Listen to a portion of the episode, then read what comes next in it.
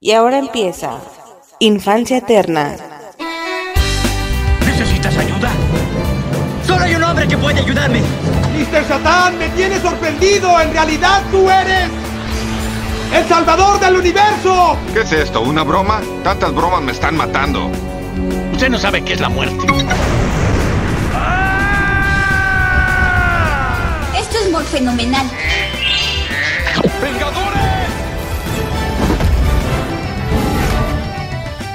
Unidos. Puedes volar, puedes pelear y cacarear. ¡Liberlo! Está bien perder con el oponente, pero no con el miedo. Ya entendieron, ¿ok? Peter 1, Peter 2. Peter 2. Peter 3. Peter 3. Ok, vamos por A ver, ellos. esperen, esperen. Los amo, chicos. Gracias, capitán. Cuando seas mayores ya no podrán volver. Sean bienvenidos a una emisión más de su podcast Infancia Eterna. Yo soy Riser y en esta ocasión, se- señores, eh, pendejo, señores, continuamos y cerramos con el hype. Sí, un hype que duró ya, se extendió ya demasiado. Yo no sabía, yo no, yo no imaginaba que se iba a extender demasiado en lo personal. Ya lo comentamos en su momento, ¿no? Debido a las declaraciones que dieron unos exmilitares, bla, bla, bla, bla, bla, bla. Todo eso ya se comentó muchas veces pues me prendió el hype de los, de los, de los alienígenas que, que ya de por sí nunca he sido muy ajeno. No es que sea muy ajeno y en esta ocasión, no, no, que la idea siempre me llamó la atención, siempre le di muchas vueltas a ese tema de, de una invasión alienígena o de la vida fuera de la Tierra en general. Y pues vienen y hacen eso, no, señor, pues le prenden una mecha en el culo a su servidor. Y pues esto ocasionó que, que me quisiera poner a ver películas, ¿no? A ver, primero empieza una, una idea de Frank que, que me comentó que, que revisáramos ahí el tema en general. A medio se revisó con Suicide, muy al estilo de la dinámica, que es la única que ella sigue interesada en rescatar en el podcast, que, con, que son estas listas. Se revisaron extra- extraterrestres, ¿no? Marcianos, muy divertido también. Y ya, ¿no? Posteriormente, pues yo quise revisar, eh, ahora sí que las películas más, más, más básicas y más necesarias de invasiones alienígenas, ¿no? Que serían cinco películas en particular que se revisaron en la primera selección de ocho. Cinco películas en particular. Guerra de los Mundos, Señales, Arrival, Mars Attack y Día de la Independencia. Que a mi, a mi gusto y a mi percepción, a lo mejor la estoy cagando, ya sé que alguno por no está de acuerdo, pero son las cinco películas más básicas hoy en día de invasiones alienígenas. En una de esas Rival no tanto, pero se alcanza a colar, como que agarra mucha fuerza conforme pasan los años. Gusta mucho a la gente esta película, ¿no? Son esas cinco a grandes rasgos y, bueno, si tú no lo crees, ni siquiera te estoy diciendo que yo que ya vi las películas lo crea. No, no, esa es la silueta que se puede percibir de afuera, de alguien que no ha visto casi ninguna de las películas de ninguno de los tres tops que se revisaron aquí. Y aún así desde afuera es lo que más suena. Guerra de los mundos, señales, bla, lo que ya mencioné.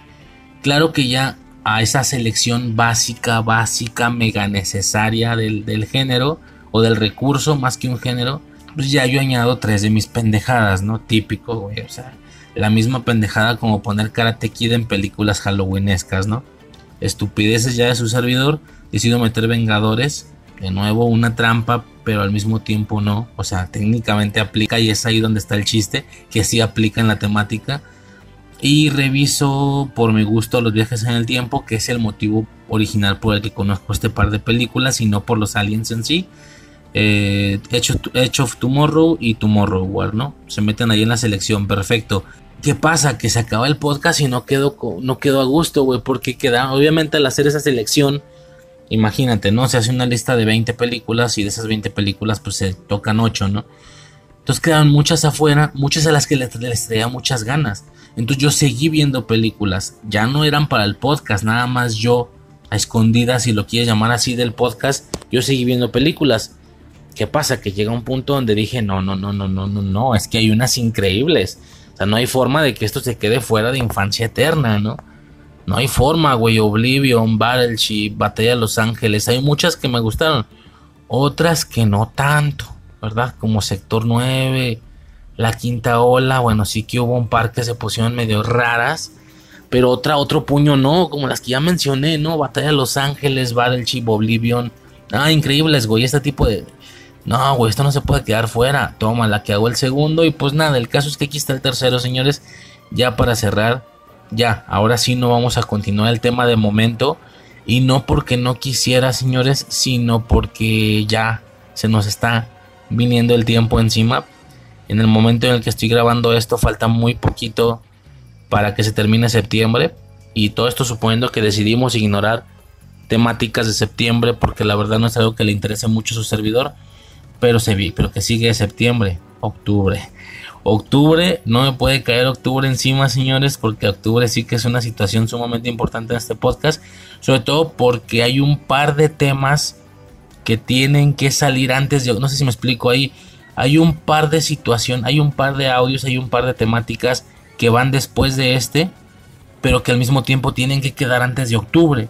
Entonces ya traigo el reloj encima y, pues ya, ya, o sea, yo por mí le seguía, de corazón, yo por mí le seguía cuarto audio, quinto audio, sexto audio de películas de alienígenas en general, porque sí que el catálogo, señores, es abismal es que es abismal revisándolo. O sea, tengo una lista ahí anotado en, notas de nube de, no sé, 50 películas, un pedo así, güey, donde pues obviamente cubrí de que la quinta parte es impresionante, ¿no? Digo, también es una, digo, yo estoy hablando de películas de alienígenas o de extraterrestres en general. También es algo que se dijo mucho al iniciar estos audios que si bien hay películas de alienígenas en general, yo me quise enfocar estrictamente en la parte de la invasión alienígena y no de extraterrestres en general. Ahora me regreso ya claro, por eso mencioné que esas cinco películas eran las más básicas. Yo sé que alguno, hablando de extraterrestres en general, yo sé que alguno pudo pensar, ah chinga, E.T., por ejemplo, E.T. el extraterrestre no está en el top 5 Ah, no, claro, güey, pues es de lo más emblemático de extraterrestres en general. Pero yo hablaba estrictamente del tema de la invasión y de paso, y si se pudiera, invasión hostil. Directamente invasión hostil. Y que es el, el, concepto que se intentó rescatar en estos tres especiales, sin contar los extrainfancia. Obvio, los extrainfancia técnicamente es un tema aparte. Es principalmente el concepto que se intentaba rescatar sí que en algunas ocasiones se logra más y en otras ocasiones menos, pues porque no he visto la película. Entonces no hay forma de realmente asegurar que se trate de ese, de ese concepto. Tenemos cosas como Sector 9 que pues así que digas invasión, invasión, qué bruto, qué invasión fue. Pues la verdad es que no. Eh, tenemos casos como Extinción o como Oblivion, por ejemplo, que pues el tema va de, de otra cosa. No te creas, Oblivion sí es invasión alienígena. Eh, ya sin mencionar el spoiler, ¿no? Es que son varios filtros, en realidad son varios filtros. Porque tú puedes decir, ah, productos donde salgan alienígenas y ya. Ay, pues X, cualquier película de superhéroes, eh, Dragon Ball. Eh, y dices, bueno, claro. De hecho, si te pones a pensar el top de las más taquilleras, ¿no? O sea, ¿qué son? ¿Cuáles son las tres franquicias más rentables más rentables según números de taquilla actualmente son Avatar, Star Wars y el MCU. Si te fijas, los tres tienen aliens. Pero mi tirada en realidad no iba por ahí. No era como, ah, una película que trae aliens. No, no, no. Yo quería partir de un mundo en el que uno percibe que no existen los alienígenas. O que no, no que no existan, que no los hemos visto. Por eso el descubrimiento de dicho alienígena es lo que termina resultando sorpresivo. Como pasa con E.T., como pasa con Guerra de los Mundos, etcétera, ¿no? Ya de inicio ese era el primer filtro. Sí, claro, alienígenas, pero no puedo meter Star Wars. No puedo meter cosas como sagas, por ejemplo, hay, hay, un par de sagas que, que se van más a los sci-fi y no y termina por no tener esta sensación o este efecto de que verdaderamente los extraterrestres que estamos viendo en el producto es algo nuevo para nosotros. Es un descubrimiento y esto es lo que está generando el impacto de la película en sí. Espero estarme explicando, ¿no? La sensación, si yo te digo en este momento a ti, persona que tienes trabajo, que tienes Familia, si yo te digo extraterrestre, alienígena, abducción, ovni, platillo volador, e, esa, esa esencia que tú agarras, e, esa percepción, esa sensación en conjunto que tú agarras de todos estos términos, no son las de un alienígena Goku porque es un Saiyajin, a Superman porque es un alienígena. No, no, la sensación descrita es cosas rollo IT e el extraterrestre, rollo eh, Guerra de los Mundos, rollo, si me explico, de, el extraterrestre, ¿no? tiene todo un concepto ahí que ya no respetan este tipo de, franquicias supermillonarias. No que no respeten, ya no se alcanza a rescatar este concepto de, hey, es un alienígena, es un extraterrestre. No, realmente no. Tal vez Avatar. Tal vez Avatar es la que más lo alcanza a rescatar. Tal vez. En un segundo lugar Star Wars. En un segundo lugar porque sí que queda bien presente todo el tiempo que son extraterrestres y temas cósmicos. Y ya la que se queda hasta bajísimo es el MCU. Que ya muy a huevo, si estás hablando de extraterrestres, si alguien te dice oye, Thanos es un extraterrestre. Thor es un extraterrestre. Dices, ah, bueno, claro, pero, pero es que ahí la sensación del extraterrestre ni siquiera, ni siquiera como se siente en Star Wars, ni siquiera como en Star Wars. Entonces, es como el orden. Ese era el primer filtro, ¿no? Pasar a revisar directamente temas que sí, que sí tengan una sensación individual propia de, de alienígenas algo que nosotros tenemos muy muy arraigado en el sentido conspiranoico, en el sentido conspiranoico, por eso decía lo de abducción, alien, eh, ovni, platillo volador, o sea, esa sensación, eso quería rescatar. Aún después de rescatar eso, fíjate, aún después de rescatar eso, la intención era, bueno, aún después de rescatar eso, sí que me quiero enfocar estrictamente en la invasión extraterrestre hostil por eso se quedan cosas, se quedan fuera cosas muy emblemáticas, muy emblemáticas como lo es e el extraterrestre, como me explico. Y ya es en base a ese par de filtros que se desencadena la selección de películas realizadas en estos tres audios previos, ¿no? En los dos anteriores y en este más bien. No, en, estos tres audios en general, ¿no? Por eso te digo que yo podría seguirle, pero tengo que parar ya porque ya traigo el reloj encima con otros temas. Aún sin retirar esos dos filtros, y si yo mantengo esos dos filtros, esencia área 51 de alienígenas y temas de invasiones alienígenas, aún así yo te, yo te podía hacer otros, no sé, güey, es que ni sé. Van tres especiales, yo creo que te puedo hacer otros siete. O sea, te puedo hacer 10, 15, no sé donde sigamos hablando de invasión. Es más, así te la pongo de pendejo. Con Cloverfield Paradox, bueno, no, perdón, con Cloverfield la primera, me dio la, me dio la duda de si, o sea, yo, yo me puse a pensar, güey, el, el género de la invasión alienígena, claro que lo vemos de una manera muy espectacular desde afuera y vemos toda la, la temática de la, de la guerrilla, ¿no? De, de la resistencia que hacen nuestros militares en una situación así. Pero sí que Cloverfield rescató una parte un poquito más mortal, más humana. Y, tomando en cuenta que la sensación original del alien es terrorífica, ustedes recordan en los 80, o sea, no sé si se acuerdan, ¿verdad? Yo vi videos y así, de que en los 70, 60, 80, 90 era, era algo terrorífico de decir luces en el cielo, ¿qué es eso? ¿Qué estoy viendo? Las abducciones, el tema de las abducciones, obviamente es un tema terrorífico. Y si algo intenta encuadrar el género del, fan footage, es el terror.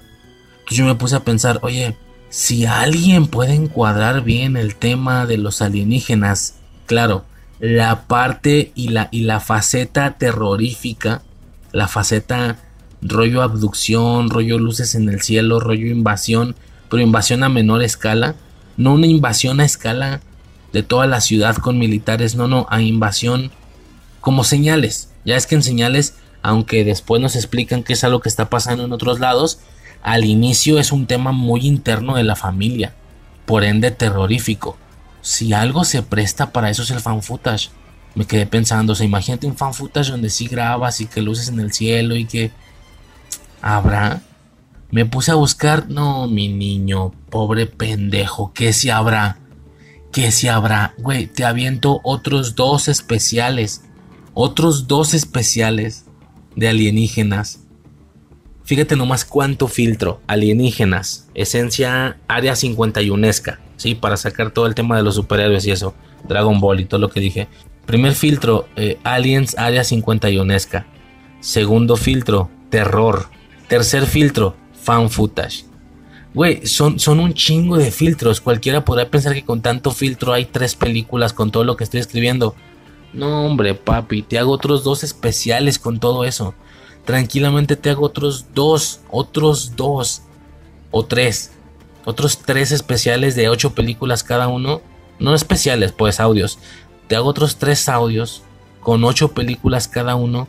Donde todas las películas revisadas sean un fan footage de terror sobre invasión alienígena. O sea, sobre invasión ya me entiendes, no una invasión global, no una invasión militar, sino algo más terrorífico, como pasa con señales, enfocándose en una familia nada más. Imagínate nada más eso. Si yo puedo hacerte todavía tres especiales de tantas películas que hay con esa lógica, pues ahora imagínate cuántos especiales más se pueden hacer ya saliéndote del fan footage. Hay mucho que revisar, señores. Me gustaría revisar ese tema en un futuro, pero pues la verdad es que el tiempo ya lo traigo encima ya lo traigo encima definitivamente para ya empezar a pasar otras temáticas y creo que por el momento y por el mood del hype estuvo bien, creo.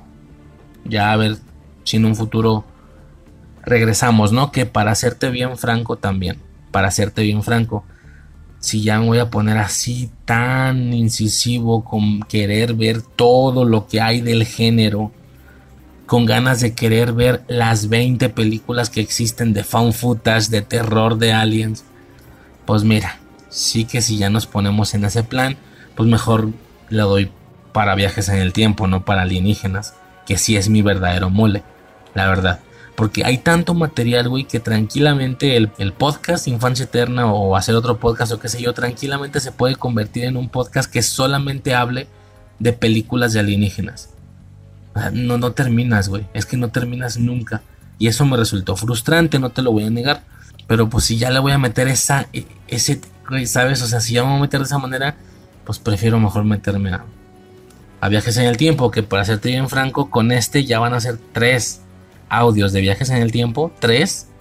Perdón, tres audios de, de, invasiones alienígenas. ¿Y cómo es posible que no, llevo, no tengo ni uno de viajes en el tiempo? Obviamente algo está mal ahí, ¿no?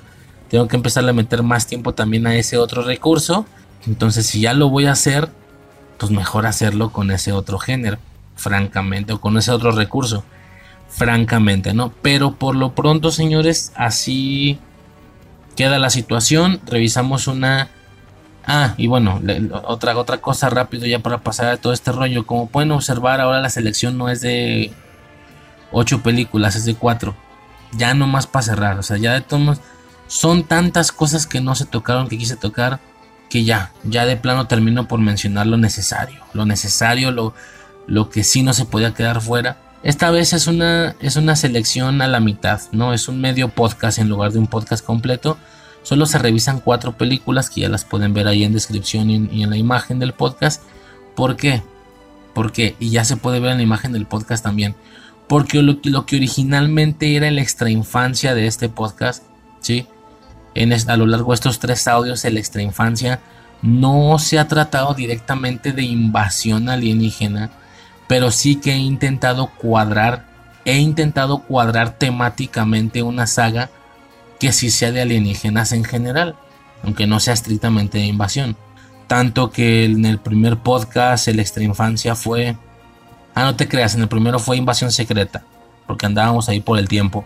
Del segundo fue Cloverfield y de este, dos, dos temas estuvieron ahí debatiéndose la posibilidad. Iba a ser Pacific Rim y, Hombres en Negro. Termina quedando Hombres en Negro.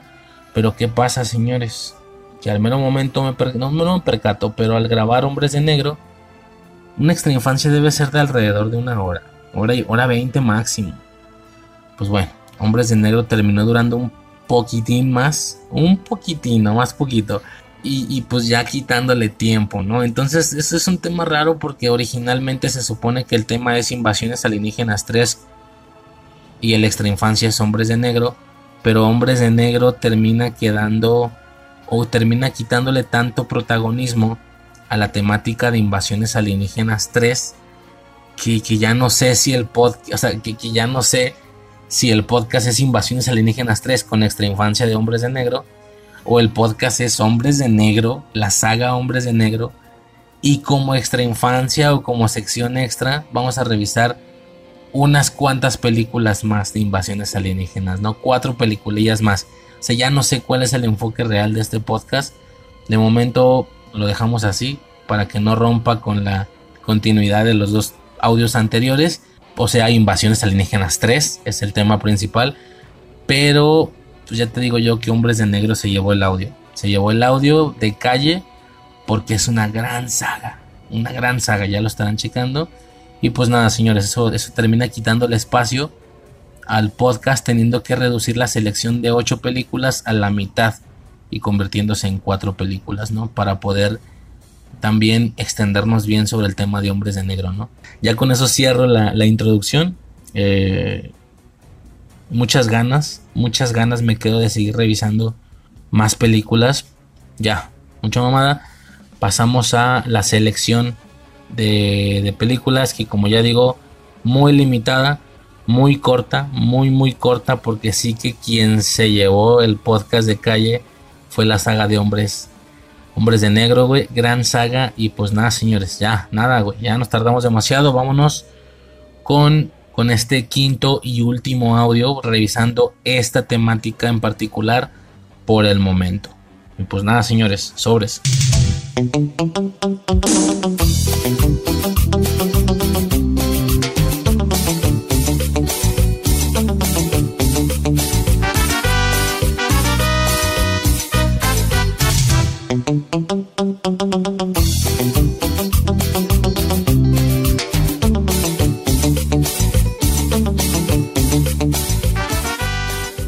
La primera película de esta mini selección eh, lleva por nombre eh, Cowboys y bueno, Ants en inglés, and Aliens. Aliens, no sé cómo se pronuncie. Siempre pensé que era versus. Pensé que era Cowboys versus Aliens, o sea, vaqueros versus extraterrestres o versus aliens, qué sé yo. No, es I. Es, o sea, no es versus, es I. Vaqueros y aliens. Bueno, esta película, güey, yo, yo llevaba mucho tiempo escuchando de ella, ¿no? Pero, ay, cabrón, a ver. Yo creo que me pegó en contra el, pues el ya tener de, de alguna manera una silueta de esta película, ¿no? Porque sí que tenía una silueta yo de esta película, que era, va, a haber varias cosas, de inicio el nombre, ¿no? O sea, o, el concepto, ¿no? Que intenta rescatar vaqueros versus aliens. ¿Cómo hay forma de tomar algo así y hacer algo serio, ¿sabes? A esto súmale que yo en alguna ocasión vi un fragmentito de una película como rollo western, pero con mucha tecnología en el viejo este, ¿sabes? Y yo por alguna relación, por alguna, por alguna razón hice la relación, ¿sabes? Hice el anclaje creyendo que esa secuencia era de esta película y no, ahora me entero que no. Ya ahora que ya vi Vaqueros versus Aliens. ¿De dónde chingados era sería esa escena? No sé, güey. Voy, a, checar. Porque me gustó mucho de morrillo ese pedacillo que vi. No sé si en Azteca, en Canal 5, no me acuerdo. Era una especie de máquina muy tecnológica, grande, avanzando. No, me acuerdo. Una especie de araña. No sé. Tal, vez algunos ya la tienen ahí presente. No, no sé. Algo así vi, no me acuerdo. Y no sé, como que creí que era de acá. X, güey. El caso sobre todo por la portada, güey. Ahora que ya estaba antes, antes de verla, Cowboys vs. Aliens. Pues ves el, el, aditamento, ¿no? la pulsera esta, el arma, porque es un arma, un arma de brazo, ¿no? Similar a las de Skyline. Tiene un arma de brazo el güey, pero es un vaquero. Entonces observas o notas este contraste de puntos temporales, si lo quieres llamar así, suponiendo que la tecnología alienígena la acomodemos en un punto mayor en el futuro. No sé si me explico. O sea que no, tú supón que no es tecnología de otro planeta, sino que es de nosotros, pero del futuro. Así se vería, ¿no? O al menos así es como uno la siempre imagina ese tipo de cosas con luces azules, con, como con neón, como con ese tipo de cositas, ¿no? Yo siempre lo he comentado, estos, estos contrastes de puntos temporales se me hacen muy fascinantes, ¿no? La, el momento, el momento de Marty McFly, eh, digo, antes, antes de que se encuentre con el tren, con la máquina, con la máquina del tiempo locomotora, quiero decir, esta, esta percepción de verlo llegar en un DeLorean, que es casi una especie de mini cohete, o sí, ¿por qué no una máquina del tiempo con estos aditamentos, con esas turbinas en la parte de atrás, pero que al mismo tiempo él va vestido de vaquero? Digo, tú entiendes que es de la fecha en la que te encuentras, ¿no? Del, del 85, pero bueno, bien podrá ser un vaquero que viene de allá, pero que utiliza esa tecnología. Estos contrastes a mí siempre me han llamado muchísimo la atención, muchísimo. Entonces, la parte en la que el protagonista de esta película trae ese aditamento me da un poquito esa remembranza, ¿sabes? Un poquito de, un vaquero o alguien del viejo oeste utilizando tecnologías que no son suyas. Y no sé, por alguna razón siempre me ha generado una impresión como de viajes en el tiempo muy padre en general. Repito, tal vez por, por volver al futuro 3. No sé, fueron varias cosillas las que se sumaron que yo... Ah, y lo que mencionaba, ¿no? Lo que estaba mencionando, mencionando al inicio. Que al, llamarse vaqueros o al entender que son vaqueros contra alienígenas, no hay forma de hacer algo así de, tomar algo así y hacerlo de manera seria. Me explico, al menos yo no lo imagino. Yo no lo imagino y, creí que esto iba a ser más, más similar o, que iba a estar más cerca de una Mars Attack. Por poner un ejemplo, no sé. Y no sé, güey, terminó siendo... A ver, ya me suelto directo también para no tardarnos mucho. Por si en alguna ocasión alguien llegó a pensar al escuchar este podcast, a este, a este baboso le gusta todo, güey. Todo es fantástico, todo es increíble, todo fue impresionante, todo es una locura, ¿no? Porque en realidad todas las cosas que traigo este podcast normalmente tienden a gustarme. Bueno, para quien pudiera llegar a pensar esto, ah, pues mira, ahí está, un punto de contraste. No me gustó, güey. No me gustó Cowboys vs. Aliens y más que no gustarme porque sí que las partes que intenta rescatar el concepto, no sé si me estoy explicando, las partes por las que se llama Cowboys vs. Aliens, bueno, An Aliens, están bien, la bronca es que mm, me resulta muy larga la película para lo que cuenta. y de nuevo, para, lo única, para la única misión a nivel estético que yo considero que tiene la película. Y la misión es poner a vaqueros dándose en su madre contra alienígenas, ¿no? Y también qué tipo de alienígenas, exactamente qué tipo de tecnología. La parte de los vaqueros la tenemos entendido, ¿no? La tenemos fija. La parte de los alienígenas, qué tipo de tecnología, ¿no? Ahorita pasamos a eso. Pero dos horas y cacho para eso. Sea, en serio, güey. Hora y media era más que suficiente. Entonces, esto me genera, en, o sea, en, relación a eso, ¿no? O en continuación a eso, me genera una sensación de que la película es muy lenta. Es sumamente lenta, en ocasiones aburrida. Sí, en ocasiones, no, no sé, no conecté. Simplemente eso, ¿no? A ver, por fin, un punto de contraste entre, entre tanto, tanto fanatismo y, y fanboyar o, fan, o fangirlear todo lo que traigo a este podcast, ¿no? Ah, pues mira, por fin un punto de en contra. No, no, güey, se me hace muy muy lenta, esa es la palabra, muy lenta. Sí que, sí que algunas, sí que si intentas echarle muchas ganas, en algunas ocasiones se vuelve muy, muy perra la película, se vuelve muy muy impresionante, ¿no? Sobre todo si tú constantemente tienes ciertos conceptos muy aterrizados todo el tiempo, como yo, como yo lo intenté al inicio. Por ejemplo, eso, ¿no? La misma premisa de decir, claro, cuando tú percibes un producto de una invasión alienígena, siempre es en un punto similar, en un punto temporal similar al nuestro, ¿no? En el que nos encontramos. Y si ya así suponemos que tal vez estemos en desventaja si es que proporcionalizamos su tecnología de ataque con su tecnología de transporte. Y si ellos llegaron aquí, pero nosotros no podríamos llegar a su planeta, entonces técnicamente si proporcionalizamos la tecnología de ataque y de defensa, pues estamos jodidísimos. Si aún así ya lo pensamos de esa manera, ahora imagínate que lleguen en el punto temporal de los vaqueros, ¿sí? Donde realmente no va a poder, sí, igual tenemos armas, pistolas, pero no va a haber una comparación o no vamos a tener una fuerza de ataque como tal vez en este punto temporal la tengamos con el tema de los cazas, ¿no? De los de los F-18, con el tema, si son F-18, no me acuerdo, güey, tal vez ya van más, ya van a más. Eh, pero bueno, los aviones, los cazas, con el tema de las bombas, los tanques, qué sé yo, ¿no? Es que vaya ni esto, o sea, realmente son vaqueros, güey. Por eso resulta tan curioso, vaqueros contra aliens. Tú escuchas esta premisa y lo primero que piensas es, y se supone que de alguna manera haya algo que hacer, porque fuera de eso no veo qué hacer, ¿no? Yo creo que es en base a esto que para poder hacer un poquito y el contrapeso con esta obviedad que en, verdad uno puede imaginar que no tendría nada que hacer un vaquero contra un alienígena, ¿no? Eh, pues ahí está, ¿no? Bueno, y ahí de paso hasta se, se liman ahí asperezas, ¿no? Se, el típico recurso de que aunque uno tenga nuestra... Aunque nosotros tengamos nuestras rivalidades, aún así nos vamos a juntar por un enemigo en común ¿sí? Que es lo que todo mundo suponemos que si un día nos llega a invadir una raza alienígena, entonces y solo entonces el maldito ser humano, va a tener la capacidad de empatizar por el simple hecho de que somos de la misma raza, ¿sí? Y ya no excluirse en esta, en esta mentalidad de, pues es que tú eres de un país y yo de otro, ¿sí?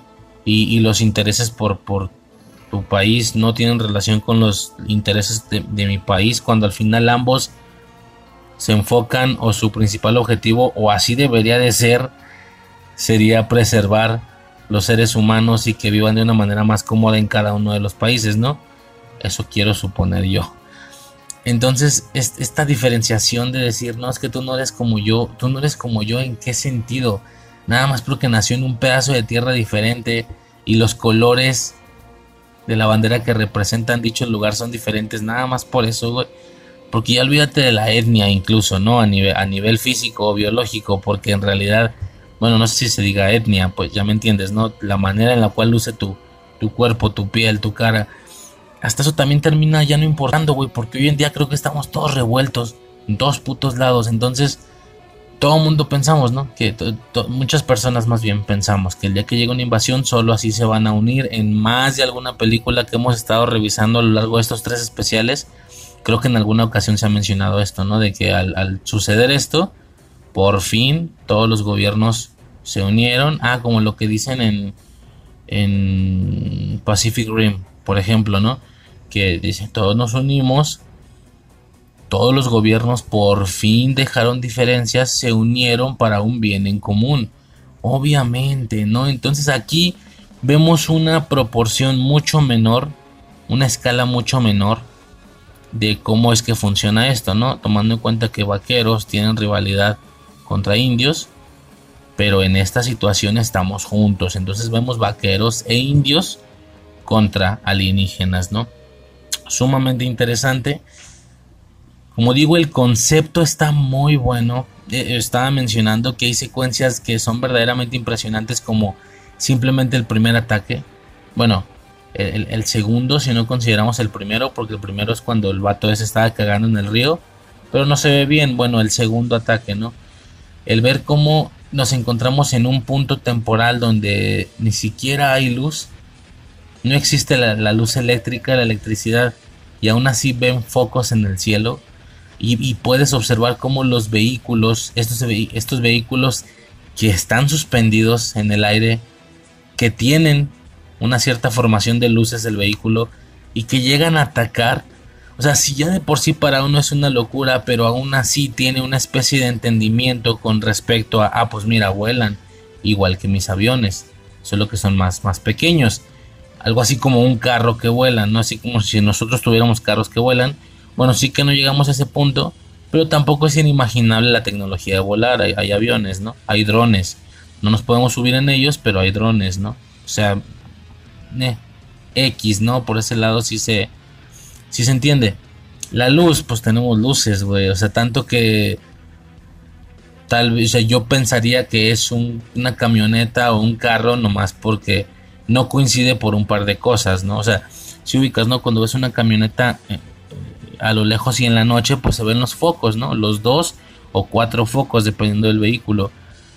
Ya sabes, dos grandes, dos más pequeños, y dices, bueno, es que en relación a eso no hay ninguna diferencia, salvo porque está suspendido en el cielo y porque a lo mejor no son dos o tres focos, sino que es una formación curiosa de focos que hasta donde yo me acuerdo no hay ningún vehículo que tenga focos de ese tipo. Por ejemplo, siete focos en línea y dos arriba y dos abajo, una cosa así rara, ¿no? Pero aún así podemos extrapolar de alguna manera. Ellos ni siquiera. Y esto es algo en lo que yo estaba haciendo constante esfuerzo mientras veía la película de decir que impresionante. O sea, esto es una película de invasiones alienígenas, pero también genera sensaciones de temas temporales, de temas de, películas de viajes en el tiempo que a mí me maman, obviamente. Y está muy padre, güey. Está muy padre y, no sé, esa parte me interesó. Me interesó mucho, al menos al inicio. Una ya te acostumbran que sí, que efectivamente los aliens están aquí, están atacando. Se vuelve lento. O sea, cuando ya no hay ese punto de sorpresa o ese punto de decir, wow, de verdad, de verdad, de verdad estoy viendo una combinación de conceptos como lo son los vaqueros y los, y los alienígenas wow, qué increíble, güey. O sea, una vez superas este shock inicial, la película se vuelve muy lenta, güey. A mí me resulta muy lenta, ¿no? Eso por ese lado, güey. Por el lado de los alienígenas, ¿no? Eh, bien. Eh, eh, ni bien ni mal. ¿Sabes? ¿Pudo haber estado mejor? Claro, hemos visto infinidad de películas en los últimos tres audios infinidad de películas donde, donde pueden haber estado increíbles, güey, ¿no? O sea, la, dinámica de Día de la Independencia, por ejemplo, me gusta mucho, ¿no? Con los trajes eh, biológicos o biomecánicos, no sé cómo se diga. Y su forma, ¿no? Su forma alienígena, ¿no? Eh, la forma del Día de la Independencia, la forma de Guerra de los Mundos, que es bastante similar desde mi punto de vista. Tal vez me confundo, pero con más o menos, pues, no es que sean parecidos, pero como que por ahí va. ¿sabes? Es, raro, ¿no? No sé, a nivel biológico, pues claro que algo se puede hacer mejor, sí son bastante sencillos, creo yo, es como hacer una bestia y, ahí medio darle una forma y ya, fin del pedo, ¿no? Bueno, pues funciona, pues te digo, no es en el, sentido del, del, ser biológico, ¿no? De los extraterrestres. ¿Pudo haber sido mejor? Sí, ya lo vimos un par de, en un par de películas o en más de algún par. ¿no? ¿Por qué están desnudos? Esto siempre me ha molestado. Un alienígena no tendría por qué estar desnudo si, si va parado o si va dentro de un vehículo con el que llegó aquí y nos está atacando con armas. O sea, son cosas exteriores al cuerpo biológico. Por lógica, uno supondría que también tiene alguna métrica o algún o algún entendimiento de, pues, de ropa. Ni siquiera por temas a lo mejor ni siquiera por las por las motivaciones por las que nosotros usamos ropa, a lo mejor y no, pero sí por un tema táctico. Quienes están arribando a este planeta es la facción militar, para que se entienda a nivel de, término, es la facción militar de aquel planeta. Claro que allá también hay, bueno, señoras, ya me entiendes, hay señoras, hay niños, gente pacífica, gente que no va al caso, pero la que estamos viendo en estrictamente es la parte hostil, la parte que decidió subirse a una nave que está apoyada por mucha gente de esa raza mucho más inteligente, genios, qué sé yo, y que entienden que una vez arribar al lugar al que iban era a ser hostiles, es decir, es una invasión, ¿no? Y como digo, tampoco es una locura que nosotros, si tuviéramos la tecnología, a huevo ya lo hubiéramos hecho, porque el humano es, es despiadado, le vale verga. Con tal de tomar el control de otro planeta, claro que el humano invadiría otro planeta sin problemas Ah, pues esa misma mentalidad tienen estas personas.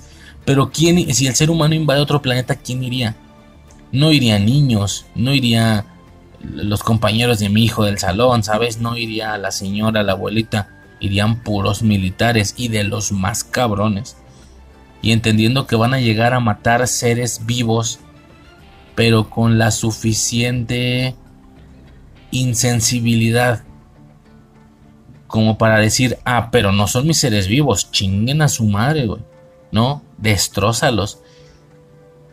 Van a ser puros güeyes bien cabrones. Bueno, etcétera, güey, ya me estoy yendo demasiado. El caso es ese, ¿no? Que, que estén desnudos a mí me molesta muchísimo. Porque es como. o sea, como raza alienígena hostil animalesca. Perfectísimo, güey. Perfectísimo. Rollo Tomorrow War. Las dos Tomorrow, ¿no? Tomorrow War sobre todo. Tiene sentido. Tanto que toda la película te la pasas pensando, bueno, claro, son animales, pero entonces cómo llegaron, ¿sabes? Por eso la justificación me encanta, güey, de Tomorrow. No, aquí sí son ellos los que tienen la tecnología. De hecho, son ellos los que tienen los brazaletes que disparan. Entonces no me agrada que no tengan, que no sea proporcional a que también ellos tengan, repito, no por las motivaciones por las que nosotros usamos ropa, pero alguna armadura, algún algo, algún tema táctico, algún tema militar, como pasaba con, con Batalla de Los Ángeles, por ejemplo, que eso me hacía muchísimo, muchísimo sentido. Las cosas que es, eh, no es entendible hacia nosotros, pero igual entiendes que es una especie de, tema militar para ellos lo que traía, ¿no? Eh, ropa entre uniforme, diagonal armadura, ¿no? O protección, porque todos eran iguales, entonces, ah, claro, es un traje militar para ellos, pues esto me molestó un chingo, ¿no? Que estuvieran pues así como muy X, ¿no? El diseño, te digo, sencillo, pudo haber sido mejor, sí, pudo haber sido peor, por supuesto, por supuesto.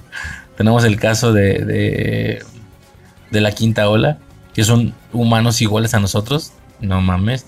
Tenemos el caso de Arrival, mm, o sea, súper. Que ahí se da, ahí se da con Arrival, francamente, ahí se da en, la simpleza del diseño y de ponerlo desnudo y todo eso, pon tú que ahí se da. X. La tecnología. Yo, yo, yo, yo considero que para haber hecho un concepto como lo es mezclar vaqueros contra alienígenas, los alienígenas no se podían alocar mucho, tendría que ser algo sencillo, algo básico, ¿sí? No hacer una cosa súper, súper loca, diferente, imposible de entender, como si ha pasado con algunas otras de las películas que revisamos en estos especiales. No, tenía que ser algo básico, claro, con su propia identidad, con su propia estética, por si esto se convirtió en una saga que no fue así, pues su propia identidad, ¿no? Tampoco podía ser la parte más, más raíz de los alienígenas, es decir, que los aliens fueran enanos grises y que las naves fueran platillos voladores, bueno, no tan básico, pero tenía que ser sencillo, sin generar cosas verdaderamente una locura, ¿no? Como yo lo mencionaba. Así como la tecnología o lo presentado en Batalla Los Ángeles, en Battleship. Es algo sencillo, básico, pero funcional y con su propio estilo. Aquí esto sí me funciona. La, parte vehicular, ¿no? No ellos, pero la parte vehicular. las, las naves, por así decirlo, o las cosas que están arremetiendo contra los vaqueros están son funcionales, ni están muy increíbles, muy diferentes, tampoco están horribles, muy funcional, me agrada. Sobre todo que son como, como tipo drones más que naves, ¿no? Es, es curioso, me funciona. La nave final, por así decirlo, o entre comillas, la nave nodriza, pues mira, eh, eh. Digo, es algo diferente porque está enterrada en la tierra, en lugar de que todo el tiempo esté suspendida también. O sea, como que ya vimos mucho de eso Mm, toda la parte tecnológica de esta raza me funciona, sí, güey, en realidad sí, sí me funciona. Me funciona bastante bien. Y... Y ya, señores, una película que en general rescato mucho el concepto, pero es lenta. Es lenta sobre todo con todo lo que tenga que ver con los vaqueros sin los aliens, me explico. Mm, no sé si tengo las secuencias de acción suficientes. Entonces, para mí, para mí, para su servidor, esto se arregla con poner un par de secuencias de acción más. Con los aliens, obvio, contra los aliens. Y. O, acortar la película, güey, porque dura más de dos horas. Sí, y para el concepto. Y no estoy diciendo que el concepto no sea serio, no se puede hacer muy serio. De hecho, ya lo estoy diciendo yo. Que se hizo más serio de lo que yo creí que se podía hacer porque si alguien te dice vaqueros contra alienígenas, pues por favor, esto va a ser una Mars Attack. Terminó no siéndolo y terminó intentando tomarse en serio a sí misma.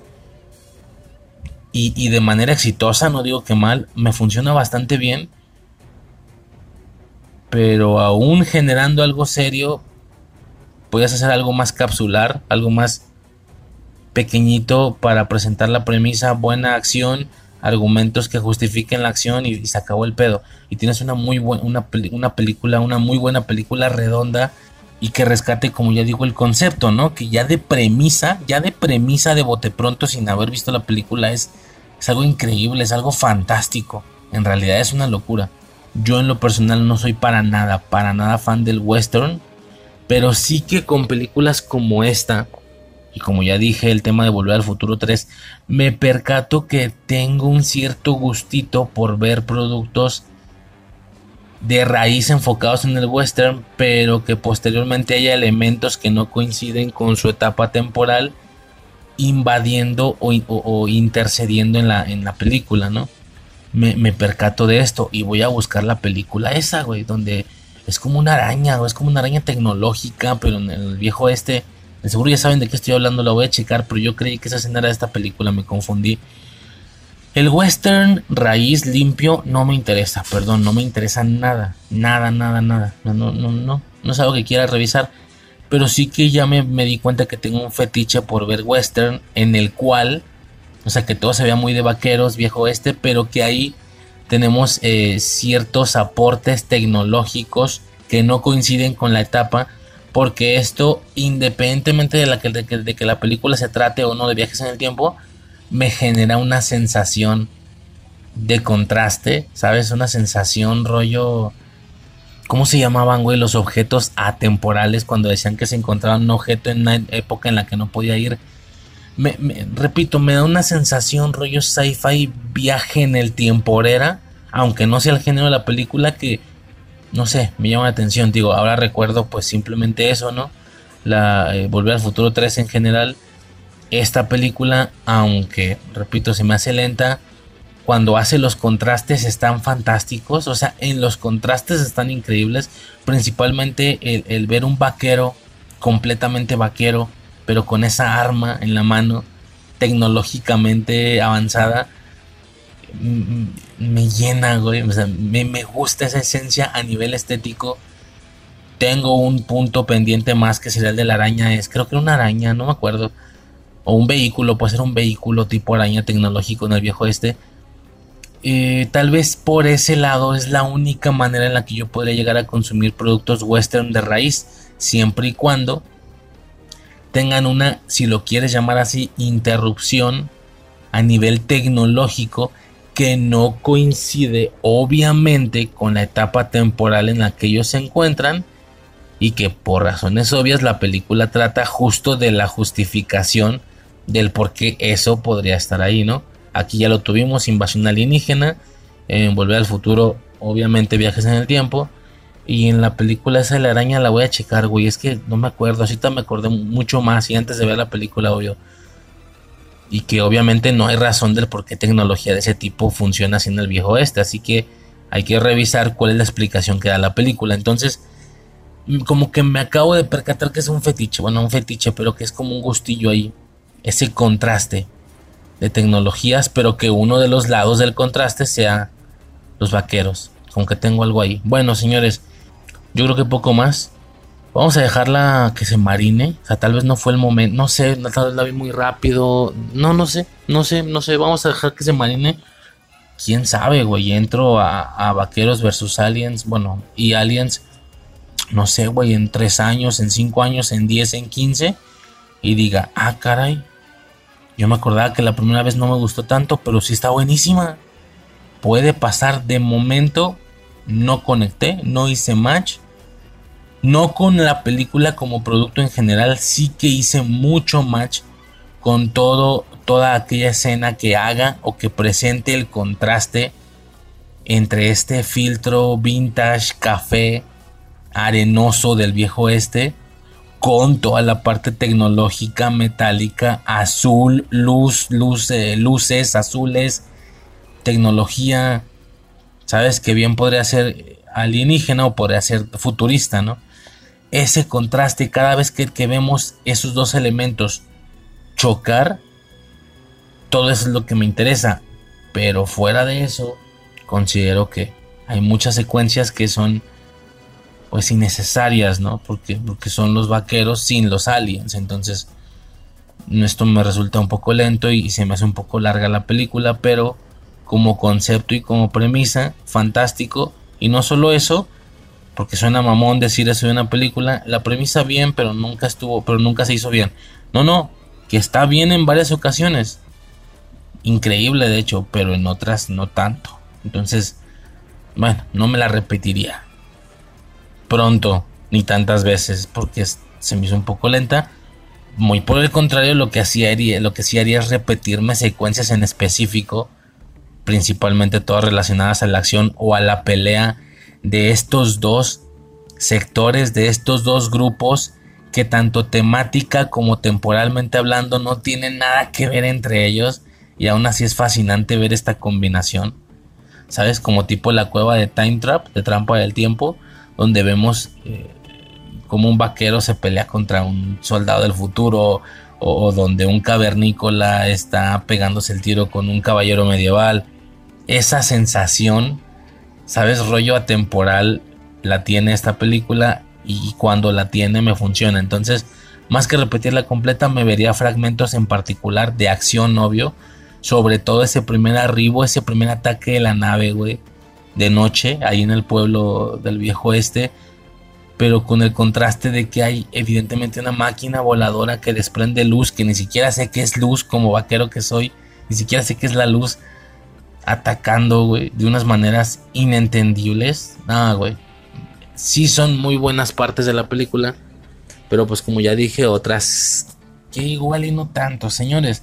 No hay necesidad de hablar más de esta película, con eso cierro. Ya veremos qué, opino de ella después. A pesar de que se me hizo larga y lenta, le veo la fuerza para que hoy en día sea raro el por qué no es una saga. ¿Por qué no lleva ya tres películas? ¿Por qué no lleva cuatro o qué sé yo? Que lo mismo pienso del Día de la Independencia, la verdad. Y de muchas otras cosas en esta, en esta revisión de películas que se han estado haciendo. Me sorprende cómo no hay más. No creo que le haya ido mal como para que esa sea la razón por la que no hay más películas. Pero bueno, pues ahí está. Solo es uno. Nunca se sabe. Si esto tiene el amor del, público en general, rollo geek, pues al rato le hacen un revival en, 15, 20 años, ¿no? Sin problema. Nada, señores. Eh, yo creo que ya será todo por parte de Vaqueros y Aliens. La siguiente película lleva por nombre Nope. Bueno, tiene creo que dos nombres. Es no, Nope. Se escribe Nope y el otro es Nope. Nada más. Sin la E. Nope. ¿No? En, cualquier caso, ambos tienen como que una pronunciación parecida, eso creo yo. Y nada, güey, es una película. Esta es del año pasado. Esta sí la vi. Sí la vi en su momento. ¿Ok? Es una película de Jordan Peele. Jordan Peele, no sé cómo se pronuncie. Que creo que muy al estilo de Ari Aster. Digo, me suena como que esa similitud. En el caso de Ari Aster, de que nomás lleva tres películas, pero justo las tres películas han sido hasta cierto punto mediáticas, ¿no? Digo, a comparación de algún otro director que llevará 25 y nada más las últimas 8 son reconocidas y las otras no, ¿sabes? Que es cuando iba subiendo y tal. E, este me parece un caso similar al de Ari Aster porque las únicas tres películas que ha hecho sí han sido como... Digo, entiendo también que a partir de la primera o segunda ya se vuelve una especie de, de efecto eh, Bola de Nieve, donde uno supone que la película, independientemente de que no vaya a estar oscariable y tal, pues tiene cosillas que observar o que añadir, ¿sabes? Entonces, en su momento, el ruido inicial era simplemente el hecho de que fuera de Jordan Peele, ¿sabes? Peele, no sé cómo se pronuncia. ¿Por qué? Por haber hecho previamente Get Out y Oz. Ambas películas, digo, lo de siempre, ya saben, esto está sujeto a percepciones y a gustos. Por eso es que me caga la palabra infravalorado o sobrevalorado. Pero en lo personal, no, no, yo, yo, yo con mi gusto personal no consideraría el ruido que realmente se le hace o que se le hizo a Oz y a Get Out, ¿sabes? Tal vez Get Out se lo merezca un poquito más, pero aún así, vaya, para que me entiendas, la gente dice que con estas películas les voló la cabeza y yo la vi, las vi y fue como de, sí, pero no tanto. O sea, entiendo por qué, pero no tanto. Con Get Out te digo, a lo mejor es la que como que un poquito más podría entender que, que se merezca e, ese ruido, ese título, ¿no? De película como, pues sí, ¿no? Que se hizo como muy conocida, que mucha gente vio y que está como rara, ¿no? Y que en, en, en, los tres casos, si no me equivoco, de Jordan Peele, parecido a Ari Aster de nuevo, nada más que en un sentido completamente diferente. En los tres casos de Jordan Peele creo que se ha dicho esto de que, oh mames, la mejor película de terror del año y no sé qué, ¿no? Lo dijeron obviamente con Get Out, lo dijeron, y, obviamente un terror muy distinto, ¿no? Sin ser este terror rollo fantasma, satánico, no, no, intentando generar tensión y generar sensaciones eh, pues eso, ¿no? Terroríficas, de incomodidad, pero con otros temas, ¿no? Digo, ya, ya sabemos quién lo vio, el tema de Get Out, muy particular, muy en específico y muy spoileable, por cierto, pues tío, esa está bien. Os, un poco lo mismo, mantiene una tensión curiosa al inicio. Y pues ya al final, pues la premisa está interesante, nada más que no tiene ningún puto sentido. A lo mejor en un futuro ya hablamos de eso. Y Nope, mira, ¿sabes qué pasa con Nope? Esta película tuvo opiniones bien divididas, ¿sí? Por lo random que es, o sea, porque es muy random, es muy, en ocasiones pues se podría pensar que muy fumada con las cosas que viene a presentar, como que la revoltura de conceptos, ¿no? Porque sí que revuelve conceptos, el tema de, la trama principal de la película con el tema del simio, por ejemplo, como que no tiene mucho sentido, entonces, o la, como que siento que o la siento, como que pienso que la odias o la amas, ¿sabes? Yo en lo personal la amo, yo. Yo soy de los que le encantó la película, le encantó la premisa, cada vez mejora más a mi gusto. A mi gusto, digo, yo también coincido con... Y bueno, ya entramos directamente con la película, ¿no? Todo lo que es la parte del simio, güey. Aunque es potente, no le veo ninguna relación con lo otro. ¿Sabes? O sea, como que ambas hubieran podido ser dos muy buenas películas de terror. Bueno, si, si podemos considerar terror la parte de, de ¿cómo le podemos llamar, güey? Creo que sí puedo decir el nombre. Oh, da igual, güey, esto es spoiler, esto, es full spoiler, no mames. La parte del jean, del jean jacket y la parte de, del simio, ¿no? Ambas podrían ser dos buenas películas. Omito lo de terror. ya, ya no digo lo de terror porque sí que la del jean jacket la veo como que difícil que sea algo de terror, pero bueno, ya me entiendes sí, a lo mejor ya en un general la película se vuelve de terror, pero como por el misterio, ¿no? Como por lo random, o por el hecho de decir qué está pasando, ¿no? ¿Qué está Necesito saber qué está pasando y lo único que llevo de conocimiento, lo único que llevo de información de lo que está pasando es muy creepy, ¿sabes? Es también un poco algo que hace la película raro, o sea, empieza, muestra... Yo me acuerdo que para empezar traía esta leyenda, ¿no? Que decían que, o esta, este criterio de que es la mejor película de terror del año. Y yo, su puta madre, a ver, me meto a verla en su momento, te digo, hace un año, más de un año. Y lo primero con lo que empieza es con el zapato este parado, que es como muy satánico, a mi percepción, es como muy de posesión. El zapato parado y dices, no mames, qué miedo. O sea, si está fuerte, si, va a estar, o sea, no el zapato, sino que va a estar fuerte la película, ¿no? Ya conforme avanza la película, pues percibo que lo del zapato no tiene ningún sentido. Ya deja tú con lo del jean jacket, que nada que ver. No, no, ni con lo del simio tiene ningún sentido, o sea, no, no tenga sentido, no tiene ninguna función. Nomás quedó parado y ya. X. Es como, oh, ok, ¿no? Fuera del tema del zapato, lo del simio me funciona muy bien pero al mismo tiempo está raro que lo mezclen con lo otro. está extraño. Mm, es como, imagina que, imagina que, que te gusta el aguacate, ¿no? Un guacamole, un guacamole con aguacate y la madre. Pero también te gusta la cajeta, ¿no? La cajeta en los hot cakes, en un pan dulce, lo, lo que sea, ¿no? Cualquier platillo, una crepa, lo que sea que lleve cajeta. Si tú me preguntas, Racer, ¿te gusta el guacamole? Ah, huevo, machín. ¿Te gusta la cajeta? Claro, también. Ah, ok, entonces le voy a echar cajeta a tu guacamole. No, espérate. No, eso no. ¿Por qué no? Si te gustan los dos. Sí, pero juntos no. Es un poco lo que me pasó. Es como, güey, lo del simio está muy bien. O sea, sí está muy bien, sí es muy funcional. Está potente, es interesante antes mientras no sabes lo que pasó.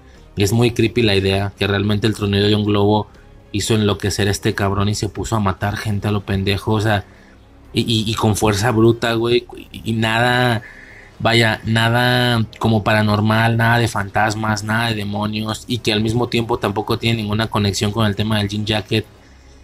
Pero de, de, nuevo, metido en esta película, lo del simio termina siendo lo que te deja con más incertidumbre. Se acaba la película y dices, ajá, ¿y lo del simio era para qué?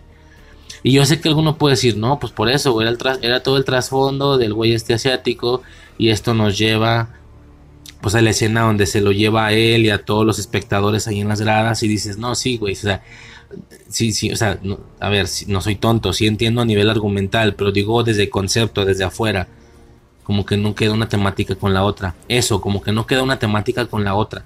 ¿Sabes? Como si fueran dos géneros diferentes, no sé, es una cosa rara por eso puse el ejemplo del, guacamole y la cajeta, ¿no? Pero me funcionan muy bien los dos por separado. Muy bien. Lo raro es al juntarse, ¿no? Bueno, lo del sim me funciona muy bien. Medio raro lo del zapato, pero está chido. Está. Está creepy, güey. Así sí está. Si le echas ganas, está interesante. De que dices. ¿A poco pasó eso alguna vez en un programa de. ¡Wow! ¡Qué miedo, güey! ¡Qué fuerte! Es no, no miedo, es fuerte es una tragedia, güey. Así como hoy en día escuchas que, no, güey, pues pasó algo en algún lugar, ¿no? No sé. Iba, iba a empezar a ser más descriptivo, pero mejor no. Nada más eso, ¿no? Te comparten un video, mira, es que esto pasó en tal lado y dices, no mames, qué fuerte, ¿no? Y esto es más todavía porque es un animal, ¿no? No es, no, no hay un dejo de maldad. O al menos así, eso, eso creo yo, ¿no? No sé si los simios sí puedan ser malvados, a lo mejor sí, yo no sé. No conozco el tema. Pero sí es, es curioso, ¿no? No, no sé, sí tiene cierta fuerza, me gustó. Y muy alejado a eso, o debería de estar alejado, lo del Jean Jacket, güey, que es principalmente por lo que viene a recaer esta película aquí. Eh, invasión alienígena, técnicamente sí, digo, en ningún momento se nos aclaró que fuera de otra dimensión, algo así un poquito más místico. Bueno, es que lo, Depende, güey. Las otras dimensiones se pueden ver con, un, con una perspectiva o con un lente también cósmico y no precisamente mágico, ¿no? Pero hasta que no se asegurara alguna cosa así, pues la obviedad es que viene de otro lugar, ¿no? Una especie de criatura cósmica, ¿no? ese es el punto, ¿no? Se hizo un chiste, me acuerdo en aquellos tiempos, por el tema del sombrero. Si parece un sombrero, un sombrero volador y todo ese rollo, a ver, lo entiendo perfectamente pero al mismo tiempo ya mencioné de qué bando soy yo, ¿no? Yo soy del bando de los que les gustó un chingo esta película. No leve, no, les gustó un chingo. O sea, la parte del jean jacket, güey, aislado de, las otras situaciones. Ah, y luego me acordé también de la morra esta que proviene de la trama del simio con el asiático, ¿no? Que está tan put que, que la golpearon tanto en la cara que por eso quedó así. Y es como, güey, qué creepy es muy creepy ver a esta vieja, que, que primero no la vemos, ¿no? Por el velo, está en las sombras. Y luego la vemos ya un poquito más claro y dices, no, putas mames. O sea, este, o sea, que mamó, o sea, está, está, bueno, está bueno, o sea, para, para terror ese rostro, pero a ver si tiene mucha dirección o tiene mucho sentido con el tema del simio. Pero, ¿y, qué tiene que ver esto con el Jin Jack? O sea, como que, no sé, son, son dos temáticas extrañas. Pues es eso, ¿no? Estuvo raro, güey. imagínate tragar guacamole con cajeta, güey. Y dices, puta, estoy sintiendo los sabores de ambos. Me gustan los sabores de ambos. o sea, a pesar de que tengo los dos en mi boca, güey. Sin albur, porque sonó bien mamón. A pesar de que tengo los dos en mi boca, aguacate, eh, guacamole y cajeta, y me saben, y, y puedo identificar los sabores de los dos, por lo cual me saben buenos, pero juntos no. Es lo mismo acá, es exactamente lo mismo. La parte de invasión alienígena, señores. ¡Wow! No mames. Mira, llevamos tantas películas ya. En, un total de tres especiales de películas. Porque con el tema han sido más audios. Han sido como cinco, ¿no? Contando el de Frank y el de, el de mi morra. Pero así yo, yo solo y con películas y tal. Se han visto muchas películas. Hemos, yo creo que incursionado. Nos hemos aventurado de tantas maneras tan diferentes eh, con respecto a, la manera en la cual se puede llevar a cabo una invasión alienígena desde cosas más convencionales y con convencionales espero no se entienda que es una especie de, efecto o que le estoy tirando porque hasta la convencionalidad tiene su, estilo, ¿no? Su estilo de hacer las cosas. Desde cosas más convencionales como la Guerra de los Mundos, Battleship, eh, Batalla Los Ángeles, no sé, de bote pronto son las que más me brincan hasta cosas que verdaderamente pretenden hacer cosas diferentes, en ocasiones con mejor ejecución que otras, cosas como cosas como Oblivion o Extinción, ¿no? Que pretenden hacer unas cosas ahí como un giro y bueno, alguna más que seguro se me está yendo, ¿no? Te digo, hasta la convencionalidad resulta muy, muy potente, muy buena, muy entretenida, cada una con su estilo, pero en ocasiones hasta intentan pretender darle por otros, por otros lados, ¿no? Inteligencia artificial, somos... Eh, hasta no me ha tocado una que digan que somos nosotros mismos, pero del futuro, güey, que es como una teoría típica Creo que no me ha tocado ningún producto de esos, pero sí lo de la inteligencia artificial en más de una ocasión, en un par de ocasiones o tal vez más, como que me acuerdo. El tema de unas cuantas cosillas, ¿no? En estilos diferentes. Bueno, este no sé si la estoy cagando, perdón, perdón, y no estoy para nada inferiorizando otras películas. Claro que no fue la, la mejor película de invasión alienígena que he visto, pero sí que sí que la premisa es sumamente diferente. Vaya, incluso ya sabiendo el spoiler final de la película, eso técnicamente hablando y de alguna manera sacaría esta película del motivo que se busca, del motivo o del recurso, del molde que se buscaba en una película para que pudiera pertenecer en esta categoría. No sé si me estoy explicando. Invasiones alienígenas es muy ambiguo, se refiere a que alienígenas nos invadan Claro, ya bajo esa perspectiva, puta, pues hasta Spider-Man 3 si quiero, ¿no? De que, güey, es que el, simbionte de Venom nos, invadió. Y, como este tipo de cositas muchas, ¿eh? En películas, de que alienígenas vienen y... Claro, pero el recurso que yo estaba buscando era como un poco esta sensación de, güey, ahí está la nave nodriza o provienen de este lugar, ¿sabes? O sea, un tema ahí más Mm, como Mars Attack, lo, que, lo que intenta representar en el, en el ámbito popular Mars Attack, pero sin tanta comedia, eso, ¿no? La nave llegando, los aliens, o sea, no sé, un recurso, un recurso muy en específico, ya lo comenté ahí, creo que al, al inicio de todos estos especiales.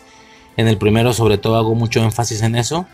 ¿Qué pasa? Que al acabarse la película, en realidad, y ahora entendiendo el spoiler, eso le quita la categoría de pertenecer a, este, a esta selección por no ser una nave, ¿no? Por no ser una nave, un platillo volador que esté invadiéndonos, que está ahí sobrevolando el cielo. No sé si me explico. Y en realidad, pero, pero es curioso porque funcionaría un poquito como Oblivion, por ejemplo, ¿no? Como Extinción. Dices, bueno, claro, es que Extinción al finalizar la película se vuelve se vuelve una película que ya no merece estar en, la categoría porque eso no es una invasión alienígena y dices bueno porque somos nosotros y tal no y dices ok sí pero la premisa te hace pensar que sí el giro es el y por eso resulta tan sorprendente que cuando avanza la película el giro te dice no que no que no son aliens ah no mames eso es lo interesante no bajo esta perspectiva, pues aquí creo que pasa exactamente lo mismo, ¿no? Eh, por eso te digo, cosas como Extinción o Oblivion, no, ok, no eran aliens, no era, no era como lo pensábamos, pero, pero pensábamos que sí. Y el pensar que sí es lo que lo lleva a la selección, es lo que lo lleva a, a esta selección de tema en específico o a esta selección de películas para que a su vez te puedas spoilear con el cambio. No sé si me explico, es, una idea un poquito complicada. Pasa con Nope, porque en realidad el que te invada una, una criatura cósmica, un extraterrestre, claro, pero una criatura gigantesca cósmica, ya no entra tanto en la clasificación de una nave arriba a la Tierra y, de ella provienen otros aliens rollo de la independencia, por ejemplo, o, todas las, o la mayoría de películas que se han revisado. Y dices, no, claro, a ver, es, sí, claro, o sea, en realidad no termina entrando más en una categoría de monstruos alienígenas que nos invaden. No sé si me explico. No termina quedando más con Cloverfield, termina quedando más con Pacific Rim, por ejemplo, termina quedando más con hasta con eso, ¿no? Hasta con eso, güey, con It, por el tema este de la, de la invasión de un alienígena, un ser cósmico, ¿no? Una cosa rara. Pero claro, ese es el spoiler, ese es el punto final, ¿no?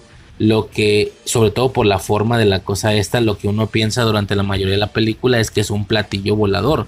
Esa es la forma que tiene, tiene una forma de platillo con ese hoyo eh, en la parte de abajo, que te digo, en muchas ocasiones, sobre todo porque percibimos que no es, no es rígido, no es metálico ese platillo volador, en algún punto de la película percibimos que como que se ondea, ¿sabes? Y dices, claro, eh, sombrero, ¿no? Es un sombrero, güey, es un vil sombrero de vaquero volando en el cielo, viéndolo desde abajo, obviamente, ¿no? Digo, el chiste estuvo curioso. Quien, digo, no me imagino a un fan de la película que quiera verla de manera seria, pero aún así, se, o sea, un fan de la película que, que, le guste muchísimo y que lo vea como un producto súper serio, aún así no considero que debería de burlarse, no de burlarse, de odiar a alguien que se refiere a este, a este animal como un sombrero. Porque no mames, o sea, no viste la película que sí, en muchas ocasiones sí parece un chingo un sombrero, güey. Como que no, como que se me hace para relajarse, ¿no? Si realmente se le pone ese meme, ¿no? De sombrero, porque pues se entiende perfectamente por qué sucedió, ¿no? Y ese es justo el spoiler, ¿no? Porque gran parte de la película creemos que es una especie de platillo volador, de una nave sobrevolando el cielo que se está camuflando y que pues de ella van a salir o hay tripulando aliens más pequeños que se están llevando los caballos y bla bla bla, todo ese tema, ¿no? Y dices, ok, que eso sí ya entraría como con nuestras, nuestras elecciones, ¿no? Aquí en invasiones alienígenas. ¿Qué pasa? Que termina, porque es un gran spoiler, o sea, es un gran giro el decir, güey, eso, o sea, el momento en el que se aclara eso, eso para empezar, eso no es una nave, es un ser vivo. No es una nave tripulada por aliens. Esa cosa es el alien. Es, es, es, es un animal. Es un animal que viene fuera de la Tierra. No, güey. Una vez entiendes esta premisa, güey, te da un maldito terror. O sea, no terror terrorífico de, de Annabelle o de, o de Hereditary. No, no, sino. Sí, una preocupación de decir, puta, entonces no sé qué nos va a hacer, güey. Es un animal no es una tripulación, ¿sabes? No sé, se vuelve muy incómodo, se vuelve muy creepy y se vuelve intenso, porque se pone intenso. Y se su puta madre, güey, es un animal. ¿Cómo que es un animal, no? Y luego de dónde, obviamente fuera de la Tierra, es un puto ser cósmico. ¿Cómo traga? ¿Cómo? No, güey, o sea, se pone muy fuerte, ¿no? Esa sensación de que es un puto animal es un animal cuando tú creías que era una nave. Se vuelve muy potente, ¿no? Y si esto no fuera suficiente potencia, que una vez entendiendo esto, seguimos viéndolo en su forma de sombrero volador gran parte de la película. Esa secuencia final, cabrón, cuando se abre, cuando vemos su verdadera forma, es... Por eso te digo que esta película es odiada o es amada. El odiador, pues en esta parte podrá decir, ah, o sea, ya quisiste hacerlo tan raro, hiciste, quisiste hacer un ser tan no parecido a nosotros, que ya hiciste cualquier mamada, güey. ¿Qué es eso? Un pinche garabato, güey. La chiforímpula del Chavo del 8, güey. ¿No se acuerdan un episodio del Chavo del 8 donde nomás era un dibujo todo culero, era una bola que no tenía forma? ¿Qué es eso? Es una chiforímpula. ¿Una qué? Una chiforímpula. Mi dibujo es una chiforímpula. Cuando en realidad era un, rayadero, ¿no? Un rayadero sin sentido de un niño. Era una bola, pero una esfera, pues, o sea, era un rayadero culero, ¿no? De un chingo de colores y así. ¿Qué es eso? Una chiforímpula. Pero ¿qué es eso? Es una cosa que yo inventé. Me quedó idéntica, ¿verdad? El vato. Mira, ya vete a sentar, güey. No mames. Es un poco eso, no es como, güey. O sea, en un intento, ok, entiendo que un alien no tiene por qué, también es un tema que llevamos platicando desde el inicio, ¿no? En ocasiones le flojean un poquito el diseño. No que le flojeen, a lo mejor es el objetivo, pero es un diseño eh, no tan diferente a nosotros. O es más sencillo de entender, ¿no? De aterrizar algunos muy parecidos a nosotros, algunos diseños flojos, por ejemplo, insisto, perdón, lo siento a quien le mame, a mí también me encanta Rival, pero el diseño de sus aliens, nomás no, o sea, yo no pude llegar, no pude llegar, era como si estuviera haciendo cosas no sé qué con Arrival, bueno, no, no, no pude lograr como empatizar, ¿no?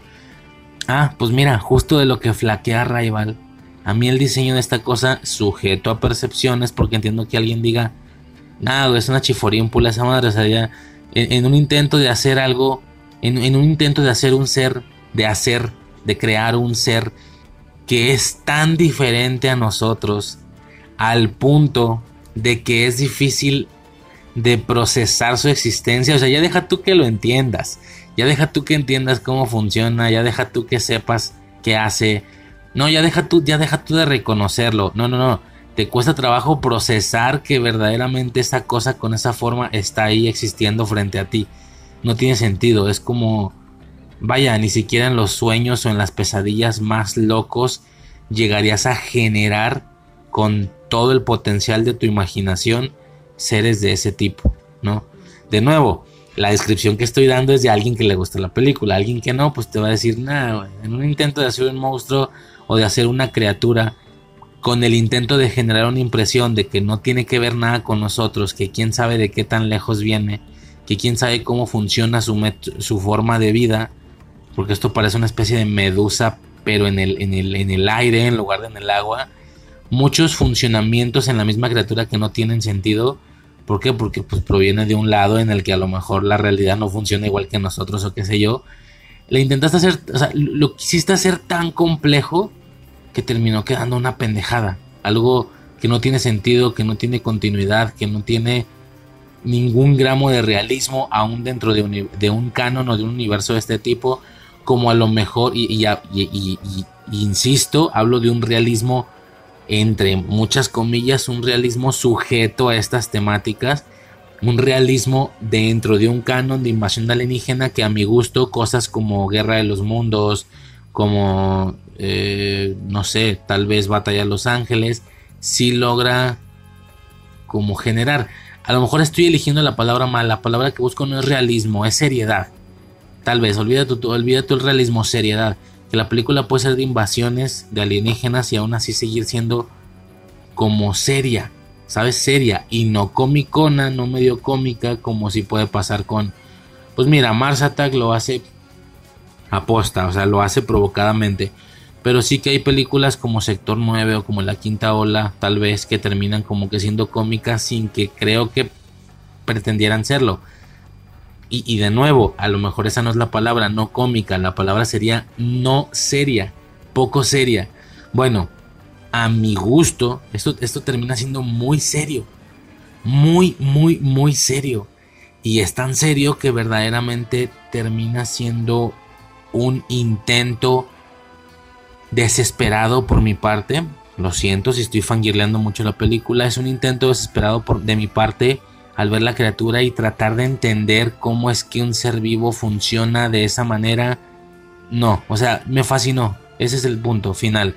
El ser, la criatura, el animal, me putas mamó. Me mamó en su momento y ahora que lo veo otra vez. Dije, güey, es que, es que es eso. Es eso. Bueno, no tengo los huevos de asegurar con la frase si nos encontráramos con otra civilización si nos encontráramos con otra raza pasaría esto. No, no tengo los huevos de hacer eso porque yo no sé nada de estos temas de, astrología, astronomía o cuáles, no tengo ni idea. Fíjate, no sé ni cuál es cuál. No voy a decir que así sería, voy a decir que me gustaría o que me hace sentido. Yo pendejamente y sin conocimiento de nada de estos temas en lo más mínimo, yo te podría decir que creo creo y pienso, o más bien me gusta pensar, que si en realidad nos topáramos con una vida inteligente, por así decirlo, de otro lugar, o sería muy parecido a nosotros, porque pues en realidad la evolución se, hace, se da paso de una forma relativamente similar.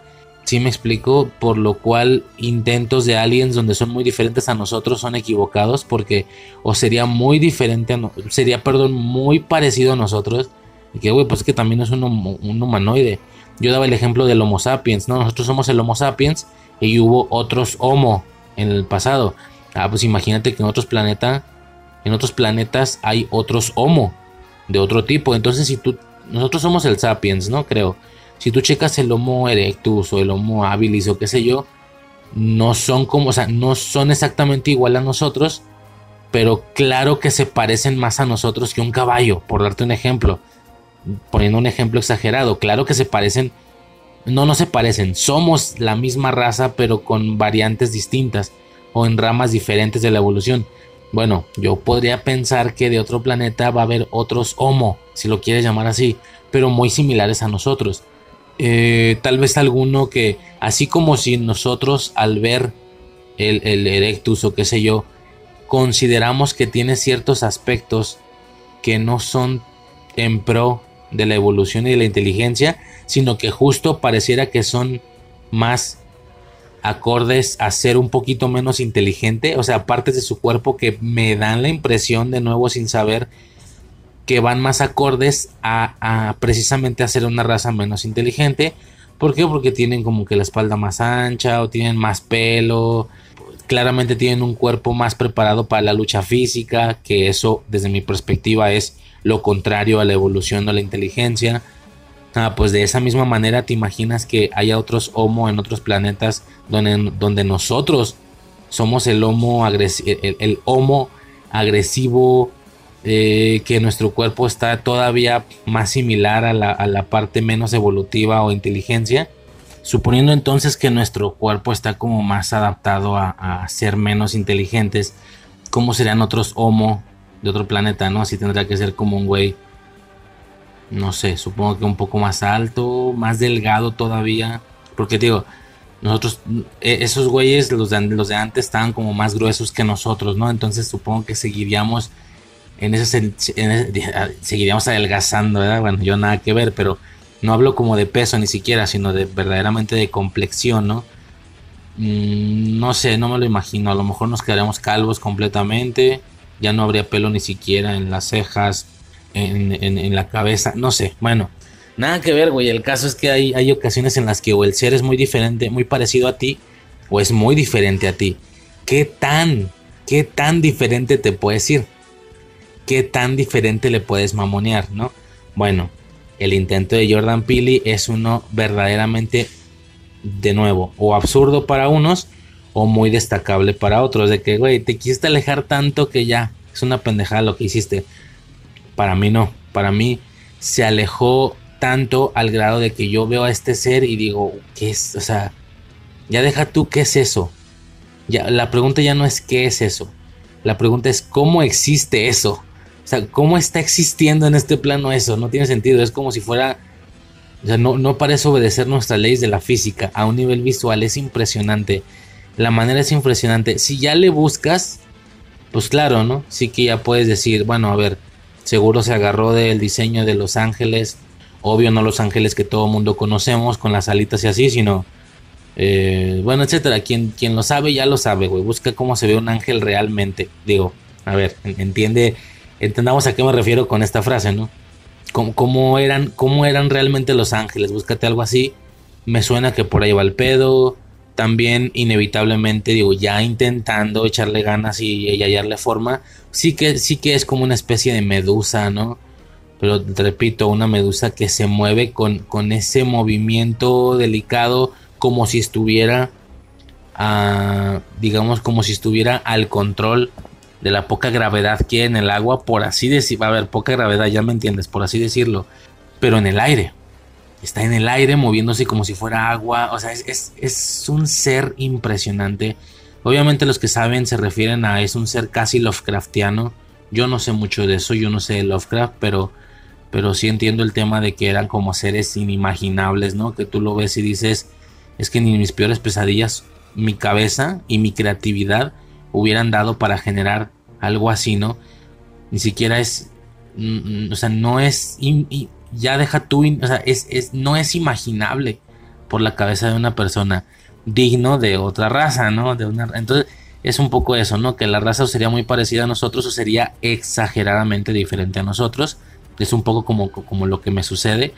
Eso me sucede con esta criatura, güey. Es, es fantástica. O sea, a mí me encantó. A mí me encantó. O sea, nada más intenta imaginar, güey. Tomando en cuenta el tamaño del universo, ¿no? Intenta imaginar que seres criaturas, seres vivos de este tipo, como, como de esta película, pues imagínate un ser de este tipo existiendo en algún lugar del universo, güey. No, es que la idea es tan fascinante como aterradora, güey, definitivamente. Un gran punto en este mega especial de invasiones alienígenas de tres audios. Un gran punto. Vaya, Nope para mí marca muy bien una de las orillas. Suponiendo que es un lugar. Un lugar físico, un campo donde caben todas las películas. Sí que algunas están más en el centro por ser más convencionales y así. Que repito, eso no tiene por qué ser un defecto y algunas marcan o delimitan las orillas, ¿no? De que, güey, hasta aquí llegamos en este proceso de tan diferentes que son, pero sin salirse de la categoría. En las orillas definitivamente se encontrarían cosas como Oblivion, ¿no? Por ejemplo, como quizá Extinción y Nope, por supuesto, por supuesto que se marcó una esquinota. O sea, si llevábamos un triángulo, si llevábamos un triángulo así alargado de tres esquinas, esta madre se, fue, eligió su esquina, se fue a la chingada y, convirtió el triángulo en un cuadrado.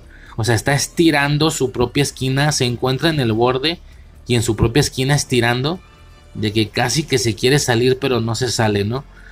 Eh, y, y, no sé, güey, es fascinante esta criatura, güey, verdaderamente es fascinante, inimaginable para una persona de poca creatividad y poca imaginación como su servidor por eso la ves y resulta hasta raro decir, tratar de entender su existencia, ¿no? Dices exactamente, o sea, no, no, no, entiendo.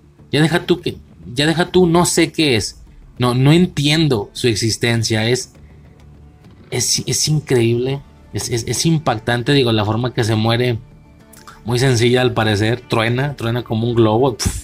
se ve un mamón, suelta así polvo y la chingada, pero, pero no, no sé, es un es un ser cósmico. Digo, tomando lo que decía de la referencia de los ángeles, bueno, y así le rascas, quiero suponer yo que, que es tan parecido a un ángel que entonces la humanidad ha tenido más encuentros con este tipo de criaturas conforme han avanzado los años y de ahí le han atribuido que así se ven los ángeles, ¿no? Justamente lo sacaron de esta criatura, qué sé yo, ¿no? Son cosas que uno puede empezar como a discernir, pero no, güey, fantástico, fantástico, me encantó, güey impresionante este pinche animal, güey. Gran película a mí, para mí. Para mí sí me gustó.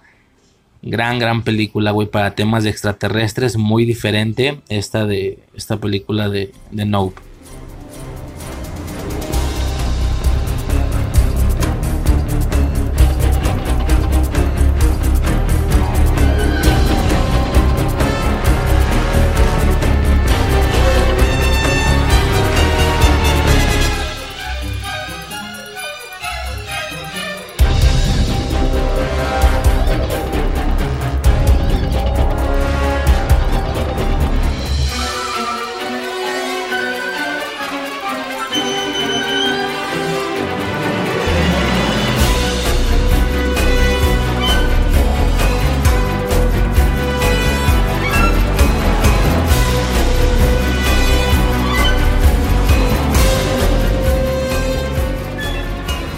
Señores, pues ya podemos pasar entonces al bloque de esta ocasión, a la extra infancia más bien de, este podcast, donde de nuevo, de nuevo, no nos salimos tanto del tema.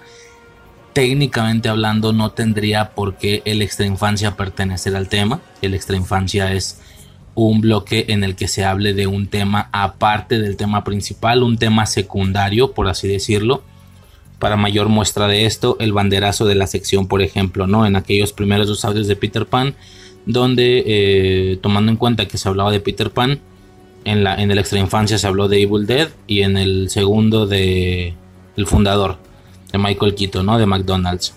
Aquí viene siendo como algo similar porque en realidad y a mi gusto y a mi percepción, Men in Black como tetralogía no entraría a la categoría de invasiones alienígenas, no como yo lo quería, no como yo quería rescatar el recurso, ¿sí? Y que en la mayoría de películas se pudo rescatar correctamente, ¿no?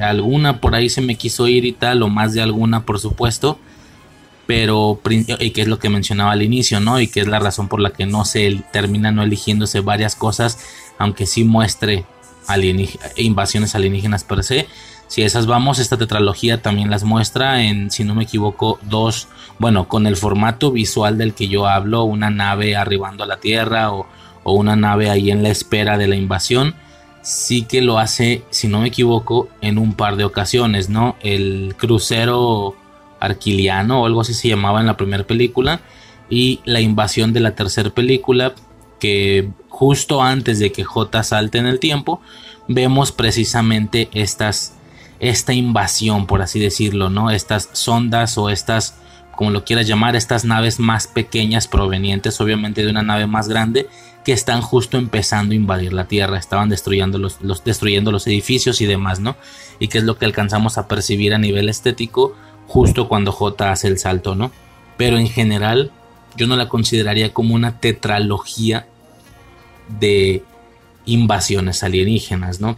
Mm, bastante situación similar a lo que pasó con Skyline, que sí que Skyline la primera podría ser muy invasión alienígena, pero así que las otras dos ya no tanto, ¿no? Ya no tanto, ya se va un poquito más a, a un sector que, se decidió, o sea, se fue sin querer, porque no, no, no lo sabía, se fue sin querer de mi parte que se fuera a un sector que yo ya no quería tocar, un rollo más intergaláctico, más espacial, que es la misma razón por la que no se terminan mencionando o no, no terminan siendo seleccionadas los productos que mencioné al inicio del podcast, ¿no? Bueno, en esta ocasión yo no consideraría que entre en esa temática.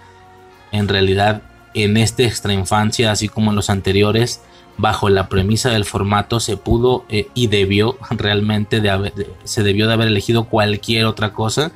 El tema es invasiones alienígenas, pero de extra infancia, hey, la tetralogía de los Juegos del Hambre o qué sé yo, ¿no? O sea, algo que no tuviera nada que ver. Realmente es la premisa principal del formato justamente para dar un pequeño receso del tema principal. Pero sí que ya puestos y tomando en cuenta que hay en una lista de que en la lista de espera hay temas de los que yo quiero hablar en algún momento en Infancia Eterna, pues da la casualidad que algunos temas llegan a coincidir en mayor o menor medida temáticamente hablando, ¿no? Men in Black, repito, como tetralogía no la considero como que se trate de invasiones alienígenas como tal, pero sí que por toda la temática de aliens eh, le veo un parecido temático y a modo de aprovechar, si lo quieres ver así, el tema, el tema que tenía pendiente aprovechar la temática que se está hablando para que la temática termine resultando algo similar, pues termino agarrando esta saga, ¿no? Es, es un poco extraño por el parecido temático a la temática principal del podcast, que son invasiones alienígenas. ¿Dónde está el parecido? En los aliens, sin que realmente pertenezca a la temática como tal. Como digo, realmente la extra infancia pudo haber sido los Juegos del Hambre y se respeta perfectamente la premisa del formato. X, güey, mucho choro, señores. Esto eh, se ha estado haciendo en muchas ocasiones previas y se va a seguir haciendo en ocasiones eh, al menos próximamente posteriores, por lo que he revisado, pero pues ni pedo, ¿no? Señores, nada, Men in Black, eh, Hombres de Negro. De inicio, güey, ¿qué decir de Hombres de Negro? Para empezar, el concepto, si lo quieres llamar de esa manera, ¿no? El concepto de los hombres de negro es un concepto parte de muchos, muchos otros temas conspiranoicos de la cultura pop. Eh, hay documentales, hay entrevistas, hay muchas cosas, ¿no? Fuera de estas películas, sí que el concepto es un concepto a tratar tan igual como La Llorona o como el Chupacabras o como qué sé yo, ¿no? Este tipo de, de conceptitos que, terminan generándose a modo de leyenda urbana, pero que al mismo tiempo tienen una cabida, tienen una posibilidad de ser reales. No digo que la tenga, sino que el escuchar a personas asegurándolo y en el supuesto de que no estuvieran mintiendo, pues termina resultando interesante, ¿no? Y en más de alguna ocasión hasta grabaciones hay, ¿no? Entonces es un concepto el, concepto de los hombres de negro sin tocar esta saga es un concepto al que se le podría hacer perfectamente un podcast entero. Pero de nuevo, no serán percepciones personales en sí. Bueno, alguna habrá, pero en general será revisando el tema. Cuando revisando el tema, las pruebas, los videos, los diferentes casos a lo largo de las últimas décadas, siendo que un video en YouTube, y no solo uno, muchos, 5, 6, 10, qué sé yo, lo hacen ya mucho mejor y a una manera imposible de competir porque traen el apoyo visual, ¿no? Cosa que no tenemos aquí. Entonces no es el caso, simplemente quería comentar el concepto ya como sugerencia y como recomendación ir a revisar estos videos que son sumamente interesantes, estuve revisando algunos y es muy muy interesante los diferentes casos que se han suscitado y en alguna ocasión hasta grabación hay, ¿no? Eh, con respecto a dos hombres de negro entrando, incluso tienen una especie de sombrerito, prácticamente es, un clon el uno del otro, ¿no? Obviamente no se alcanzan a percibir los rostros, pero a nivel estético es...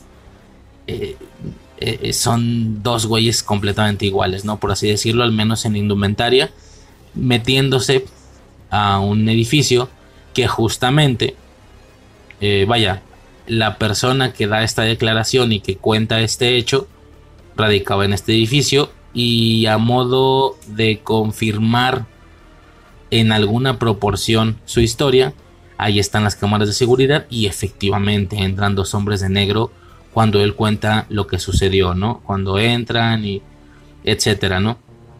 Eh, intentaron, eh, me parece que el güey recientemente había visto un ovni o algo así, o había visto más de lo que se, de lo que él debía ver. Entonces llegan estas personas como a regular la situación, a intentar tal vez, no sé, hacerle creer que no era cierto o dar una excusa. De ahí, de ahí que se tomen estos recursos para estas películas, que obviamente estas películas no tienen la autoría de estos conceptos, justamente lo están tomando de esas leyendas urbanas, ¿no? El que los hombres de negro lleguen con personas que tuvieron la posibilidad de avistar situaciones de esta índole o de estas temáticas eh, alienescas y demás y que ellos eh, les, les tiran el flashazo, ¿no? Les borran la memoria y luego dan una excusa de que no, lo que ustedes vieron fue un globo quemándose en el cielo y bla, bla, bla, ¿no? Así que ya después se le mete mucha más comedia, rollo, vas a hacer ejercicio, vas a conseguirte una pareja, vas a, qué sé yo, ¿no? O sea, ya ahí ya le ponen la comedia de, principalmente de Will Smith, ¿no? De J.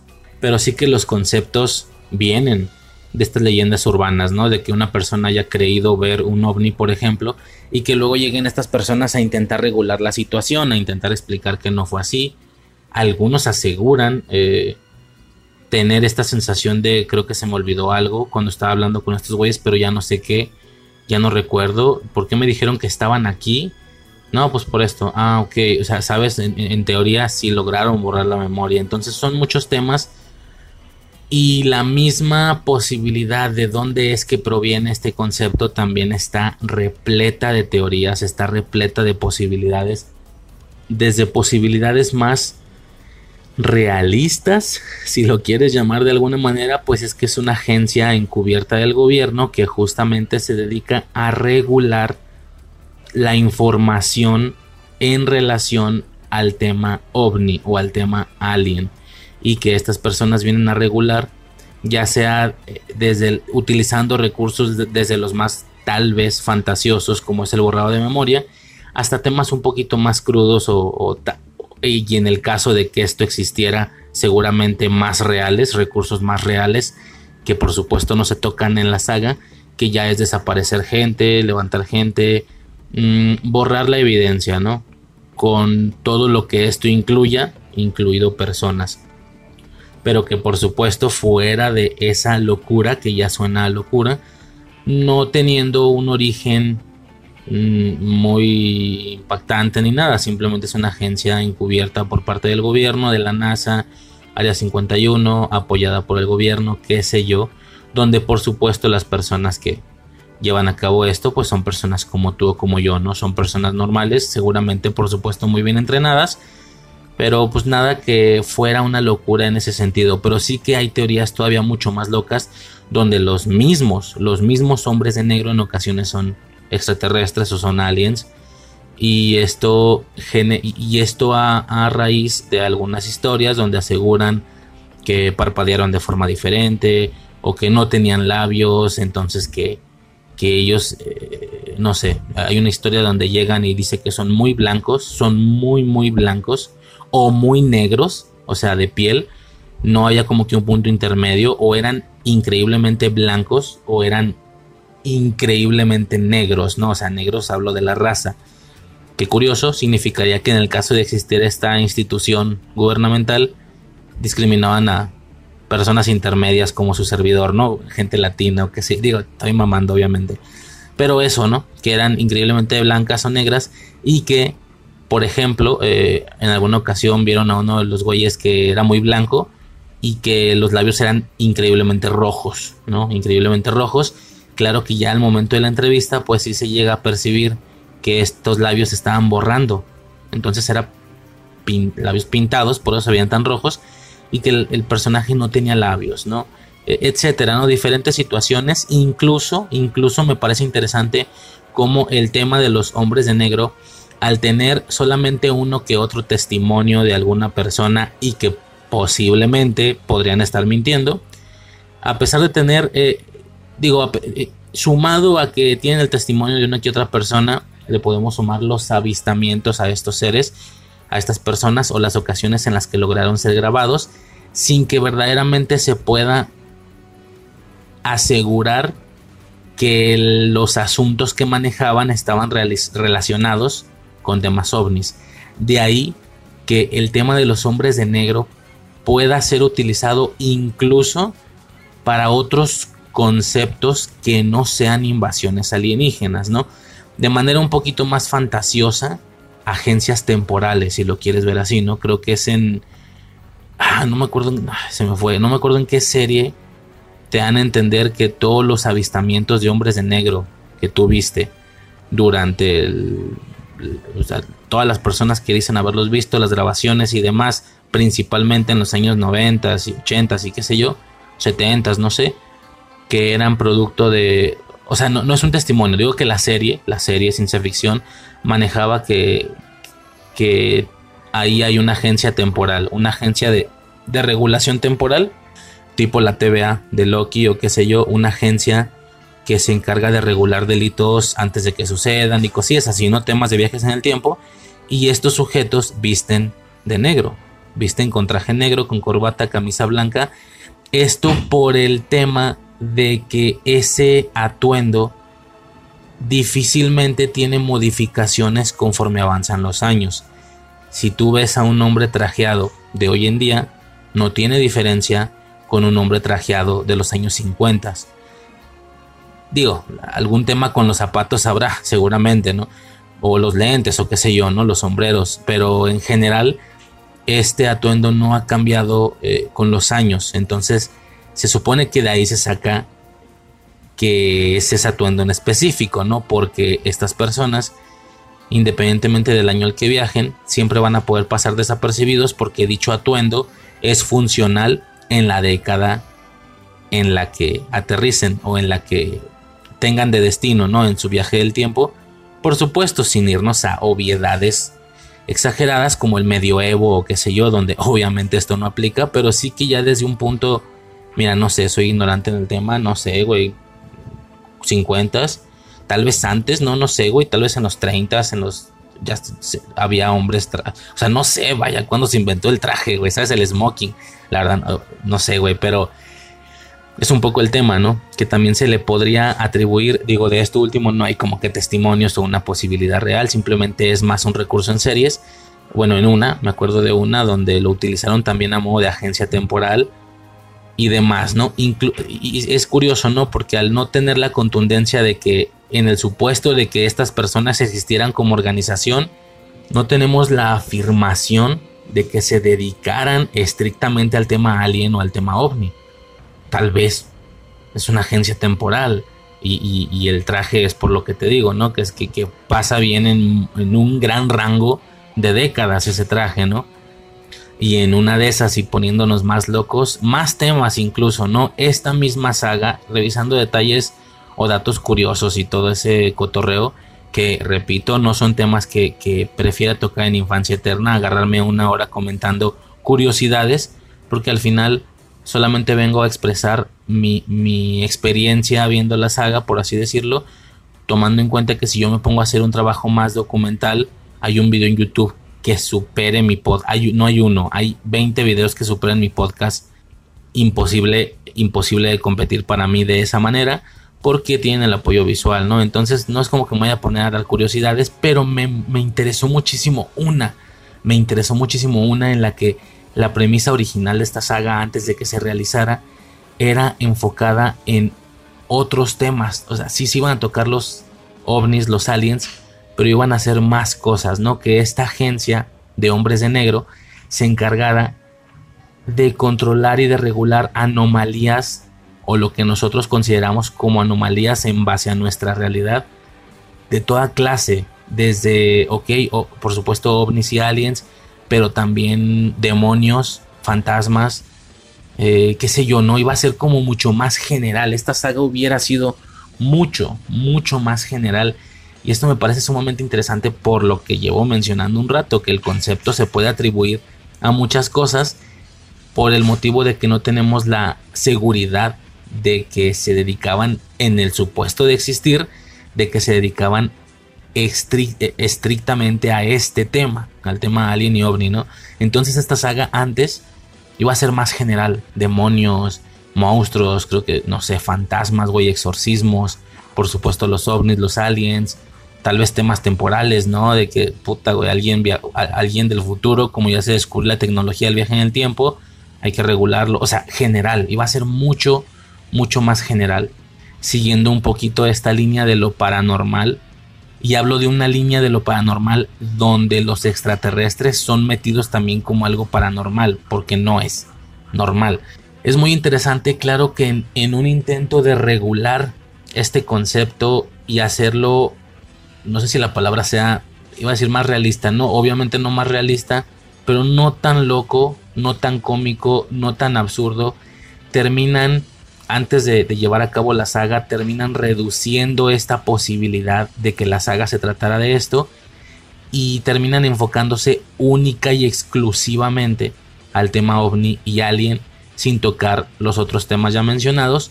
Supongo que en pro de darle un poquito más de seriedad a la saga y, y no hablo de la seriedad que la saga obviamente no tiene principalmente por Will Smith, no, no hablo a nivel cómico, chistes dentro de la película, sino como películas, porque claro que independientemente de la comedia que Will Smith nos pueda mostrar en estas películas, las películas son eh, recordadas firmes, firmes, estables, películas de Hollywood, una, gran saga, y no son recordables, no son recordables como algo más chafa, cine B, tipo el Velocipastor o un tiburón fantasma que se te aparece porque jugaste con la Ouija o qué sé yo, ¿no? Temas ahí mucho más INB. Supongo que tengan el miedo de que esto recayera en, esos sectores y a partir de ahí es que se decide, no, no, mejor vamos a hacerlo un poquito más serio a, a nivel externo, obviamente, no a nivel interno, y darle una sola línea, una sola guía de posibilidades para que tenga un poquito más de coherencia dentro de este universo, por supuesto, ¿no? Pero el dato se me hizo sumamente interesante, señores. El concepto es sumamente interesante. Las posibilidades, las teorías, las historias, las declaraciones de algunas personas.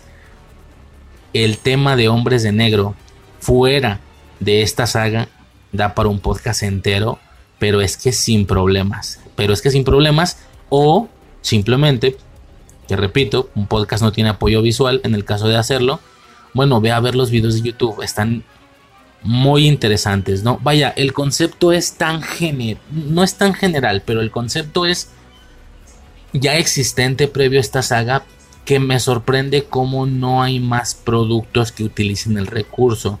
Hoy en día tú escuchas hombres de negro y claro que piensas en, en, en J, en K, qué sé yo, ¿no? Principalmente la primera película, pero para nada es un concepto inventado en estas películas, es un concepto que proviene de antes, ¿sabes? Así como hay muchas películas de, La Llorona, así como hay muchas películas de la misma invasión extraterrestre en general. Bueno, pero esto es... Iba a decir esto es ficticio. Bueno, es que también hay casos o hay teorías de que si el arribo a Nuevo México en el 80 y no sé qué. Bueno, no sé. Pero Hombres de Negro termina siendo no una premisa de una saga en específico, sino que es un concepto de la cultura pop y de la cultura conspiranoica sobre todo en general. Y al ser algo en general me sorprende cómo no se le han dedicado más productos a este concepto. Ok, tenemos la saga de Hombres de Negro, pero también podríamos tener otra saga donde se trate que son exorcistas. O podemos tener una serie en la que tocan diversas cosas, ¿no? A veces se van a pelear con un alien, pero a veces se van a pelear con un demonio.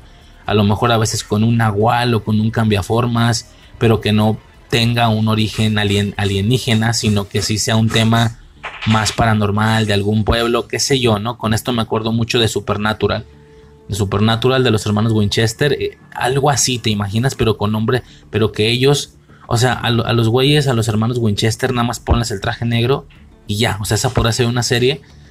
Y no, realmente no, salvo esta saga y la mención que acabo de hacer hace un momento que no recuerdo la serie, güey, pero era una serie en la que te describían que sí, que todas, todas aquellas teorías y avistamientos de hombres de negro eran reales y era porque, se, porque pertenecían a una agencia temporal, una agencia de regulación temporal, ¿no?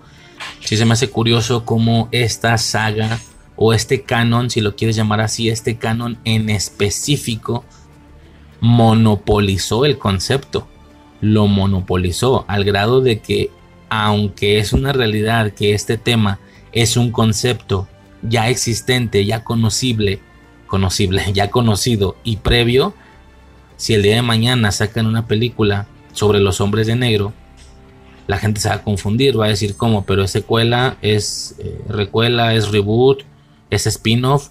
No, güey, no es nada. O sea, si tú haces una película de La Llorona en los 80s y luego haces una en el 2000, no tiene que ver con la otra, solamente se está reutilizando el concepto, ¿sabes? Es como si solamente hubiera una sola saga tratando temas de fantasmas, por ejemplo, ¿no?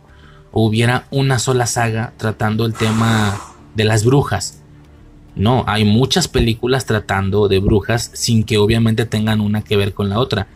Me sorprende cómo no hay más productos de hombres de negro, del concepto de los hombres de negro. No, siento que sí tienen ese miedo a ser en automático, no sé si comparados, pero sí relacionados con esta saga, cuando en realidad ellos no estarán haciendo referencia a esta saga, sino al concepto sucedido en las últimas décadas, ¿no? Desde ahí se me hace interesante. Nada, señores, demasiado, demasiado descarrilamiento, o no, porque igual y sí que va el tema. La saga de Hombres de Negro, señores. La saga de Hombres de Negro, que es actualmente una tetralogía, pero a nivel general, sobre todo por el cambio de reparto, creo que se percibe más como una trilogía y luego una cosa rara en realidad. O sea, no es una tetralogía como, o sea, sí lo es, pero yo creo que el, pueblo lo, reconoce como una trilogía y luego otra cosa rara, una especie de revival y quien no la vio, como en mi caso que yo hasta, hasta antes de este podcast no había visto la cuarta película, las demás sí, las demás sí las había visto antes y tal, este no es un caso en el que vengo a hablarles de una saga que no había visto nunca, como ha pasado con Scream, con Rocky, qué sé yo, no, ya las había visto antes, las tres, por supuesto, pero hace mucho. No me acordaba bien. La que más recordaba era la 1. La 4 es la que no había visto. Bueno, no, no, es 4, pero ya me entiendes. No, International. International. Eh, inter. No sé si pronuncia así. Inter, bueno. Internacional, ¿no? No la había visto. Y cuando salió, pues por ver ahí en, la portada y por entender que esta vez la pareja se trataba de Thor y de Valkyria dije, ok, eh, puede ser continuación, puede ser un remake perfectamente, ignorando el canon previo y esto lo intentaron volver a hacer o algo así.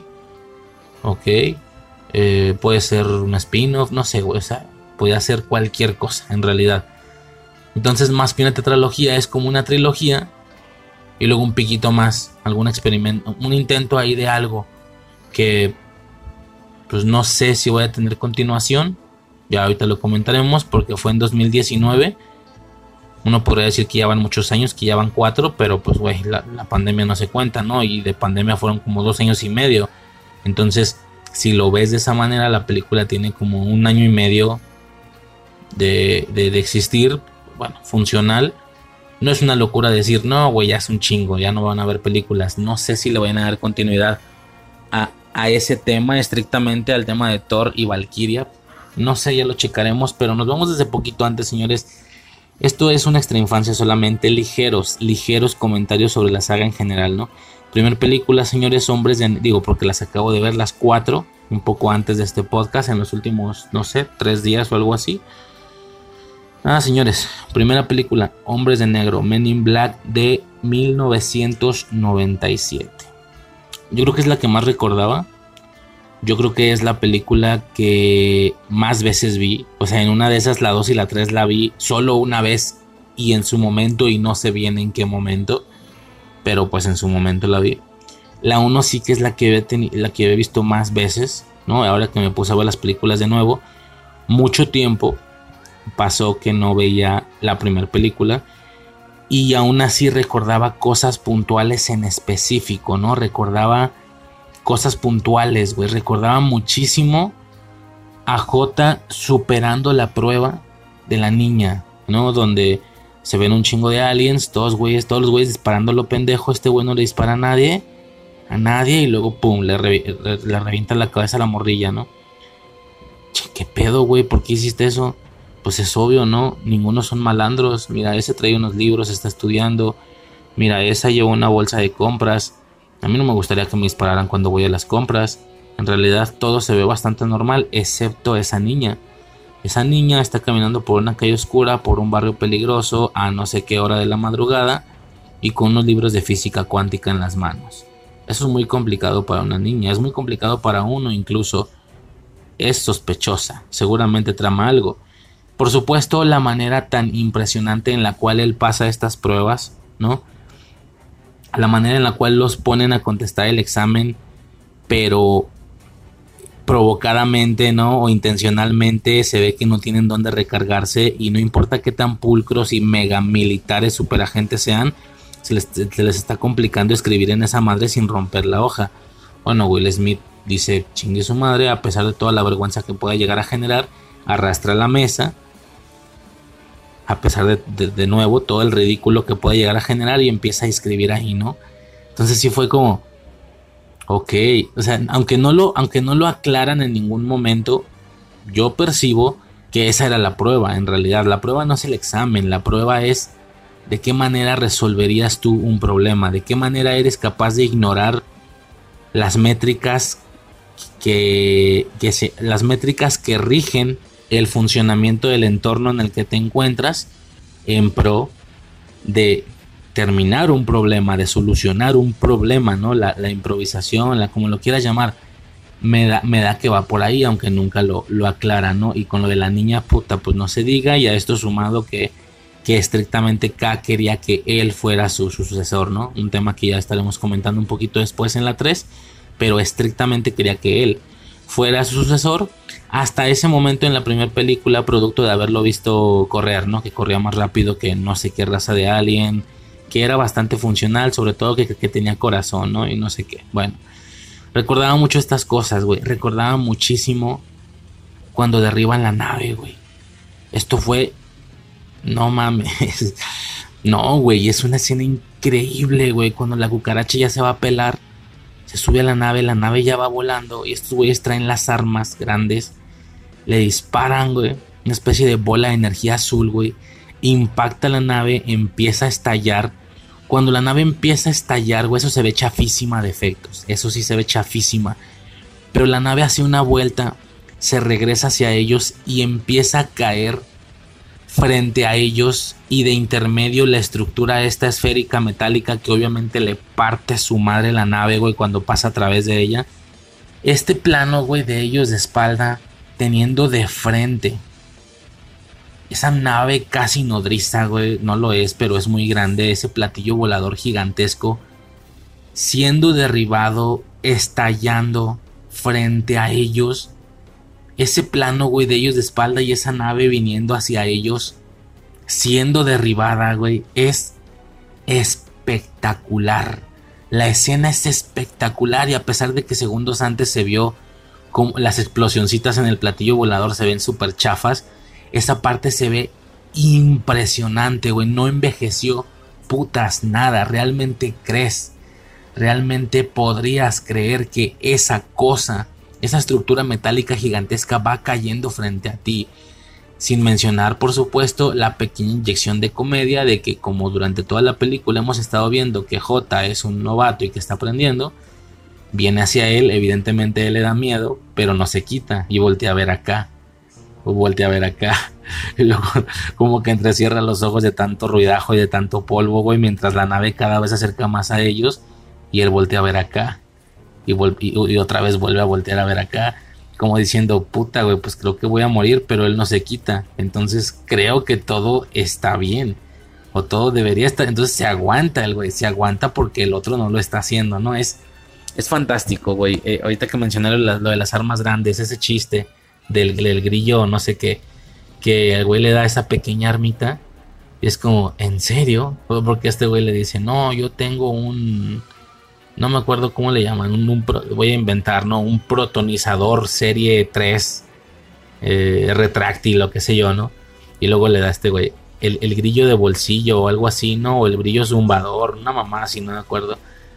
Y, el J, ¿en serio, hermano? Tú con un protonizador 3000 retráctil y yo con un encendedor de bolsillo. Ah, no, no. Sí, lo de bolsillo ya lo dice después. Le dice el grillo aturdidor. Eh, algo así, ¿no? Entonces, eh, J le dice, ¿en serio, hermano? Tú con un protonizador serie 3000 retráctil y yo con un encendedor de bolsillo. y en eso lo apunta, güey.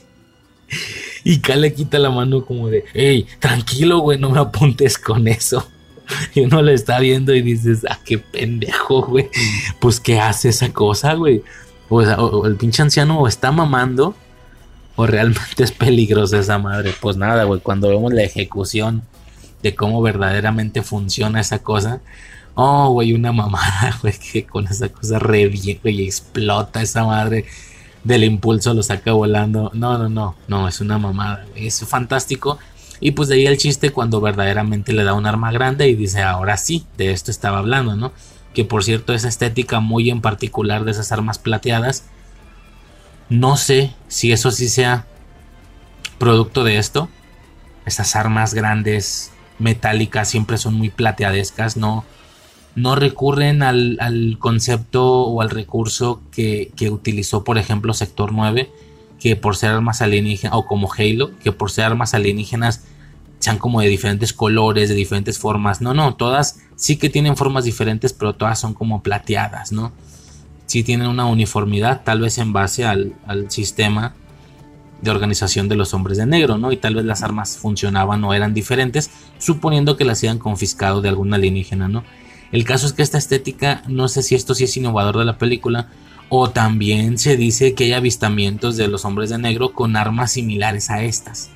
La verdad no sé, porque en la segunda película cuando hacen el recuento de lo que verdaderamente pasó en esa comunicación, aquí le dan su versión, ¿no? Lo que pasó en esa en esa comunicación. Ah, por ejemplo, lo de Cooper, ahorita que me acordé de Loki, lo de Cooper, el güey del avión. Ok, Loki ya utilizó la leyenda urbana, utilizó la anécdota o como lo quieras llamar, el suceso, el posible suceso o tal vez es solo una leyenda urbana, también lo utilizó para atribuírselo a, ah, es que era Loki. Bueno, en otros sentidos también se dice que este podía ser un hombre de negro, etcétera, no hay muchas, muchos factores.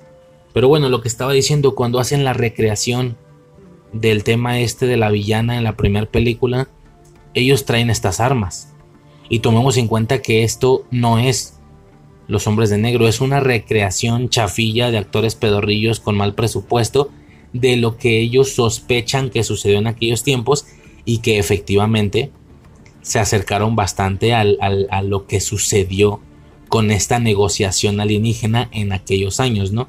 Claro, el programa no digo que sea real, es, en la película es un programa, pero en la película ese programa lo vio gente y usan más o menos esas armas, o sea que incluso a un nivel conspiranoico, el mundo por haber visto ese programa más o menos se entiende cómo se verían las armas de los hombres de negro suponiendo que fueran reales. No sé si me explico. Entonces no sé si aquí se diga algo similar. Que alguien asegure que traía un arma que era como un rifle pero mucho más grande, metálica. Digo, no sé. No sé. O tal vez si sea de la película. Pero es, es curiosa la estética de estas armas futuristas. Porque sí que avanzan conforme avanza la, la, saga, ¿no? Sí vemos diferentes modelos de armas y todo ese rollo. Estas secuencias eran güey, inolvidables. Eran inolvidables. Ahora veo la película, por supuesto, se sostiene bastante bien, güey. Sigo reconociendo justamente todo eso. Toda la dinámica al inicio de J reconociendo todo y todo es nuevo para él. J representa nuestra perspectiva, ¿no? Porque todo lo que vamos viendo segundo a segundo es nuevo, ¿no? Y esta fantasía, esta gran experiencia de suponer que, que nos pasará eso, de que su puta madre, güey, hay una agencia, hay aliens, hay... Es, y no solo aliens en un sentido misteriosón, terrorífico, invasivo, como si pretendía yo que fuera el recurso a rescatar en las películas previas. No, no. Casi como un tema de, de inmigrantes, de que, güey, de un aeropuerto, ¿no? De mira, yo, un güey así, un pinche gusano gigantesco con sus hijos, no, yo voy a viajar a Florida. o sea, súper normalizada la situación, ¿no? Entonces, súper normalizada, súper ya estructurada, civilizada y pues con ello también hay criminales. Pero para nada todos los aliens son malos, solamente dentro de esa posibilidad son, eh, son criminales algunos, ¿no? Entonces resulta interesante porque la perspectiva de J es la nuestra, para empezar, ¿no? Y los puntos que ya mencioné, güey. Bueno, uno más. Uno más. El del, el del alien gigante. Lo comenté creo que en el de Marcianos con Suicide. Ese, esa secuencia final a mí, como a muchos, lo sé, nos voló la cabeza. Me voló la cabeza, ¿no? Que toda la película trata de... Digo, lo, lo, lo aclaran después, pero toda la película trata de una galaxia dentro de una esfera que se puede usar de collar en un gato, ¿sí? Donde no solo hay diversidad de razas y diversidad estética, sino también diversidad de tamaños a ese nivel, ¿no? Dices, qué impresionante cuando podemos percibir que nuestro universo o que la galaxia de estos güeyes se encuentra en la misma situación, se encuentra en la misma situación y no solo es y no solo es una esfera, sino que es una esfera junto a muchas esferas a modo de canicas y el alien este que obviamente no se alcanza a percibir, pero es medio tentaculoso y es como me da la impresión que fuera como una forma de vida acuática, o sea, como de agua, o sea, como que está hecho de agua o algo así, no sé. Esta idea a mí me voló la cabeza. Y este concepto sumado a otro, que a lo mejor este ya no lo van a reconocer mucho porque ya es más de mi generación, pero es el tema de Ben 10. Ben 10 es una serie animada eh, que a mí me tocó muchísimo, güey, de morro, donde un niño consigue un dispositivo pulsera eh, llamado Omnitrix y este dispositivo tiene la capacidad de guardar el ADN de diferentes aliens, estrictamente 10 aliens, ¿no? Por eso ven 10. Y él tenía la posibilidad de convertirse en esos 10 aliens en pro de salvaguardar la justicia del lugar por donde iba pasando en un viaje. Es una de estas series donde los protagonistas se están moviendo por todo el país y nada, ¿no? Se convierten en cada uno de estos 10 aliens. Que aunque la serie es muy alienesca, muy de aliens, al momento de que el niño se convierte en ellos, también pretenden darle un rollo Shazam y un rollo superhéroe. O sea, un rollo alien, pero superheroico. Donde cada uno de sus aliens tienen perfectamente un, una contraparte que tú puedes entender en base a que es un superpoder básico en relación a cuando uno voltea a ver a Marvel o ¿no? De decir, ok, un superpoder es el vuelo, el otro es la superfuerza, otro superpoder es las llamas, ¿no? Como la antorcha humana, otro poder es bla.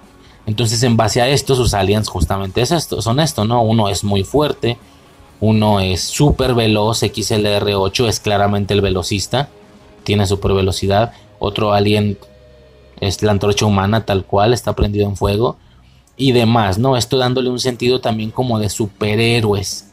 De que tengo no tengo a 10 aliens, tengo a 10 superhéroes en mi, en mi muñeca, ¿no? Y al mismo tiempo dándole ahí como un sentido Shazam. Rollo, yo soy un niño, pero me convierto en el héroe. Entonces salvo a la gente, pero sigo siendo un niño, ¿no? Por ende hago ahí cosas que un niño haría, ¿no? Travesuras, comete errores y demás, ¿no? Bueno, ¿a qué voy con todo esto? Que yo de morrillo, y lo he comentado muchas veces, cuando yo jugaba algo, si yo jugaba Dragon Ball, yo no era Goku, yo era yo, nada más que yo era un Saiyajin también, ¿no?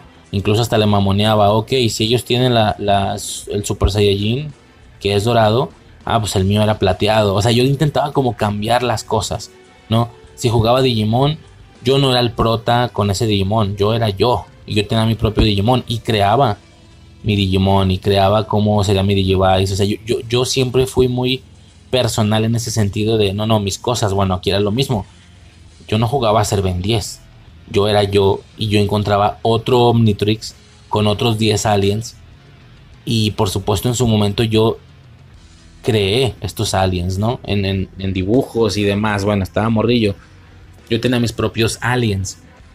Me acuerdo de todos, me acuerdo de todos, pero pues bueno, si ya es tema para otra ocasión. El caso es que uno de esos aliens era esa cosa azul de hombres de negro. De que, digo, como si tuviera sentido, ¿no? Obviamente te conviertes en ese alien y revientas el lugar donde te encuentras. No, obviamente no, güey. O sea, si era como ese alien, sí rescaté el concepto de que mi alien era gigante, pero porque, porque Ben 10 en uno de sus aliens, uno del superpoder es ser pequeño, como Ant-Man. O sea, es un, es un alien pequeñito. De nuevo, haciendo como ahí el espejeo, el, como que la, la contraparte de Ant-Man. Bueno, si él tiene el pequeñito, yo tengo, el, yo tengo un alien grande. Yo tengo un alien gigante, ¿no? Muy al estilo de, de Ant-Man, pero cuando se hace grande, ¿no? Eh, digo, Ben 10 no tenía ningún alien gigante en sus primeros 10. Así que ya después empieza a descubrir más y ya por ahí cae White Big, ¿no? Pero este era uno de los míos, por supuesto que el mío no. O sea, no tenía esas dimensiones de grandeza simplemente era, no sé, como un rascacielos, como Godzilla o qué sé yo, o sea, era grande y ya, güey. Pero era, yo imaginaba, porque no se ve, se ve la pura mano, si lo quieres llamar así. Pues yo imaginé el alien, ¿no? Que sí era una especie de pulpo hecho de agua con tentáculos, pero pues era gigante, ¿no? Era uno de mis aliens, güey. Nada más tenía que destacar eso, que esa secuencia o sea, yo la usé tanto para juegos, claro, combinándolo un poco con, con Ben 10, que era algo muy normal. No sé si era algo normal para todos, supongo que sí, combinar conceptos. Ya lo he comentado, llegué a combinar Digimon con, con Mega Man. Bueno, Mega Man Battle Network, el de los chips, no el que todos reconocen como, como Mega Man. Y llegué a combinar los conceptos, entonces combinaba conceptos, bueno, aquí fue un poco, un poco eso, güey, y, y estaba curioso, ¿no? Y como ya comenté, la secuencia alienígena, que sí, perdón, la secuencia que sí podría pertenecer a la temática, pero solo como secuencia, para nada la película no es, lo es, o sea, no es, para, para mí la película no entra en invasiones alienígenas, solo está aquí porque es parte de la extra infancia y a su vez aproveché la similitud temática para meterlo aquí y no en otro audio. Pero, pero en sí no lo veo como invasiones alienígenas para nada, no con el recurso que yo quería rescatar en estos audios, de una invasión alienígena partiendo de un punto que es nuestra realidad. No nada super galáctico, super de que, güey, nosotros también vamos a otros planetas. No, no. Así rollo Star Wars, Star Trek. No, no. Es nuestra realidad, pero en nuestra realidad cae una nave nodriza al cielo y nos empieza a invadir. Era un poco el recurso. Por ende entendemos que en Hombres de Negro esto no, no aplica, ¿no? Pero, pero si la tuviéramos que rescatar, pues ahí está. La secuencia del crucero arquiliano que lo vemos imponente posado justo fuera de la Tierra, güey. Es impresionante, listo para reventar el planeta, güey. Muy interesante, güey. Es una gran película, es una impresionante película. Gran primera parte para una, una, saga. Y ya no, poco más que decir, señores. Eh, Men in Black o Hombres de Negro 2. 2 con, un, con Romano, no con un número 2, 2 con Romano. Del 2002. ¿Ok? Como ya menciona, bueno, aquí también es cierto, aquí también hay una especie de sensación de invasión alienígena, solo que la nave está chiquita. De hecho, cuando hacen el perímetro, pues vemos que no, que no lo percibimos. Primero vemos cómo llega la nave. Es el inicio de la, de la, de la película, ¿no? Vemos cómo llega la nave. Así la doradita, ¿no? Y se posa y ya luego sale la, la, la consistencia esta rara y luego se convierte en la morra. Pero no es hasta que vemos a J dentro del perímetro viendo la nave que nos enteramos que es una nave pequeñita. Pero igual, es el arribo de una nave, ¿no? Entonces, bueno, eso ahí también me dio entrar, pero pues la película en general no lo es tanto, ¿no? No, no tengo ningún interés en hablar de la, trama ni, la trama ni nada. La verdad es que ya viendo las tres películas la trilogía, la 2 es la que termina gustándome menos de las 3. O sea, me gusta más la 3 incluso, tal vez por los viajes en el tiempo. La verdad es que lo único que podría destacar de esto, pues es... O mencionar o querer mencionar, pues es que me da la impresión, mira, para empezar pasaron 5 años, güey. Cinco años. No pareciera que tuvieran la intención de hacer secuelas de Hombres de Negro, ¿no? No queda muy abierta. Digo, se da por entendido que J logró ser el nuevo reemplazo de, de K. Es una sorpresa al final de la película, de la primera, que te digan, no, no estaba entrenando a mi compañero, estaba entrenando a mi reemplazo. Esto es como que muy impactante, ¿no? Y, y el hecho de que la chica de la morgue termine siendo su nueva compañera, resulta interesante, resulta muy interesante y ya entiendes que la pareja va a seguir así, ¿no? Empieza la segunda película o el hecho de saber que habría una Hombres de Negro 2, pues cualquiera pensaría por razones obvias que ahora se va a tratar de estas dos personas, ¿no? De Will Smith y la chica. Ahora ellas son la nueva pareja, el nuevo par de compañeros que se van a dedicar a trabajar en estas situaciones, ¿no? A nivel, siempre lo he dicho, hay dos niveles de profundidad en revisar este tipo de productos. El nivel canónico, lo que pasa en ese universo, y a nivel externo, ¿no? Intereses de las personas, lo que funciona, lo que no funciona, el público, el presupuesto, etc. A nivel interno, así debió de haber sido, ¿no? Si K se retira es para no irse. Pero pues entendemos que a nivel externo, Men in Black hombres de negro son K y J. O sea, son esos dos actores. Ese es el concepto. del concepto. Yo tenía un maestro que hablaba así, güey. En la secundaria, creo. Decía, el concepto. O sea, te, marcaba un chingo la P, me acuerdo. Vamos a. Y luego. Sí, güey, te estaba dictando y. Vamos a delimitar los tres conceptos y vamos a lograr que el equipo tenga una buena cantidad de aptitudes. Aptitudes, así es el vato. Bueno, X. Y el caso, X. Y el caso, güey, chingada madre, güey, soy un puto desastre, güey. El caso, güey, es que a nivel de concepto, ellos dos son hombres de negro. O sea, hombres de negro son ellos dos. No cualquier hombres de negro. Vaya, tenemos el ejemplo de Internacional, ¿no? Que a priori uno podría, o sea, con la saga uno podría pensar, a ver, Hombres de Negro es la agrupación, no ellos dos. Puedes seguir haciendo productos, pero pues ahora enfócate en otra pareja de personajes, ¿sí? Ahora enfócate en, en este otro par de actores que también son integrantes de la agrupación de Hombres de Negro y que todo está ocurriendo en otro lado al mismo tiempo de lo de KJ, pero en otro lado, porque obviamente no son los únicos dos empleados, son un perramadral de empleados, son un perramadral de agentes y por supuesto todos haciendo misiones relacionadas con alienígenas, entonces no es una locura. Yo hubiera pensado eso, pero al mismo tiempo también entiendo, porque eso es, eso es en pro del canon. Güey, el canon me está diciendo que hay una agrupación de muchas personas, podemos ver otro par, no pasa nada pero a nivel exterior o a nivel general, como concepto, los hombres de negro son ellos dos. Entonces, ¿qué pasa? Ellos perciben o entienden esto y en lugar de arriesgarse a hacer una película entera con Will Smith y la chica, ven la manera de justificar con la trama que tengan que regresar acá. ¿Sí? La chica ni siquiera sale, ni siquiera sale. Y se justifica también, sí lo justifica, ¿no? De que, de que J está desneuralizando a sus compañeros porque no llenan eh, los requisitos que él, necesita, ¿no? Y ahí aclaran que él ya desneuralizó a la chica, aunque no lo vimos porque quería regresar a la morgue. Vemos cómo lo hace con su compañero al iniciar la película, etcétera, ¿no?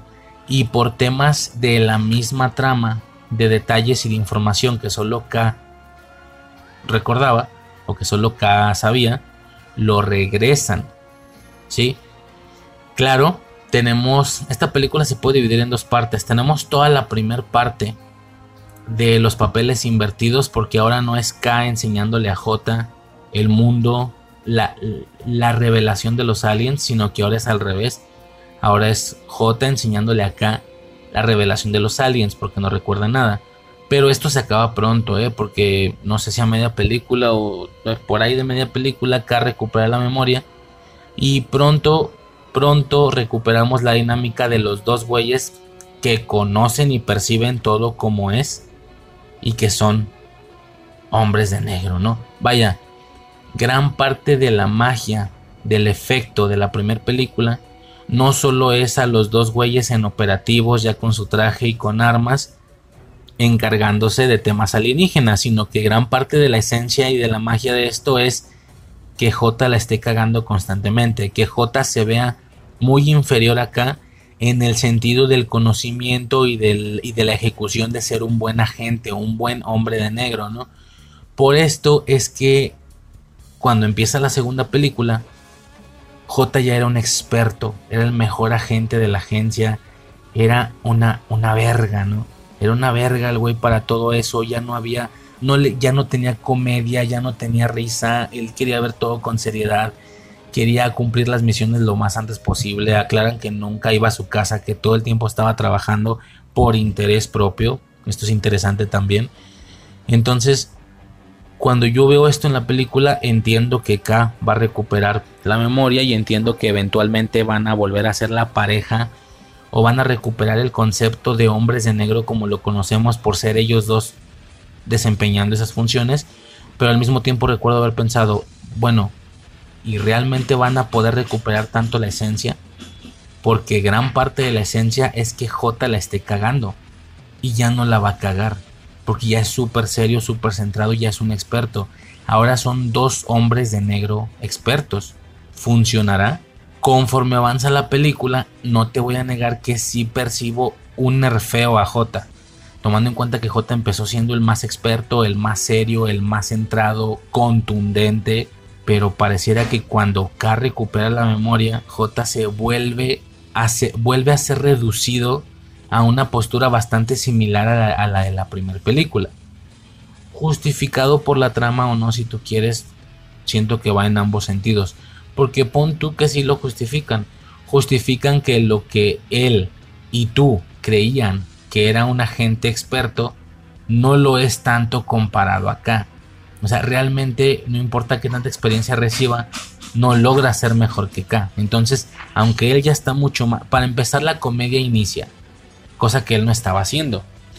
Te da a entender entonces que si él no estaba haciendo cómico al inicio de la película, no era porque quisiera tener, porque quisiera ser buena gente, buen hombre de negro y llevar todas sus ejecuciones con de manera contundente. No, te dan a entender que estaba triste por no estar con K. ¿sí?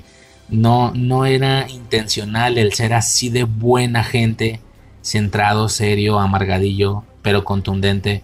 No, estaba triste, estaba frustrado por ya no estar con K. Y ahora que ya lo está, se libera más como persona, ¿sabes? Se siente más libre.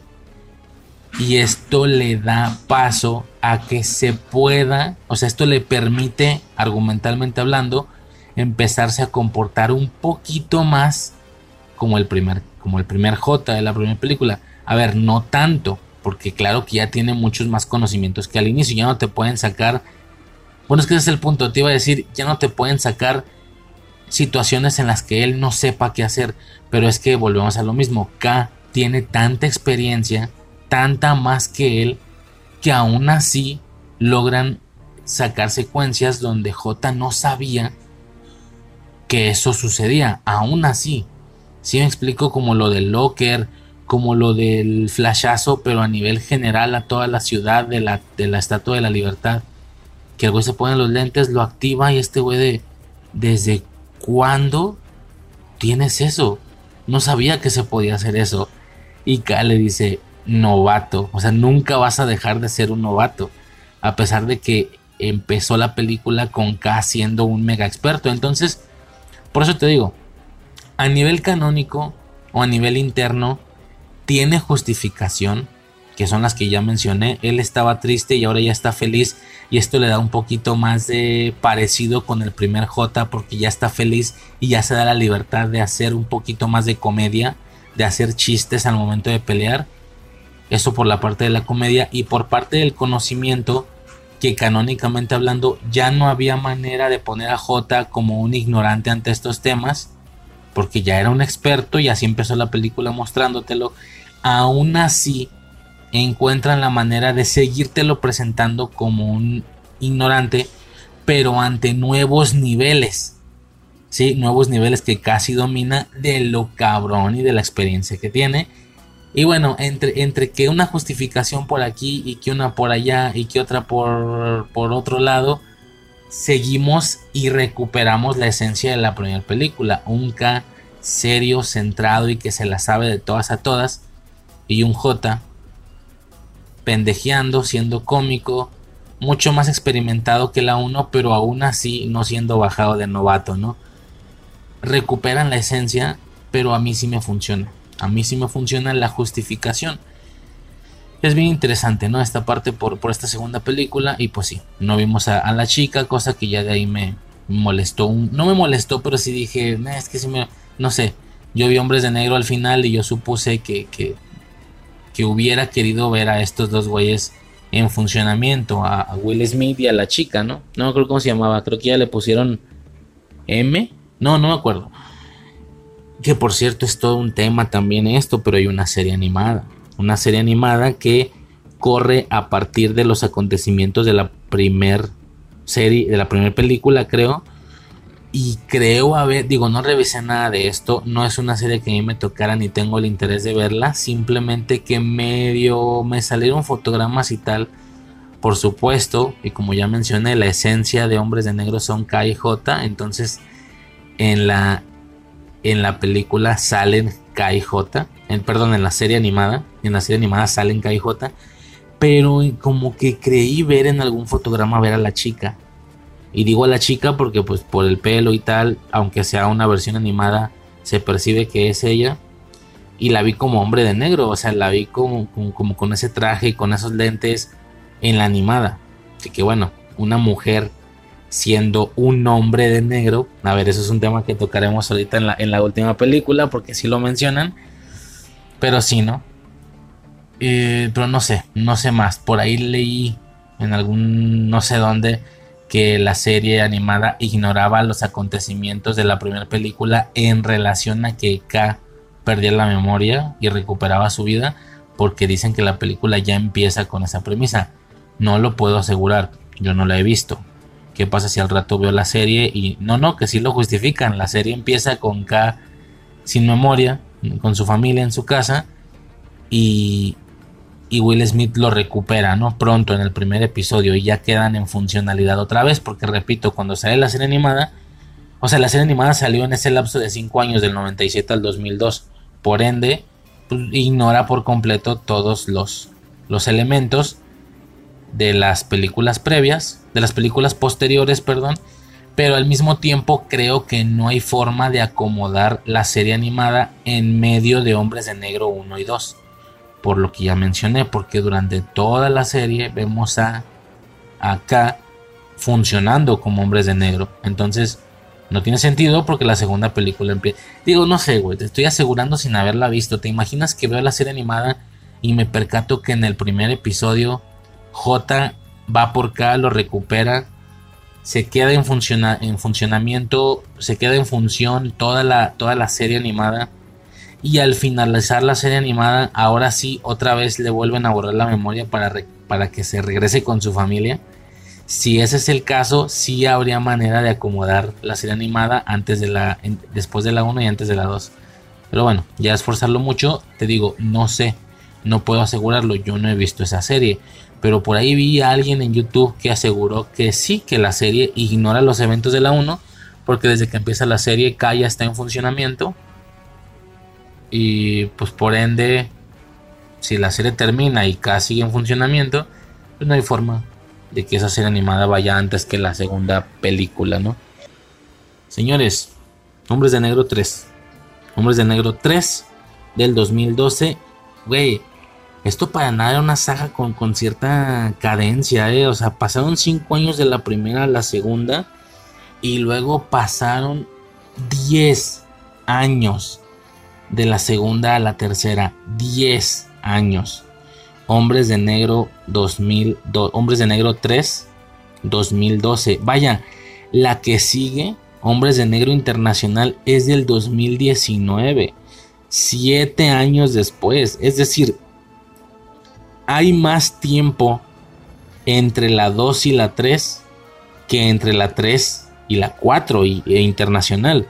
Curioso porque como ya mencioné yo, si uno, bueno, no sé ustedes, yo si volteo a ver esta saga, me percato o, o, yo podría etiquetar, yo podría percibir que no es una tetralogía, es una trilogía y luego un revival intentando aprovecharse de la popularidad del producto.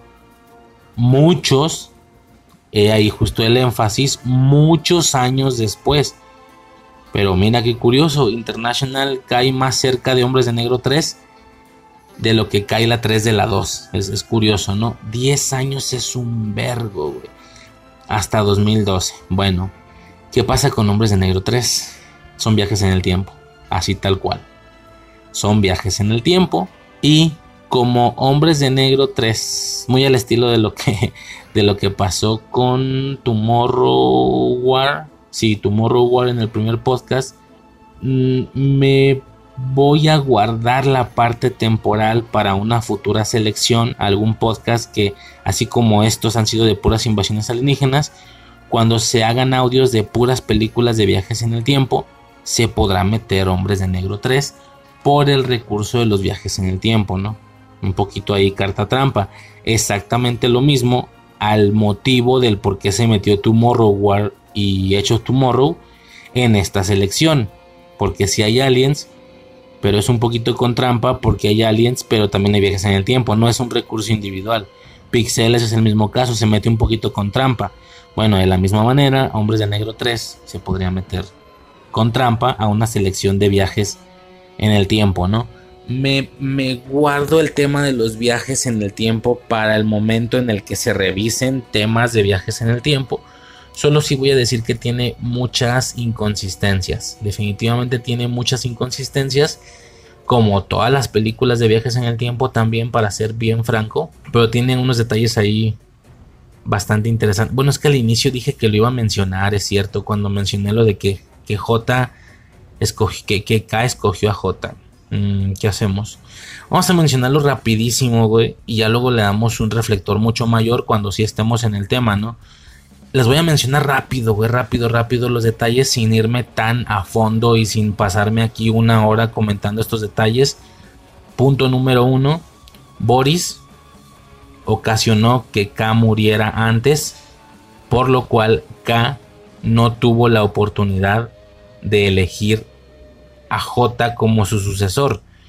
Pero aún así el universo al que J regresa o el universo que J empieza a percibir después de haber el nuevo universo donde K todo el tiempo estuvo muerto, J sigue siendo un agente de hombres de negro.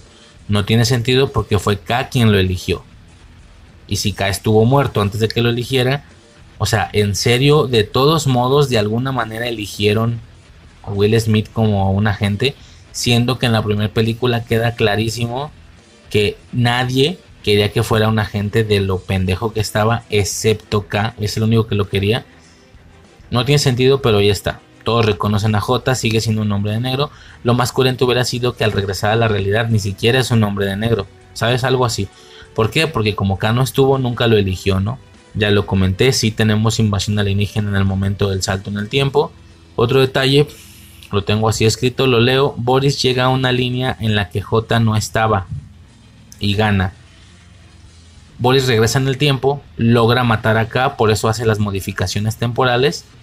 Desde su perspectiva ganó, pero al mismo tiempo es en base a esta situación lo que hace que J regrese al pasado, regresa incluso un día antes entonces Boris en esa línea temporal llega, cuando Boris viaja en el tiempo hacia el pasado, llega al pasado en una línea donde ahora sí está J. Siendo que en la, o sea, no sé si me explico, en una primera línea Boris llega pero J no está, por eso es que logra ganar. Por eso es que logra generar esas modificaciones que ha muerto en el futuro. Esas modificaciones ocasionan que J se ponga en marcha para salvar la situación, viaja al pasado, en ese pasado llega un Boris que viajó en el tiempo hacia el pasado para matar acá, pero ahora ya está J. Y el hecho de que esté J coincide en que logramos que no tenga éxito su plan. Obviamente todo esto es una paradoja, porque si Boris no hubiera llegado, si Boris no hubiera viajado al pasado a matar acá, J no hubiera, no, hubiera viajado al pasado a salvar acá. Pero si J no hubiera viajado al pasado para salvar acá, Boris sí lo hubiera matado. Pero si Boris lo hubiera matado, J regresa. ¿Sí me explico? O sea, se, se pone un poquito extraño porque Boris regresa para matar a K. Debido a que K murió, J. Debido a que K murió, J regresa para salvar a K. Pero como lo salva, K ya no murió. Si ya no murió, no hay nada que haga que J hubiera regresado al pasado para salvar a K. Si me estoy explicando, se pone un poquito confuso ahí, pero bueno, las típicas paradojas de estas películas de viajes en el tiempo, ¿no? Está, está chido. Y el último detalle, observamos cómo fue el papá de Will Smith o el papá de J quien salvó acá. En la primera línea temporal donde el Boris del futuro no se entrometía y todas esas mamadas, fue el papá de K quien salvó a J. ¿Ok? Entonces te, te pretenden dar a entender que ese es el motivo por el cual K se aferró tanto a que fuera J quien lo sucediera. ¿Por qué? Porque de niño eh, su papá lo salvó a él. Por ende, él siguió cuidándolo desde ese día y esto ocasiona que cuando sea grande lo convierta en un agente. Por supuesto estamos entendiendo la falla aquí, ¿no? La realidad es que el resultado de que el papá de J salve acá, más bien el, el hecho de que el papá de J salve acá es producto y resultado de la situación de que K viajar al pasado. Se supone que si, si K no viaja al pasado y si tampoco Boris viaja al pasado, que es la línea original, bueno, es que es posible, ¿no? O sea, yo estoy suponiendo que el hecho de que el papá de Will Smith salve acá significa que esto es lo que hace cuidarlo todo el tiempo. ¿Ok? Vamos a suponer que en una línea donde ni Boris ni J viajan al pasado y no hay ningún cambio, aún así el escenario terminaba en el papá de, de J salvando acá. Si ese es el caso, pues entonces tendría sentido que esa sea la explicación del por qué lo elige al inicio. Pero también seamos bien sinceros. Si tú vas y ves la primera película en ese año, el plan de la trama no era que, J, que, que K se iba a aferrar a que J fuera su sucesor porque su papá de niño le salvó la vida. Obviamente no estaban pensando en esto, solamente decían lo agarró porque vio el momento de la acción, porque es muy bueno, porque corre muy rápido, porque tiene corazón, por lo que tú quieras, ¿no? Tal cual, lo que te presenta la película, eso se tenía pensado en ese momento, no hay ningún secreto. Así que ya ahora saliendo esa tercera película, pues se pueden dar el lujo de meter este detalle, ¿no? De decir, ah, no, no, que tú no sabías. Que resulta y resalta que, que K se aferró tanto que J fuera un agente porque tiene esa culpa y ese agradecimiento de que su papá lo salvó, sin mencionar que seguramente lo ha estado cuidando durante todo su crecimiento, ¿no? De nuevo está curioso, pero para que esto funcione, el hecho de que el papá de J salve acá tendrá que suceder exactamente igual, aunque Boris no viajara a hacer sus desmadres. ¿Me explico? Entonces no sabemos bajo qué contexto lo hizo. Y en lo personal yo la veo bien difícil. Yo la veo bien difícil porque si no me equivoco, ellos llegan a tener contacto con el papá de J por motivo de Will Smith, ¿no? Es que no me acuerdo de esto. Bueno, no es por Will Smith, es por el chavo que veía el futuro, ¿no? Bueno, no veía el futuro, veía todas las posibilidades. Mira, no sé. El caso es que le estamos dando vueltas a algo innecesario. Sencillamente en la primera película, claro que no lo tenían contemplado. Y en esta última película aprovechan y dicen que esa es la razón por la cual K eligió a J. Pero para que esto tenga funcionalidad y para que esto pueda realmente ser así, es necesario que ese escenario y ese sacrificio por parte del papá de J hubiera sucedido también en la línea temporal original donde no llega Boris, no llega J, no llega nadie, ¿no? Y que por cierto, la línea no se queda igual. Porque la línea termina con K matando a Boris. Que es lo que dicen al inicio de la película. ¿Por qué no lo maté? Lo hubiera matado. Bueno, K termina matando a Boris. Pero si Boris no existe en el futuro, no regresa para matar a K. J no regresa para impedirlo. Y no sucede lo que sucedió. Entonces K no mata a Boris. Y Boris sí está vivo. Y como está vivo regresa para matar a etcétera, etcétera, ¿no? Ya entendemos la típica paradoja de los viajes en el tiempo, la paradoja del abuelo, pero pues mira, si películas que su recurso único y mayoritario, principal, es el viaje en el tiempo, la cagan, pues ahora imagínate una película que el viaje en el tiempo nada más es una parte de esta, es un, es un recurso en un punto de la trama cuando verdaderamente la situación principal de la película en sí es la agencia gubernamental de hombres de negro que se encarga de regular las actividades alienígenas.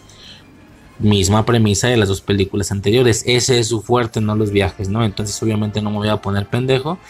Porque, pues te digo, si películas que sí tienen el recurso como principal la cagan, pues ahora imagínate esta, ¿no? Claro que la iba a cagar.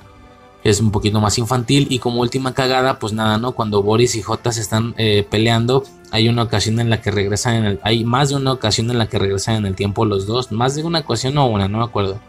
Regresan en el tiempo los dos pero se, se, quedó, se quedó claro se dejó claro en la película que el regreso en el tiempo no es mental como efecto mariposa. El regreso de tiempo es físico material como Terminator como volver al futuro tanto es que el Boris del futuro regresa al pasado y no regresa a su mismo cuerpo, no, no, materialmente llega y le da consejos a su yo joven, exactamente igual que Biff Tannen. No, Biff. Sí, porque es Biff, Griff y Buford. Sí, Biff Tannen. Es lo mismo, Boris hace lo mismo que Biff Tannen, ¿no? Pero entonces, si es un viaje material, cuando Will Smith y Boris están peleando en la viga, y viajan al pasado, no sé, un minuto, debieron de haber regresado a donde estaban sus otros yo en ese momento y ahora habría dos Will Smith y dos Boris, pero no. El viaje en el tiempo solamente por esa única y exclusiva secuencia es mental, como efecto mariposa. Regresan un minuto y se encuentran en sus mismas posiciones, lo que ocasiona que Will Smith ahora sí pueda esquivar los vergazos, ¿no? y más que viaje en el tiempo casi se siente como una regresión de un minuto para poder hacer las cosas diferentes. Mismo recurso que usan durante toda la película de Príncipe de Persia, por poner un ejemplo, que ya pronto hablaremos de ella. Me explico, es un poco eso, pero bueno, ahí está la falla. Señores, última película. Hombres de Negro Men in Black Internacional del 2019, siete años después ya lo comenté, ¿no? Aquí se animan un poquito a, a hacer lo que yo pensaba desde más morro. Yo decía, bueno, ok, ya deja tú lo que dije al inicio de que Hombres de Negro es un concepto, entonces ¿por qué no hacen más productos? Pero ahora Hombres de Negro siendo una agencia temporal, o ahora Hombres de Negro encargándose de vampiros y de zombies y de cosas terroríficas, de posesiones. Ya, ya olvídate de eso. No, no, dentro de este mismo canon, el canon nos deja entendido que esto es una agrupación con muchísimos empleados, con muchísimas parejas, porque van por parejas. Y resulta que solamente estamos viendo las actividades de una pareja en específico. ¿Qué misiones están haciendo los otros? Muéstramelos, ¿no? También quiero ver, aunque sean otros personajes, pero dentro del mismo canon, porque evidentemente es, es una agencia de hombres de negro. Pues mira, eso es lo que yo decía. Lo hicieron, pero no funcionó. Ahora, yo, yo no sé decir si no funcionó porque la premisa era pendeja. De ser así, soy un fracaso como posible guionista de cine o lo que se llame por no pensar en buenas ideas. Al parecer no era buena idea, para mí sí lo era, ¿no? Esa es una posibilidad. Y la otra posibilidad es pues, porque no está tan chida la película en muchas partes y ya. Es decir, ¿qué es lo que ocasionó que esto fracasara? Que si no es Will Smith y el otro güey no es Hombres de Negro. O si es posible si me hubieras entregado una buena película y a lo mejor no era tan buena, ¿no? O al menos solo vi, solo vi quejas de esto. Solo vi quejas donde la mayoría de personas coincidía en que esta película es la peor de todas, es la masculera y bueno. A mí en lo personal me gustó. A mí en lo personal. ¿Por qué? Porque yo soy el güey que desde hace años yo decía por qué no se enfocan en otros personajes. Dentro de este mismo canon justamente, no hay pedo. ¿Por qué no se enfocan en otra perspectiva? Bueno, ahora tenemos otra perspectiva. Y no me decepcioné. No me... No, güey. O sea, realmente cuando vi que salió la película en, en aquel 2019, yo me acuerdo de haber pensado, sí, güey, está bien, tiene mucho sentido. Cuando veo a Chris, Hemsworth y a la otra vieja, a Valkyria, dije, claro, tiene todo el sentido, güey. O sea, tocan ver otras cosas de esa misma agencia. Pero no, porque eso es a nivel canónico, pero a nivel externo, supongo que son solamente esos primeros dos güeyes, ¿no? Ahora, a mí en lo personal, me funciona muy bien la película. No importa que sean otros güeyes, solamente imagino eso, que son de otro. Vaya, ni siquiera es de la misma agencia, pero de otro lugar. Terminan yéndose o estando la mayoría del tiempo en Londres. En, en Men in Black Londres, cuando ellos eran de. Bueno, los primeros eran de Estados Unidos. Los, los primeros dos, güey. Digo, Will Smith y el otro güey. Si empieza en la misma agencia de estos güeyes. Tanto que vemos a O. ¿Sí se llamaba O? Bueno, la chica esta que tuvo como un amorío con... A ver, que ese es otro tema. Ya para salir de eso, güey. ¿Qué pedo con el amor eterno de K, güey? Es una, es una farsa, es un fraude. En la primera película nos dan a entender que él lleva 35 años. No, ¿cómo está el pedo? Sí, que lleva 35 años haciendo eso y que extraña a su esposa, la esposa que dejó. Cuando él recupera su vida, se le borra la memoria a la chica, obviamente a él también, y la versión es que estuvo esos 35 años en coma y ahora ya despertó con su esposa, enamorados y la chingada. Tema curioso porque yo desde ahí pensé, bueno, a ver, suponiendo que ustedes si no te hubieras vuelto hombre de negro, siguieran juntos hasta ahorita, tal vez ya se hubieran separado, güey, pero bueno, ok.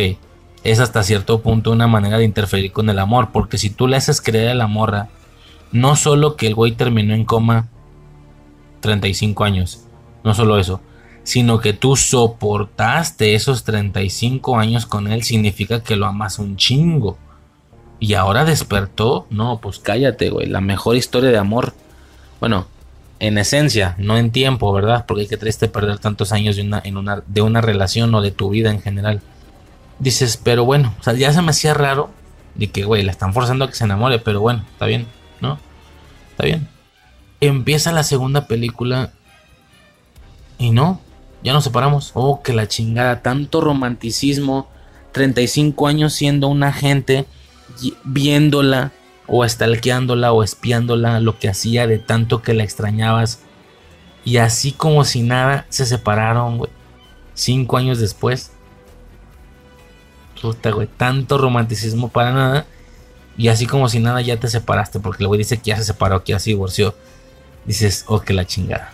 Como en Karate ¿no? Que empieza la segunda y, y todo el amor que viste toda la primera película, nah, ya nos dejamos, güey. Se hizo de amigos y estaba cotorando con un güey y pues se fue de zorra. Así, ya, se acabó el pedo. Bueno, acá es exactamente lo mismo, ¿no? Bueno, no lo mismo, pues no dicen que fuera por zorra, pero se separaron. Y tú dices, ah, chinga, pinche amor flojo, güey. O sea, no era tan romántico, legendario como yo creía, tomando en cuenta que K la veía y la stalkeaba de tanto que la extrañaba. Mira qué curioso, qué amor tan débil. ¿Por qué será? Por casi nada. ¿Por qué sería un amor así débil? Por casi nada, señores. Ya viendo otras películas, güey, tú dices... O bueno, si, sigues viendo la 2, sigues viendo la 3 y dices... Ah, caray, espérame. En cada película le ponen un interés amoroso acá. En la primera es su esposa. En la segunda es la chica esta con la que hicieron el tratado de la luz. La luz de Sasgard. No me acuerdo cómo se llamaba. Sasgard. No, no me acuerdo. La luz. La luz de no sé qué. Y se supone que él se enamoró y tuvo una relación con ella y bla, bla, bla. Y tú dices, ok. Y luego en la tercera, no, pues que ahora con no. Que tuvieron sus, sus que veres, que tuvo sus que veres con no y que ahora incluso se, aunque no andan medio semi. El caso es que el güey jodido, jodido, no solo se dio, no de ceder, no solo se chingó, no solo tuvo relaciones con otras dos morras, se enamoró de otras dos morras durante el transcurso. Ok, yo no estoy diciendo que, güey, qué pedo, güey, 35 años a No, pues no, güey, pero entonces no tenía sentido su, su revisada de, ay, cómo la extraño, la que era mi esposa antes de convertirme en un hombre de negro. ¿De qué estás hablando, güey? Tan enamorado no estás, güey, porque ya pasaste por mínimo dos situaciones, repito, no solo sexuales, güey, sino de se enamoró el vato y está enamorado dices, nah, güey, desde su perspectiva el tema de la esposa es más como una exnovia, güey. O sea, imagínate que yo tengo exnovia pelirroja, yo, imagínate que yo tengo novia pelirroja, luego novia rubia, luego novia Sí, que dije pelirroja, rubia, tercer novia morena y luego ahora estoy con mi esposa. Cabrón. Es lo que estaba haciendo el vato es lo mismo está recordando a la pelirroja, a la primera. De que, güey, la sigo recordando, la sigo amando. Si me explico, es como, a ver, a ver, o sea, como que estás enamorado muy a conveniencia, ¿no? Porque no, no veo que te estuvieras acordando mucho de tu esposa cuando estabas enamorado de la, de la vieja esta, no sé cómo se llama, la de la segunda película. Y tampoco te vi acordándote mucho de tu vieja, güey, en la tercera con... Cuando tuviste los que veres con... con oh, creo se llamaba o, M, no me acuerdo. Dices, mira, qué interesante, güey. Entonces se pone raro aquí el pedo porque, ay, güey, cállate hocico. O sea, al chile no estabas tan enamorado. Y lo peor, en la primera película, cuando tú despiertas del coma 35 años después. Que bueno, ok, es que sí lo entiendo, güey, porque me imagino que la chica sin... ¿Sabes cuál es el problema? Que la esposa no recordaba acá. Claro que tuvo relaciones en esos 35 años, pero él sí recordaba a la esposa. Y aún así tenía y aún así tuvo dos relaciones. No hay ningún pedo, no tiene nada de malo. Pero entonces, ¿por qué te presentan que después de esas relaciones él sigue enamorado eternamente viendo cómo su esposa corta el jardín. Ah, chinga, tan enamorado no está. Sí me explico, pero bueno. Y para su suerte estaba soltera en ese momento. Porque ¿qué pasa si la morra hubiera estado casada? Cuando él quiere regresar a su vida 35 años después. ¿Qué hacen, güey? ¿Le borran la, la memoria también al vato? De, güey, tú nunca conociste a esta vieja, no sabes quién es. Tú nunca estuviste casado con él y más bien llevas esperándome a mí en coma 35 años. De la verga, Está de la verga ese pedo, pero bueno. Está bien. Curioso, curioso nada más el lo travieso que es este K en sentidos amorosos y sobre todo muy conveniente para decir eso, ¿no? Para que en la primera película diga, ay, no estoy bien enamorado. Pues sí, güey, pues no te estás dando a ninguna ahorita, güey, pero ¿qué tanto te acordabas de tu esposa con la vieja de la 2? Con O. No tanto, ¿verdad? Pero bueno, es un tema. El caso es que O vuelve a salir en la cuarta película de Internacional y esto le da una cierta conexión o un cierto vínculo canónico, si lo quieres llamar así, ¿no? De decir, claro, cómo no, es el mismo universo todavía. Si es el mismo universo, nada más que estoy viendo otras personas, pero es el mismo, ahí está O, mucho mayor, sigue siendo la, la, la encargada de todo este pedo. Está bien, porque Z era el encargado en las primeras dos y luego pasó el mandato de esa agencia, la de Nueva York, a O. Dices, a O.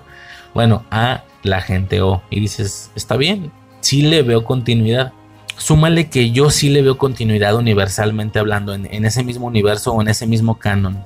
Súmale que me cumplen lo que yo en cierto punto pensé gran parte de mi infancia. De decir, güey, ok, eso están haciendo estos dos. ¿Qué estarán haciendo otros dos? ¿Sabes? Ok, se vieron por ahí unos agentes en el fondo y ellos qué misiones tienen, ellos qué hacen. Bueno, me cumplen un poco esta parte y de qué manera tan específica, ¿no? Con actores de moda en ese momento, güey, por favor, o sea, 2019. Fue el mismo año de Endgame. O sea, imagínate, güey, Thor y Valkyria, güey. Fuera su plus, era su boom ese año. Excelentísimo, ¿no? Que por cierto, ya es la segunda vez que me sucede que yo veo a esta chica y se me hace preciosísima se me hizo hermosísima aquí, en Hombres de Negro, y se me hizo hermosísima, y se me hizo hermosísima en, en, eh, perdón, en Internacional aquí y en Creed, en Creed 1. ah, te mamas, güey. Preciosa. Pero en el MCU, no.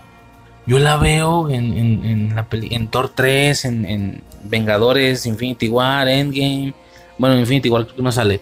En Endgame, la veo en, en Thor 4. No se ve bien, güey. No me gusta la morra. Pero en internacional y en Creed, uff, uff, uff. Está muy preciosa esta chica, güey.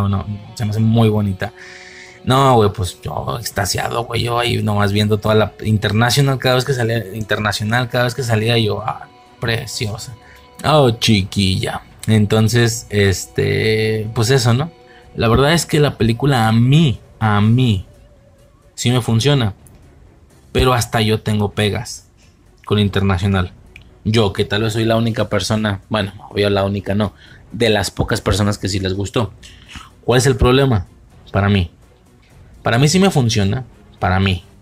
Siempre y cuando respeten la esencia estética de Hombres de Negro. Estética, porque entiendo que incluso a nivel concepto no se está respetando tan bien. Las otras tres eran como muy asquerosas. O sea, era de ver a aliens, de, de decir qué desagradable, qué es eso. Aquí no lo hay, pero lo entiendo por los tiempos. Ok. O por hacerla más infantil o por lo que tú quieras. No, pero la esencia estética. ¿De qué estoy hablando exactamente? No les quites el traje. Y ya. Eso es todo. No les quites el traje. El traje de hombres de negro. No les quites el traje. Que usen armas más seguido. No sé, güey. Más misiones de, de aliens. A lo que voy con esto, güey. Es que hubo un punto. Y fue estrictamente toda la secuencia de acción de la exnovia de Thor que, ok, está justificado, Thor tenía que hacerle creer que ya no era un hombre de negro, entonces va vestido normalito, güey. La chica pues igual llega vestida normal. Y es toda una secuencia de acción. Y luego la chica no se ve alienesca. Se supone que lo es por el tercer brazo, pero no se ve alienesca. Si acaso el güey azul, que por cierto es un girillo ahí, ¿no? Por el que se salvan en base al pasado de, de la chica, ¿no? De M. Porque era M y H, ¿no? Sí, creo que era M y H. Por el pasado que tenía M con este güey azul, pero pues hasta ahí, ¿no? Es, lo único alienoso de ahí.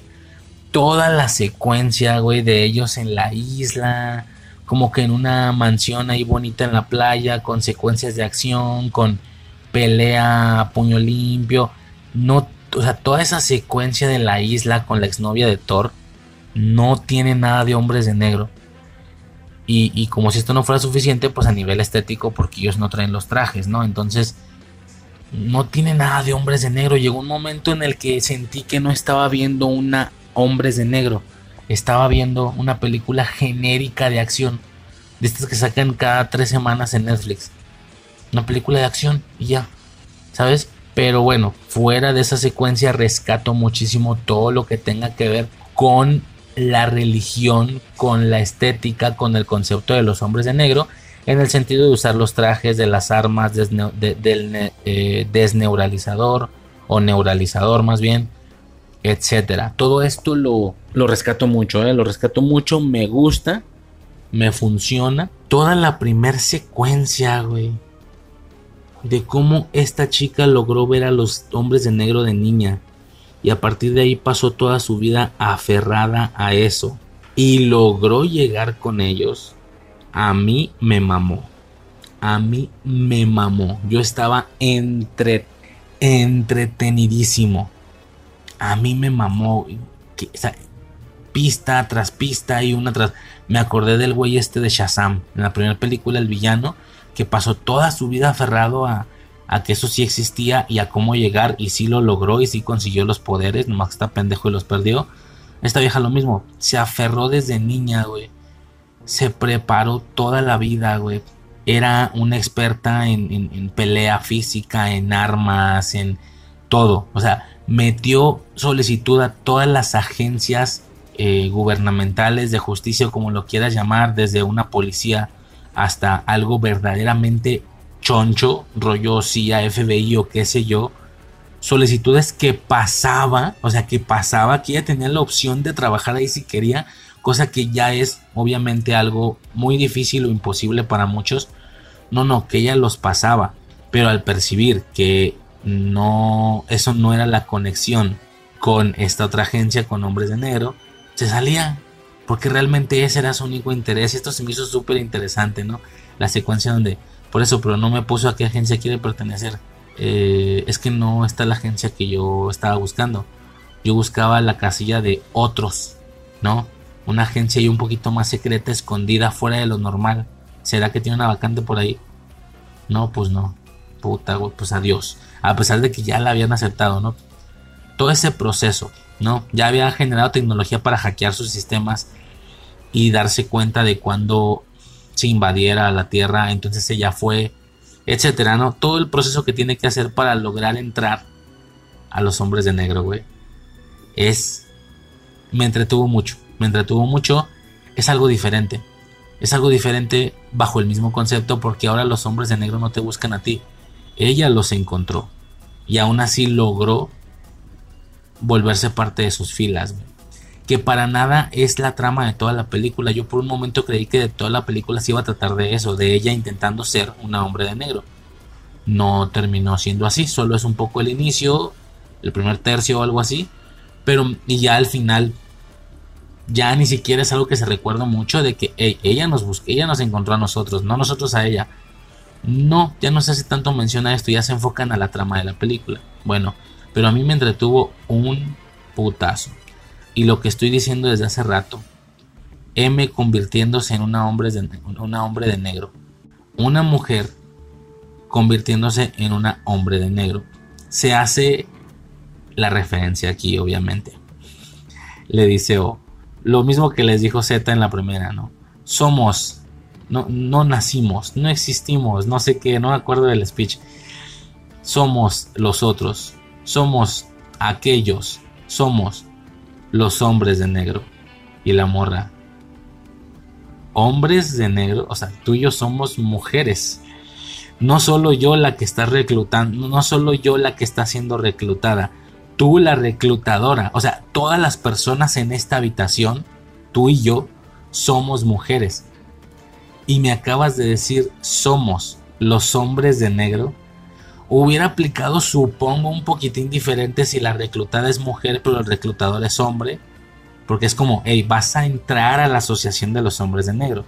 O al revés, si el reclutado es hombre y la reclutadora es mujer, tú reclutado, reclutado te vas a convertir en un hombre de negro, porque sí, efectivamente eres hombre. Lo gracioso aquí es que las dos eran mujeres. Las dos. Entonces la morra dice, somos aquellos, somos los otros, somos los hombres de negro, siendo ambas chicas. Y ella le dice, los hombres de negro. y la morra le dice, no, no, no voy, ni lo digas, ni siquiera lo digas no voy a entrar a esa conversación. Lo intenté hace años y se pusieron como locos. Supongo que es un tema tradicional, es un tema de origen. Son sus raíces y no van a cambiarlo. Y dije, wow, o sea, wow, fantástico, güey. Me encantó, güey. Así se hace. Así se hace un chiste de inclusión, señores. No la pendejada que hicieron en Peter Pan y Wendy, güey. Donde los, los, niños. Eh, ¿Cómo está el pedo? ¿Cómo iba, güey, ese chiste? Era como de, somos los niños perdidos. Y Wendy les dice, pero ustedes son niñas. Y las morras, ¿hay algún problema con eso? Y luego Wendy, mm, no, no, en realidad no lo tiene. es como, Dios santo, güey. Bueno, aquí sí funciona, güey, porque no es una terquedad de decir ahora por nuestro... No, nada más es como, güey, sí estoy consciente. Sí es una pendejada, porque sí lo es. Seamos bien francos, y ya estoy hablando yo. Yo, Riser, sí lo es, güey. Sí lo es, sí es una pendejada que si en un grupo de personas, imagínate que son siete personas, con hombres y mujeres, se dice nosotros. Lo que hace sentido en nuestro lenguaje es decir nosotros pero no hace sentido decir nosotras. Nosotras se utiliza única y exclusivamente para un grupo de puras mujeres, pero el nosotros no se utiliza única y exclusivamente para un grupo de hombres. En el grupo puede haber hombres y mujeres y de todos modos se dice nosotros. Perdón, pero si yo fuera vieja, me tendría bien envergada ese tema. Porque decir, ah, chinga, ¿y por qué no podemos decir nosotras en un grupo de hombres y mujeres? ¿Por qué no podemos decir nosotras? ¿No? La contestación sería, relájate, no estamos diciendo nosotros los hombres, estamos diciendo nosotros los seres humanos. Ah, ok, también podemos decir nosotras, nosotras las personas. En un grupo de vatos, un grupo de 10 donde hay hombres y mujeres, ah, nosotras vamos a ir para allá. Nosotras, nosotras personas, somos personas y persona es femenino. El término persona es femenino, persona, ¿no? ¿O qué vamos a decir nosotros los vatos si nos ponemos mamones? ¿Personas? Pues no, güey, somos personas. La persona, no dices el persona, dices la persona, es femenino. No es femenino, pues, pero me, explico, ¿no? Como que la manera de, de referirnos. Si es una pendejada, güey que si en un grupo somos vatos y morras, nosotros no brinca, no suena raro, eso es lo normal, pero nosotras sí brinca, es más chinga testa. Imagínate que en el grupo son nueve hombres y una mujer. Nada más por... No, ¿cómo está el pedo? Sí, ya, no, al revés, perdón, al revés. Imagínate que en el grupo son nueve mujeres y un hombre. Nueve mujeres y un hombre. Nada más por eso ya se dice nosotros. Por un solo vato ya no tiene coherencia dentro de nuestro léxico que se diga nosotras. ¿Cómo que nosotras, güey? Aquí hay un vato. Ah, cierto, aquí hay un vato. Nosotros. Por eso, pero, pero corre para los mismos lados. ¿Y las morras, güey? ¿Cómo está el pedo con las morras? Si me estoy explicando, la verdad es que a mí me tendría bien envergadísimo este tema, pero si les soy sincero, tampoco tengo la solución. Porque el típico nosotres en lo personal, y no sé si sea machismo, antiprogresismo, yo no sé si soy conservador, cosa que es raro en mí, güey, es un chiste ya en la bitácora, a mí no me resulta muy coherente. O tal vez ya es un machismo interiorizado, pero me sigue sonando tonto. Decir a mí, perdón, a mí. Nosotros. Ni nosotros ni nosotras, somos hombres y mujeres. Nosotros vamos a ir para allá. Nosotros. No tiene sentido. No tiene sentido. O sea, no me... A lo mejor lo tiene, pues, ¿no? Porque estás, estás ignorando la O masculino y la A femenina. Y decir, pues, la, pues la E de gente, ¿no? qué sé yo, no sé. No, pero es que la gente también es femenino. no dices el gente, dices la gente. Bueno, nosotros, a mí en lo personal me suena muy tonto. A mí en lo personal. Si se va a utilizar como chiste, por lo mismo, porque lo está ridiculizando, no hay pedo, ¿no? Tomando en cuenta, imagínate un grupo de señores conservadores donde dicen, oye, pero nosotros vamos a ir para allá. Uy, uy, no, perdón, perdón. Nosotros. Te estás burlando. Para usarlo a modo de burla, perdón, pero creo que yo también lo uso, de burla. De que, oye, este, vamos, nosotros vamos, le digo a mi morra, nosotros vamos para allá, perdón, perdón, somos hombre y mujer, nosotros vamos para allá, pero me estoy burlando, seamos bien sinceros, sí me estoy burlando, se me hace ridículo a mí, a mí, quien lo usa normal, o sea, que no lo están, que no lo usan cotorreando, sino que verdaderamente ya lo implementaron a su léxico sin importar que no esté correcto. ¿Sí me explico? gente seria, gente seria en la calle, en podcast, diciendo, oye, entonces, ¿a dónde, a dónde vamos a ir a la fiesta mañana? Porque, por ejemplo, todos nosotros vamos, nos vamos a ir como a las 8 de la noche, yo creo. Este, sería cosa de que tú vayas primero a sacar el dinero y luego vengas por nosotros y ya de ahí nos vamos. O sea, que lo digan con, yo, güey, yo estoy hablando normal Perdón, pero, perdón, pero hace una estupidez. Entonces no tengo la solución. No tengo la solución, nada más si es un hecho que se me hace una pendejada. También, también se me hace una pendejada.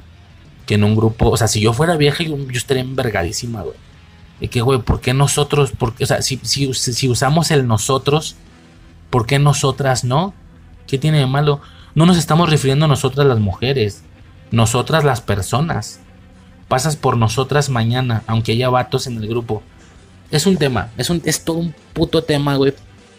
En el caso particular de hombres de negro, señores, pues entiende que es generalización, ¿no? Lo mismo que X-Men. X-Men.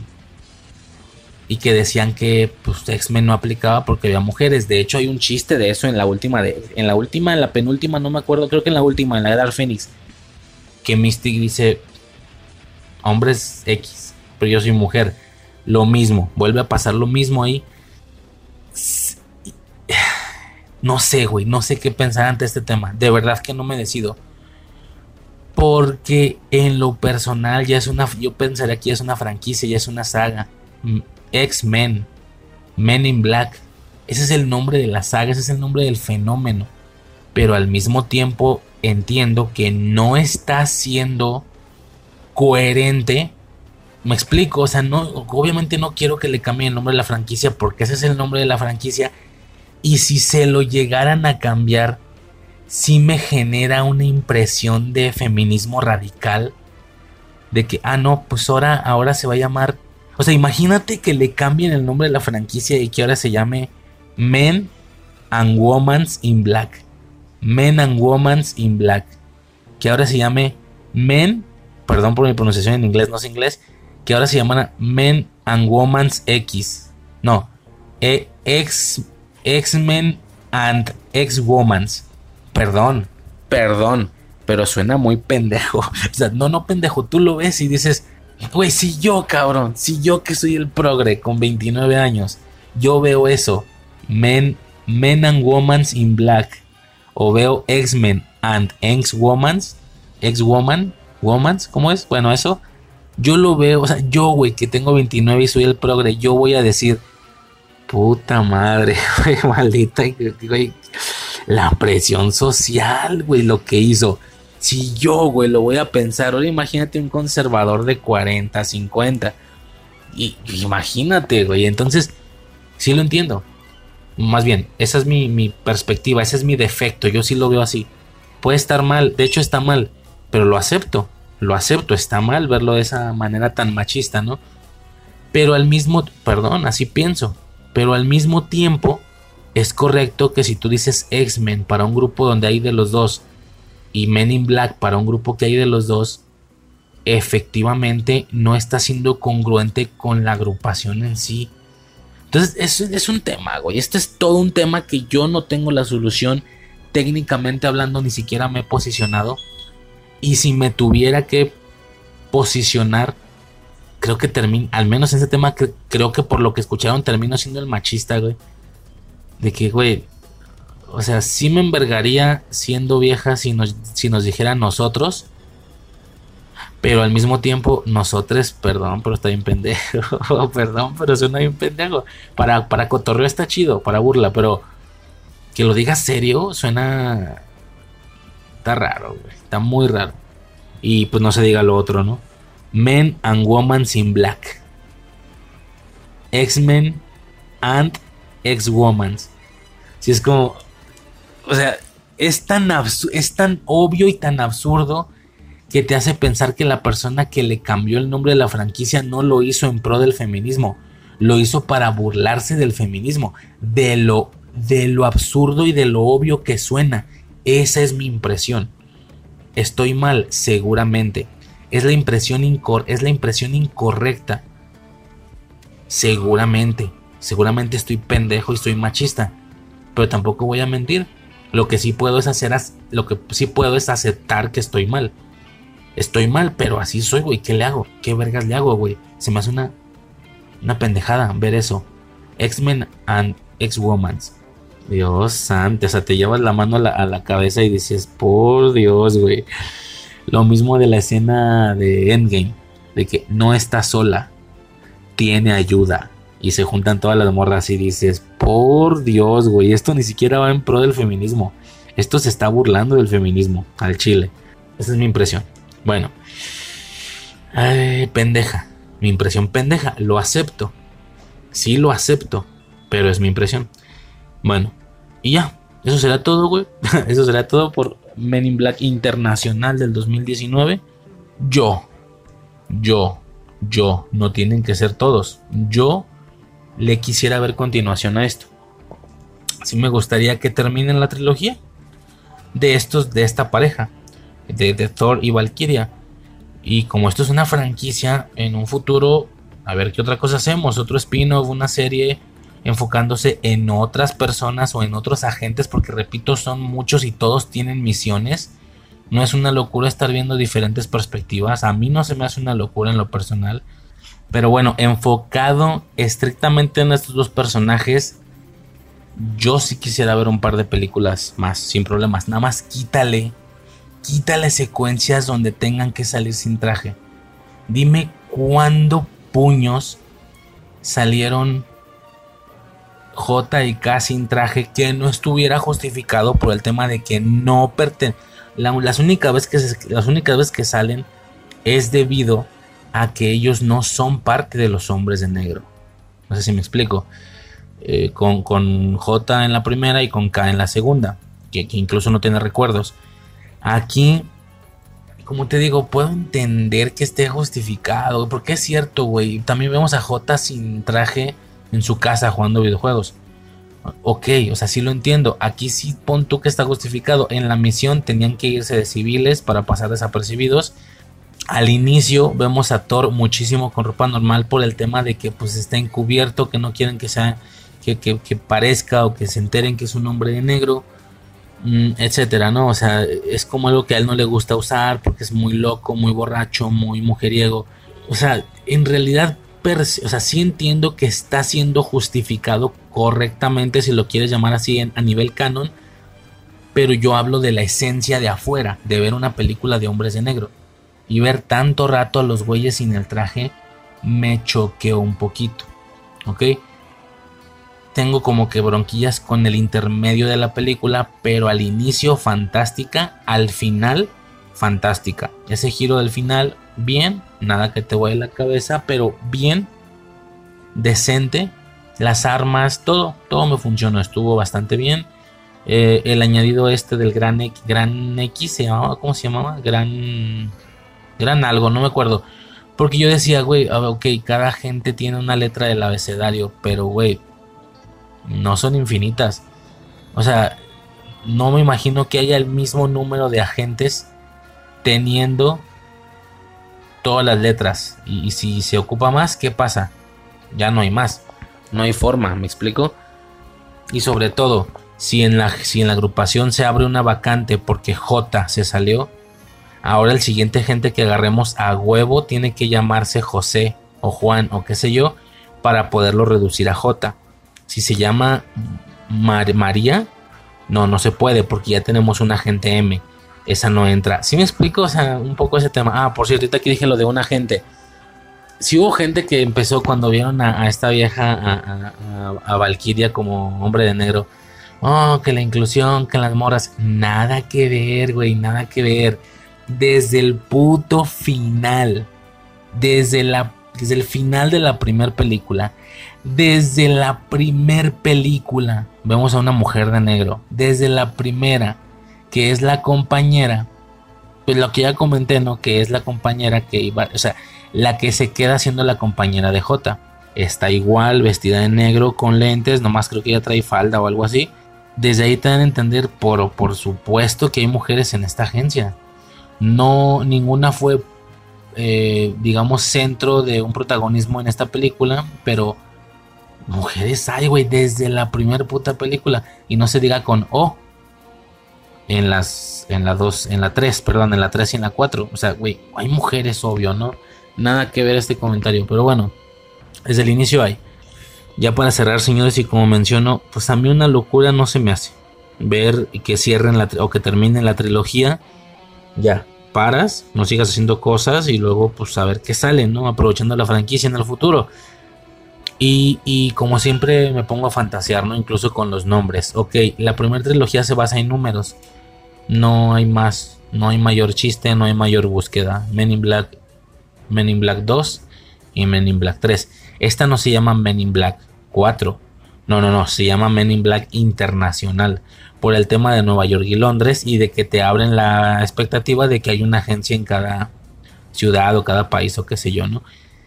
Dentro de esta perspectiva, yo, yo lo que veo en, la continuación de esto es ya no le vas a poner números, obvio, no va a ser Men in Black 5 y Men in Black 6. Si hubiera una trilogía, yo le. Bueno, eso ya es fantasía mía, ¿no? Estaría chido. La, la quinta se llamaría Men in Black Mundial o Global, como lo quieras llamar. O sea, la primera, o sea, te vas como expandiendo, ¿no? Men in Black Internacional, Men in Black Mundial. Y la tercera, Men in Black Universal. Y en la tercera, te dan a entender que no solo hay hombres en negro en los diferentes puntos del planeta. O sea, aquí ya te mostraron que esto es internacional, fuera de la nación, internacional, entre nación, inter, entre naciones, Nueva York y London, Londres. Perfecto. En la Segunda Mundial nos enteramos, o sea, ¿te imaginas ver una Men in Black eh, en China o en Japón? y que todo esté adaptado a su estética estereotípica. Claro que es un estereotipo, esto sí lo entiendo. Algo como lo que hicieron con John Wick. Que cuando fue al continental eh, de Japón, creo que era de China, no me acuerdo. Todo se ve muy asiático, todo está adaptado a ellos. Los asesinos son en lugar de pistolas, katanas y las madres, la chingada. Que viéramos una película de que, ah, no, no, pues también hay hombres de negro en China, en Japón, en, me explico, en Alemania, en México, estaría chido verlos de México. Y eso ya sería el mundial, Men in Black mundial, ¿no? Y que obviamente cuando se tengan por temas de la trama que ir a estas otras instituciones, pues sí, ¿no? Que ahí los, los hombres de negro no usen traje, que usen todos kimono, que no sé, estoy siendo sumamente racista, pero estaría mamón. Y ya la tercera universal, ¿no? Que te aclaren que no, no, que no solo en la Tierra, los hombres de negro están en muchos planetas del universo. Por supuesto, así como aquí, los hombres de negro somos humanos porque esta es la raza de este planeta.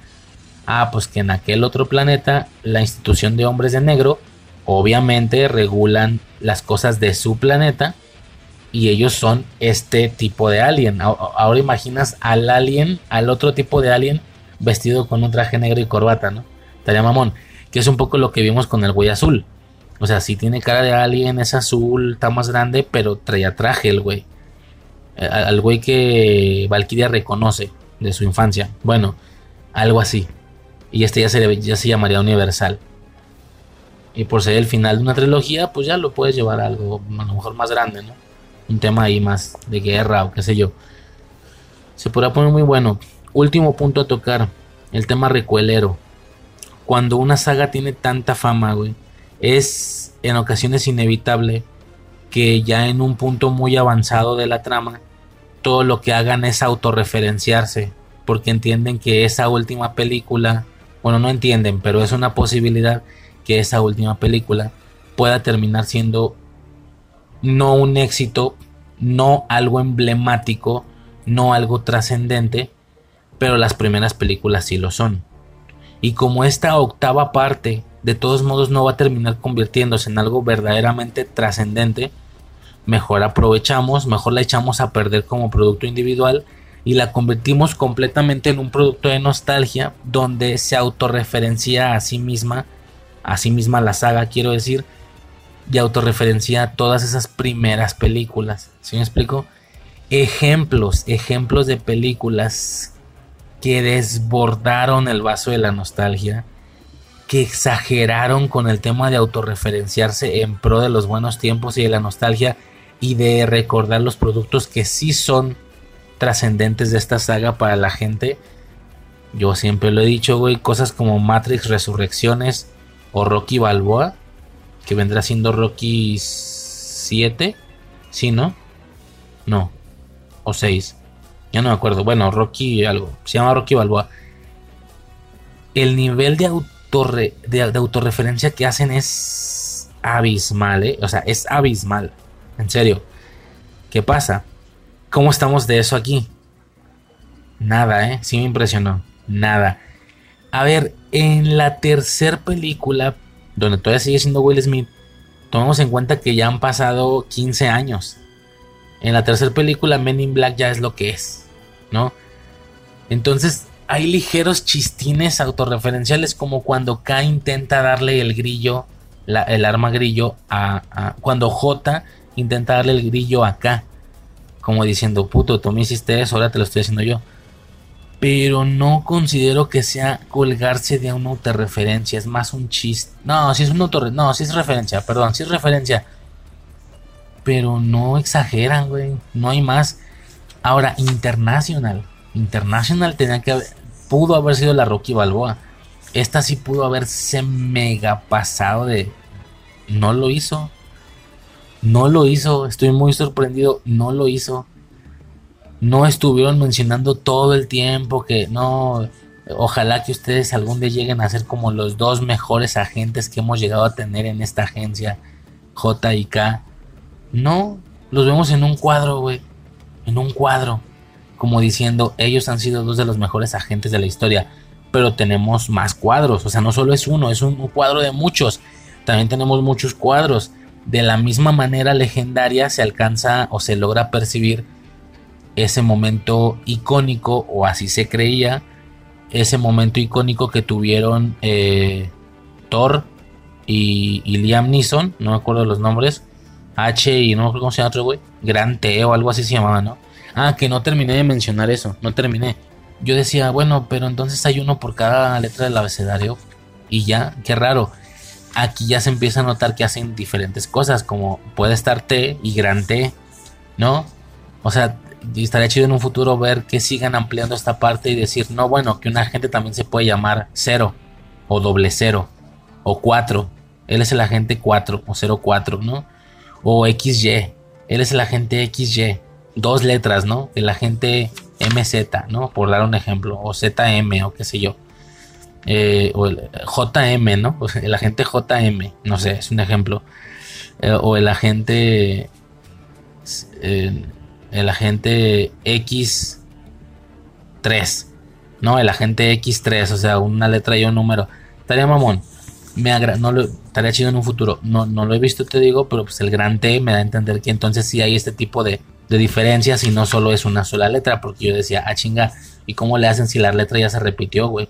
Si ya hay un agente F, ¿cómo le hacen para otro agente F? ¿Sabes? Se me hace curioso. Bueno, ahí está, señores.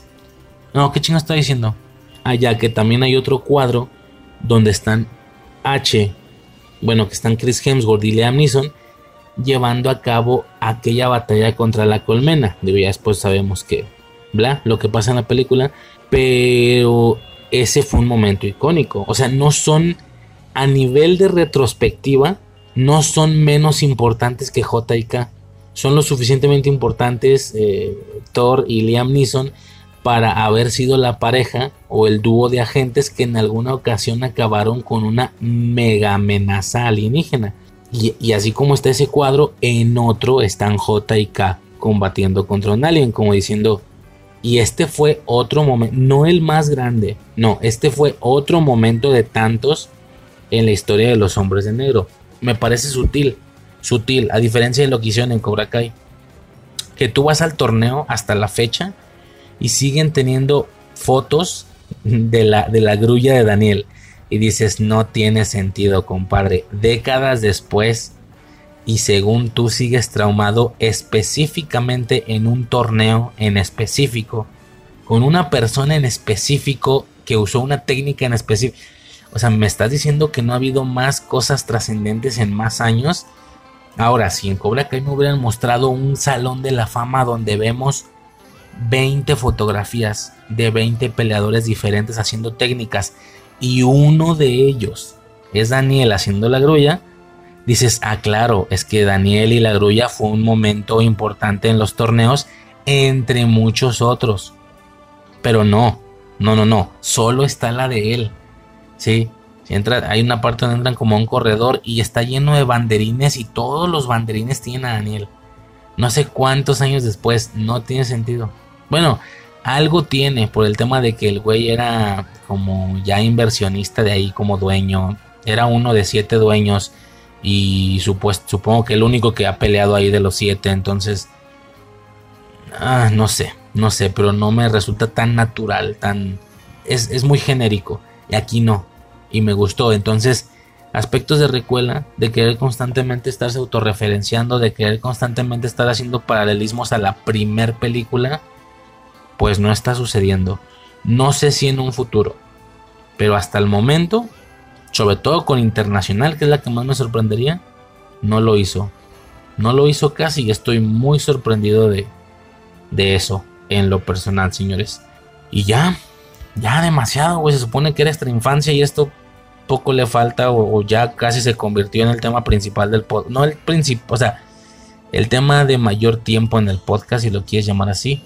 Y pues ya, no tengo otras cosas que decir, güey. Pues ya esto se extendió demasiado, güey. Se supone que una extra infancia nada más, un bloquecito. Pero pues es que sí, güey, Hombres de Negro es, es algo importante. Al menos para su servicio. O sea, no importante de que, uff, si no está en el intro, ¿no? Pero es, es una buena saga, güey. Es una buena saga. Por eso no se me hace una locura que le sigan. Te guste o no, si no te gusta no lo ves. Y sigues viendo tus primeras dos películas una y otra vez en bucle. Pero, pero en general, supongo que es un concepto tan famoso y tan grande al nivel de cosas como Depredador o Alien. Que sí me sorprende cómo no está habiendo más explotación de este concepto en lo personal. Salga bien o salga mal como internacional, no hay pedo, pero que hagan cosas. Si haces más cosas, ya das a la opción a la gente de verlas o no verlas, ¿sí? Tomando en cuenta esta opinión eh, de que, güey, no me arruines la saga, no saques más. Y si la sacan, nomás no las veas y ya, güey. Si sacan algo después es para que otras personas puedan elegir si quieren verlo o no. A ti te arruina la saga, entonces no lo veas, no lo veas. Ya no lo veas, no veas secuelas, no veas remakes. Así quédate. En tu cabeza ya no existieron. Así déjalo. Pero deja que la gente disfrute. No, yo sí quiero verla. O sea, ¿sabes? Yo, yo sí quiero ver qué otra cosa van a sacar. No importa que la saga siga tan explotada que lleva 15 productos, 15 películas, da igual, saca otra. Quien no la quiera ver, no la ve. Quien quiera verla, la ve y fin del pedo, güey. No hay más. Eh, sí está como medio raro eso de me van a arruinar la saga como si verdaderamente fueran a meterse a los archivos de las plataformas de streaming y cambiar cosas en las primeras películas. No es eso, van a sacar nuevas nada más. Nuevos productos. Señores, con eso cierro.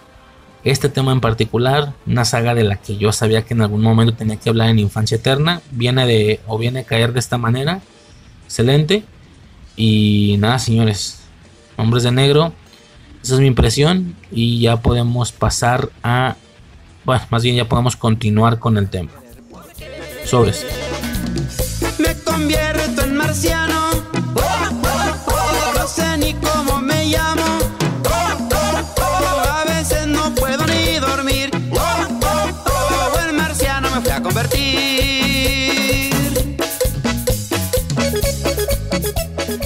la siguiente película o películas, porque son tres, un poco lo que pasó con de la Independencia, que al revisar la primera, pues ya hablamos de la segunda.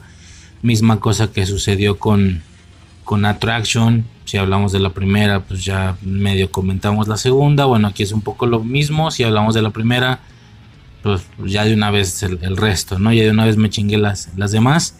Skyline es una trilogía, como ya menciono, y lo primero que en su momento me llamó la atención, lo primero que me llamó mucho la atención es, a ver, es normal que cuando las películas son individuales, o sea, que solo sea una película de, cada de cada cosa, ¿no? Como han sido la mayoría en estos tres volúmenes o en estos tres podcasts de invasiones alienígenas, pues entiende que no la conozcas. Y aún así, hay algunos casos en los que siendo una sola película yo crecí escuchando sobre dicha película toda mi vida, ¿no? Principalmente aquellas ya icónicas cinco películas del primer audio, ¿no? Del primero de estos tres audios. En el caso de Skyline son tres.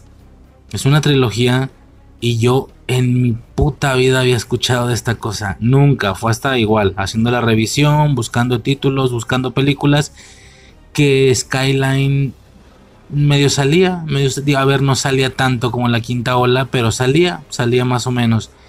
Tampoco, tampoco era tan ausente su participación al hacer las búsquedas o su, su presencia como si pasaba con Oblivion, por ejemplo, ¿no? Que realmente es muy poco lo que Oblivion sale y no entiendo por qué. Bueno, el caso de Skyline, como mencionaba, sí salía algo, o sea, no mucho, pero salía. Dije, ok, que claramente es tiene un cierto grado de importancia, ¿no? Sobre todo porque cuando mencioné que yo estaba viendo este tipo de películas para preparar audios en Bitácora Friki, eh, creo que fue Uriel el que me dijo, ah, mira, chica Skyline. Fue de, ah, ok, o ya la tenía en la lista, ya la tenía apuntada, pero ok, alguien más que me lo dice, entonces sí tiene un cierto nivel de, de reconocimiento, por así decirlo, ¿no? Y cuando digo reconocimiento no hablo de algo bueno, no como cuando en la primaria te dan un reconocimiento, no, no, no, que se reconoce por parte de algunas personas, quiero decir, ¿no? Tiene cierto reconocimiento por parte de algunas personas. Aún así, para que ya fueran tres películas, a ver, yo no estoy diciendo que la cantidad de películas de una saga es proporcional a la calidad de dicha saga. La realidad es que no pero uno en ocasiones quiere suponer, ¿sabes? O sea, yo puedo y, con mi desconocimiento y con mi ignorancia de no saber de estos temas, yo supongo, estoy suponiendo y tal vez me equivoco, que sí tiene un, una cierta proporción el éxito de dicha saga, si no, no seguirían haciendo películas, ¿no? Aquellas franquicias que ya van por la 10, por la 11 franquicias gigantescas de 7, 8 películas. Vaya, una trilogía en sí no se hubiera hecho la segunda si a la primera no le hubiera ido medianamente bien. No se hubiera hecho una tercera si a la segunda no le hubiera ido medianamente bien, etcétera, etcétera, ¿no? Largos largos e infinitos ejemplos como pasa sobre por ejemplo de bote pronto se me vienen cosas de terror que si Halloween, Scream, Viernes 13, qué sé yo, ¿no? La, cantidad de entregas es abrumadora, ¿no? Alien Depredador, ¿no? Un poquito en la línea esta de los, de los extraterrestres. Lo que voy con esto es que perfectamente se puede percibir que existen películas individuales de una sola y pues que ya no se hizo otra y ya. A ver, tampoco estoy diciendo que en los casos, tampoco estoy diciendo que si una película solamente es una y no tiene secuelas, no directamente significa que entonces le fue mal. Porque ¿sabes? O sea, no estoy diciendo, ok, a tal película le fue mal, sino porque no le hicieron secuela. O sea, no, tampoco me refiero a eso. Seguramente en muchos de los casos son decisiones del, del creador y ya, aunque a la película le haya ido poca madre, ¿no? Tal es el caso que no hemos tenido, por ejemplo, secuelas de Guerra de los Mundos, de señales, qué sé yo, ¿no? Bueno, al menos no reconocidas. Porque sí que me salieron un par de cosillas ahí, rollo cine B, rollo sci-fi, pretendiendo ser Guerra de los Mundos 2 y 3 y no sé qué tanto, pero no me quieras ver la cara, claro que no, ya investigué y no, para nada. No hay secuela oficial de la película de Tom Cruise, no, para nada. Entonces, es, solamente un suponer, ¿no? Como digo, no, no estoy diciendo que, que mientras más películas tenga, mejores, o que mientras menos tenga, o que solo sea una, no es tan bueno, pues no, pero en algunos casos esto es lo que se puede suponer. De ahí que se diga el hecho o de ahí que se mencione la situación esta en la que se están exprimiendo las franquicias, sacando revivals, reboots, recuelas y demás contenido debido a que las nuevas franquicias no todas están pegando, entonces prefieren irse a lo seguro y jalar con lo, con lo viejo, ¿no? Que si una nueva película del universo de, Rocky, que si una nueva del universo de Indiana Jones, Misión Imposible, qué sé yo, ¿no? O sea, los ejemplos son, son infinitos. Bueno, ¿a qué voy con todo esto? Que para que un concepto, para que un título ya tuviera tres películas, no podía ser muy malo. ¿Sabes? No podía ser no sé cómo describirlo, o sea, son tres películas, y ni siquiera son tres películas de que, ah, una en el 80, una en el 2003 y otra en 2023. ¿Te imaginas? Una en 1983, una en 2003 y una en 2023, con diferencia de 20 años. Dices, ok, a, mí lo que me da a entender es lo siguiente, con, con este tipo de ejemplos, ¿no? Que hay casos así, ¿no? productos que no tuvieron secuelas, pero no es hasta ahora que 20, 30 años después está intentando recuperar algo que de todos modos no era una saga, que era una sola película y aún así de esa única película estás pretendiendo hacer algo más. Súper raro, o sea, supongo que en su momento se, decidió, si, si a la primera película le fue bien, se decidió no hacer secuela, como pasa con el Día de la Independencia. El largo tiempo o la larga distancia que hay entre la primera y la segunda parte no es, quiero suponer, no tiene sentido, no es porque la primera le haya ido mal, porque es un peliculón que te cagas. Más bien fue por decisión el hecho de que en su momento se decidiera no hacerle secuelas a Día de la Independencia. Rumbo pasa, o sea, ya una vez transcurrido el tiempo, como que dicen, oye, que, que, que Día de la Independencia es muy, muy abrazada, güey, es muy recibida, es muy recordable por parte del público en el, en el aspecto de las invasiones alienígenas, es de lo mejor, junto con Guerra de los Mundos, junto con, ¿sabes? Ni modo que no aprovechemos esto y no, o sea, le estamos cagando no haciendo dinero. Y es de ahí que deciden hacerla dos, tantos años después, y que ya no termina siendo tan funcional, por lo que me enteré, ¿no? O el otro caso es que la película le haya ido muy, muy mal. Pero aún así, conforme avanzan los años, como si fuera vino, como que se empieza a volver, a pesar de que en su momento no hizo nada de dinero, fue un fracaso y lo que tú quieras, pasan los años, pasan las décadas y por alguna razón ya se tiene como un producto de culto, un producto que por supuesto que hace dinero, pero en otros sentidos, a lo mejor en, en, merca o qué sé yo, y dicen, ok, y si ahora de un producto que nunca tuvo secuelas, no, no es una saga, fue una sola que no jaló en su momento y se, se dejó tirada, pero es que verdaderamente tiene un impacto muy, muy fuerte a nivel general, ¿no? Y si le seguimos, y si hacemos un reboot 30 años después, que realmente, o, una continuación, pero 30 años después, y, va a terminar siendo solo la segunda parte, no la décima como, como es acostumbrado. Pues bueno, hazlo si quieres. No hay muchos ejemplos de toda esta situación, güey. Realmente ya me estoy perdiendo mucho. Estoy perdiendo mucho la idea original a lo que iba. Originalmente ya para acabar, es que al ser tres películas yo dije, mm, ok, tres películas, ya es una trilogía, güey. ¿Cómo es algo de lo que yo no había escuchado nunca? ¿Sabes? Es normal no haber escuchado nunca algo sobre una película que solo es una. Y ni así aplica. Ya mencioné Señales, Guerra de los Mundos, Mars Attack, películas que he escuchado toda mi vida. Pero tres, ni siquiera dos, son tres tres. Es una trilogía, güey. Como no había escuchado nunca de esto. Ni siquiera me suena, ni siquiera. Ay, como que por ahí escuché. ¿No? Como si me ha ocurrido con Starship Troopers, por dar un ejemplo, ¿no? No puede ser muy malo. Si tuvo tres, deben ser un relativo éxito, nomás que yo no había escuchado de ellos, ¿no? Y. ¿Cuál es mi sorpresa? Ya ni sé, güey. A ver, ya ni sé, güey a ver, Día de la Independencia es altamente odiable y a mí me mamó, güey. Yo no sé, yo no sé si Skyline a nivel general sea amada, por ende es una pendeja lo que voy a decir. O si, al igual que Día de la Independencia 2 es abiertamente odiada, entonces lo puedo decir con tranquilidad.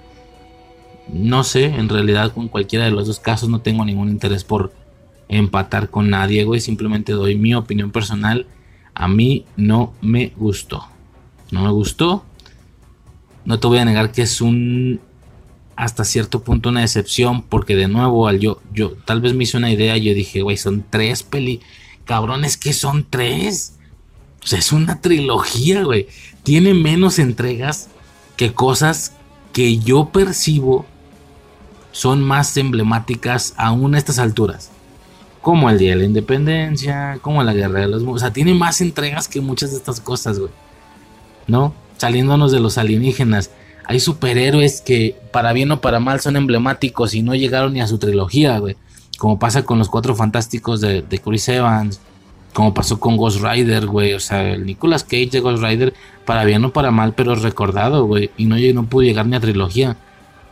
Y esta madre que yo no lo había escuchado en mi vida, en mi vida que según yo no es nada rescatable, los monstruos, o sea, el alien, hay algo que pertenezca a la cultura pop a nivel general y que sea muy conocido por parte de Skyline, pues al parecer, putas, nada. Nada. Pero al mismo tiempo no es cine B, porque no es cine B. Porque eso sí, no lo había no sé si lo había aclarado, no me acuerdo si lo había aclarado antes o no.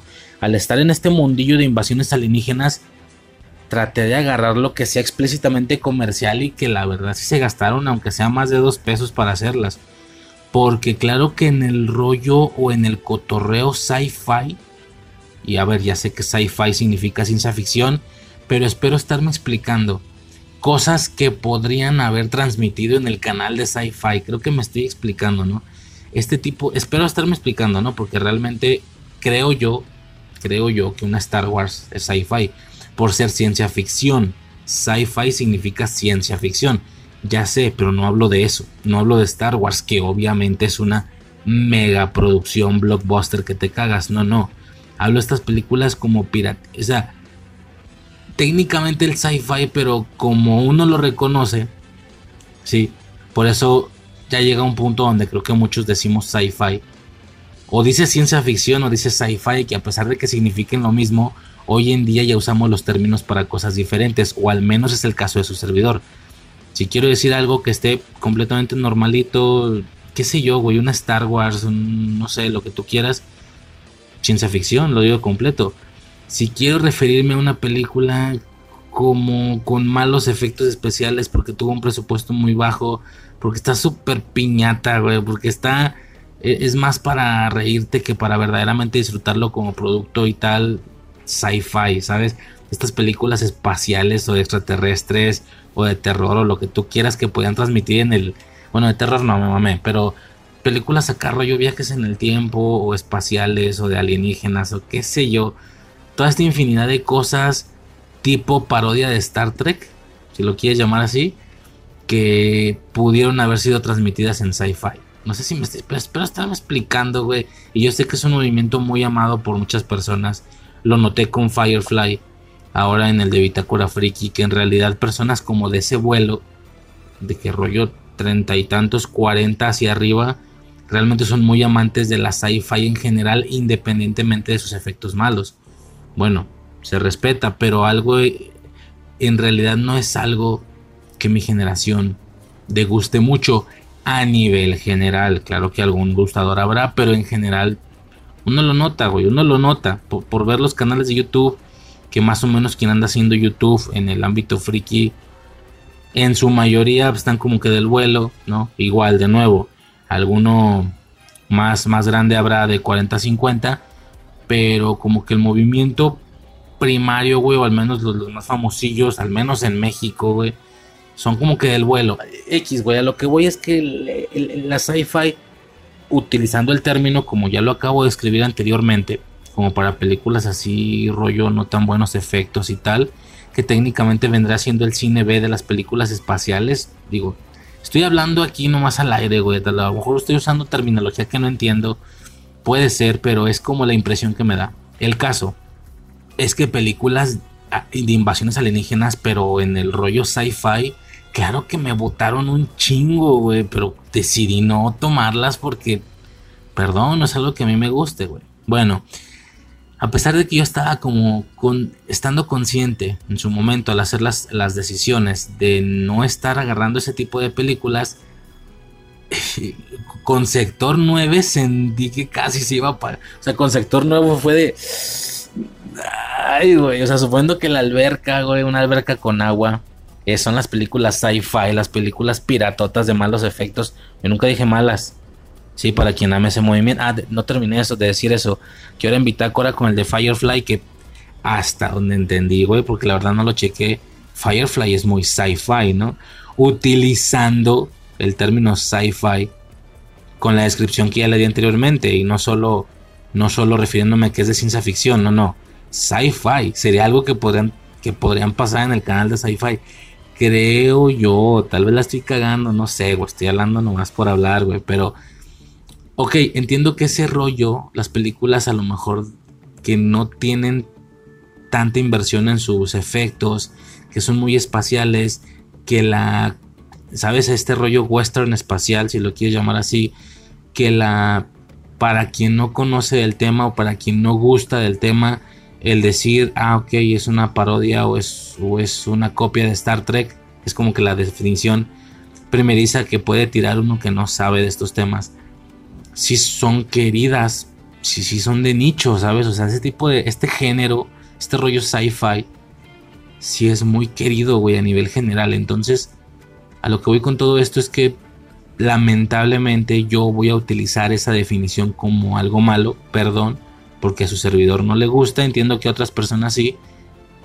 Y ya que voy con ya que me refiero cuando digo que voy a utilizar la definición como algo malo. Ahora ya continúo con lo que estaba diciendo anteriormente. Que con sector 9 por poquito y se me va a sci-fi esa madre.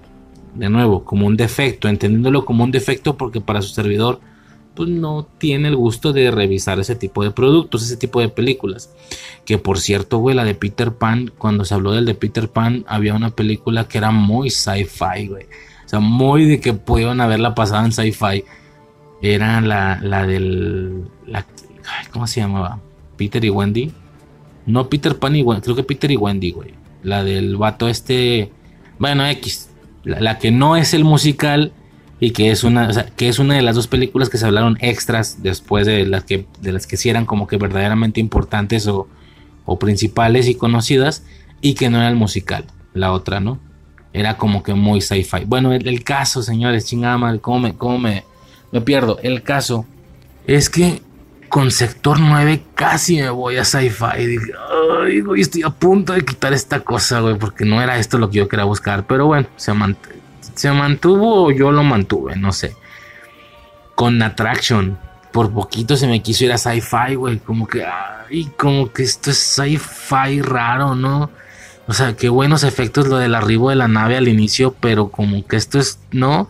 Hasta que, como ya mencioné, cuando vi al vato que le quitan el traje, fue de, ah, ya, esto es una crepúsculo, pero con aliens, ok. Eh, la dejamos.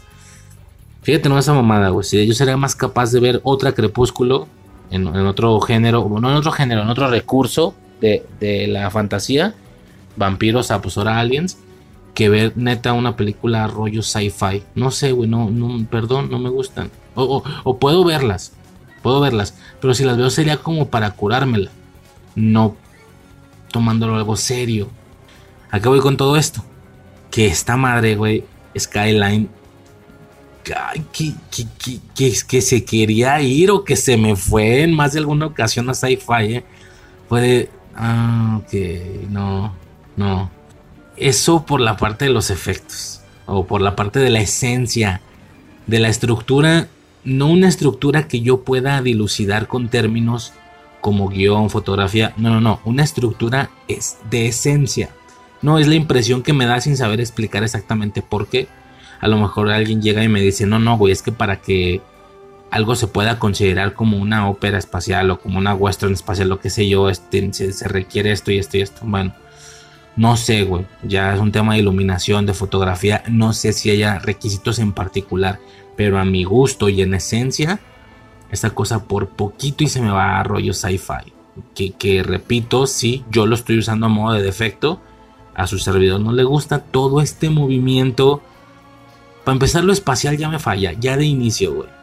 El rollo tripulación espacial, rollo, ¿sabes? Star Trek de inicio no me funciona. ¿Sí? Star Wars muy a huevo, güey, por el tema de los Jedi y los sables y la fuerza. Toda esa parte a mí es un añadido hermoso para Star Wars que me mama, güey. Porque sin eso, si fuera solamente la parte tripulación, navegar, láseres, vaya, el western espacial, mm, no me gustaría o no habría visto Star Wars seguramente. Misma razón por la que no he visto Star Trek. Perdón, o sea, todo ese rollo es.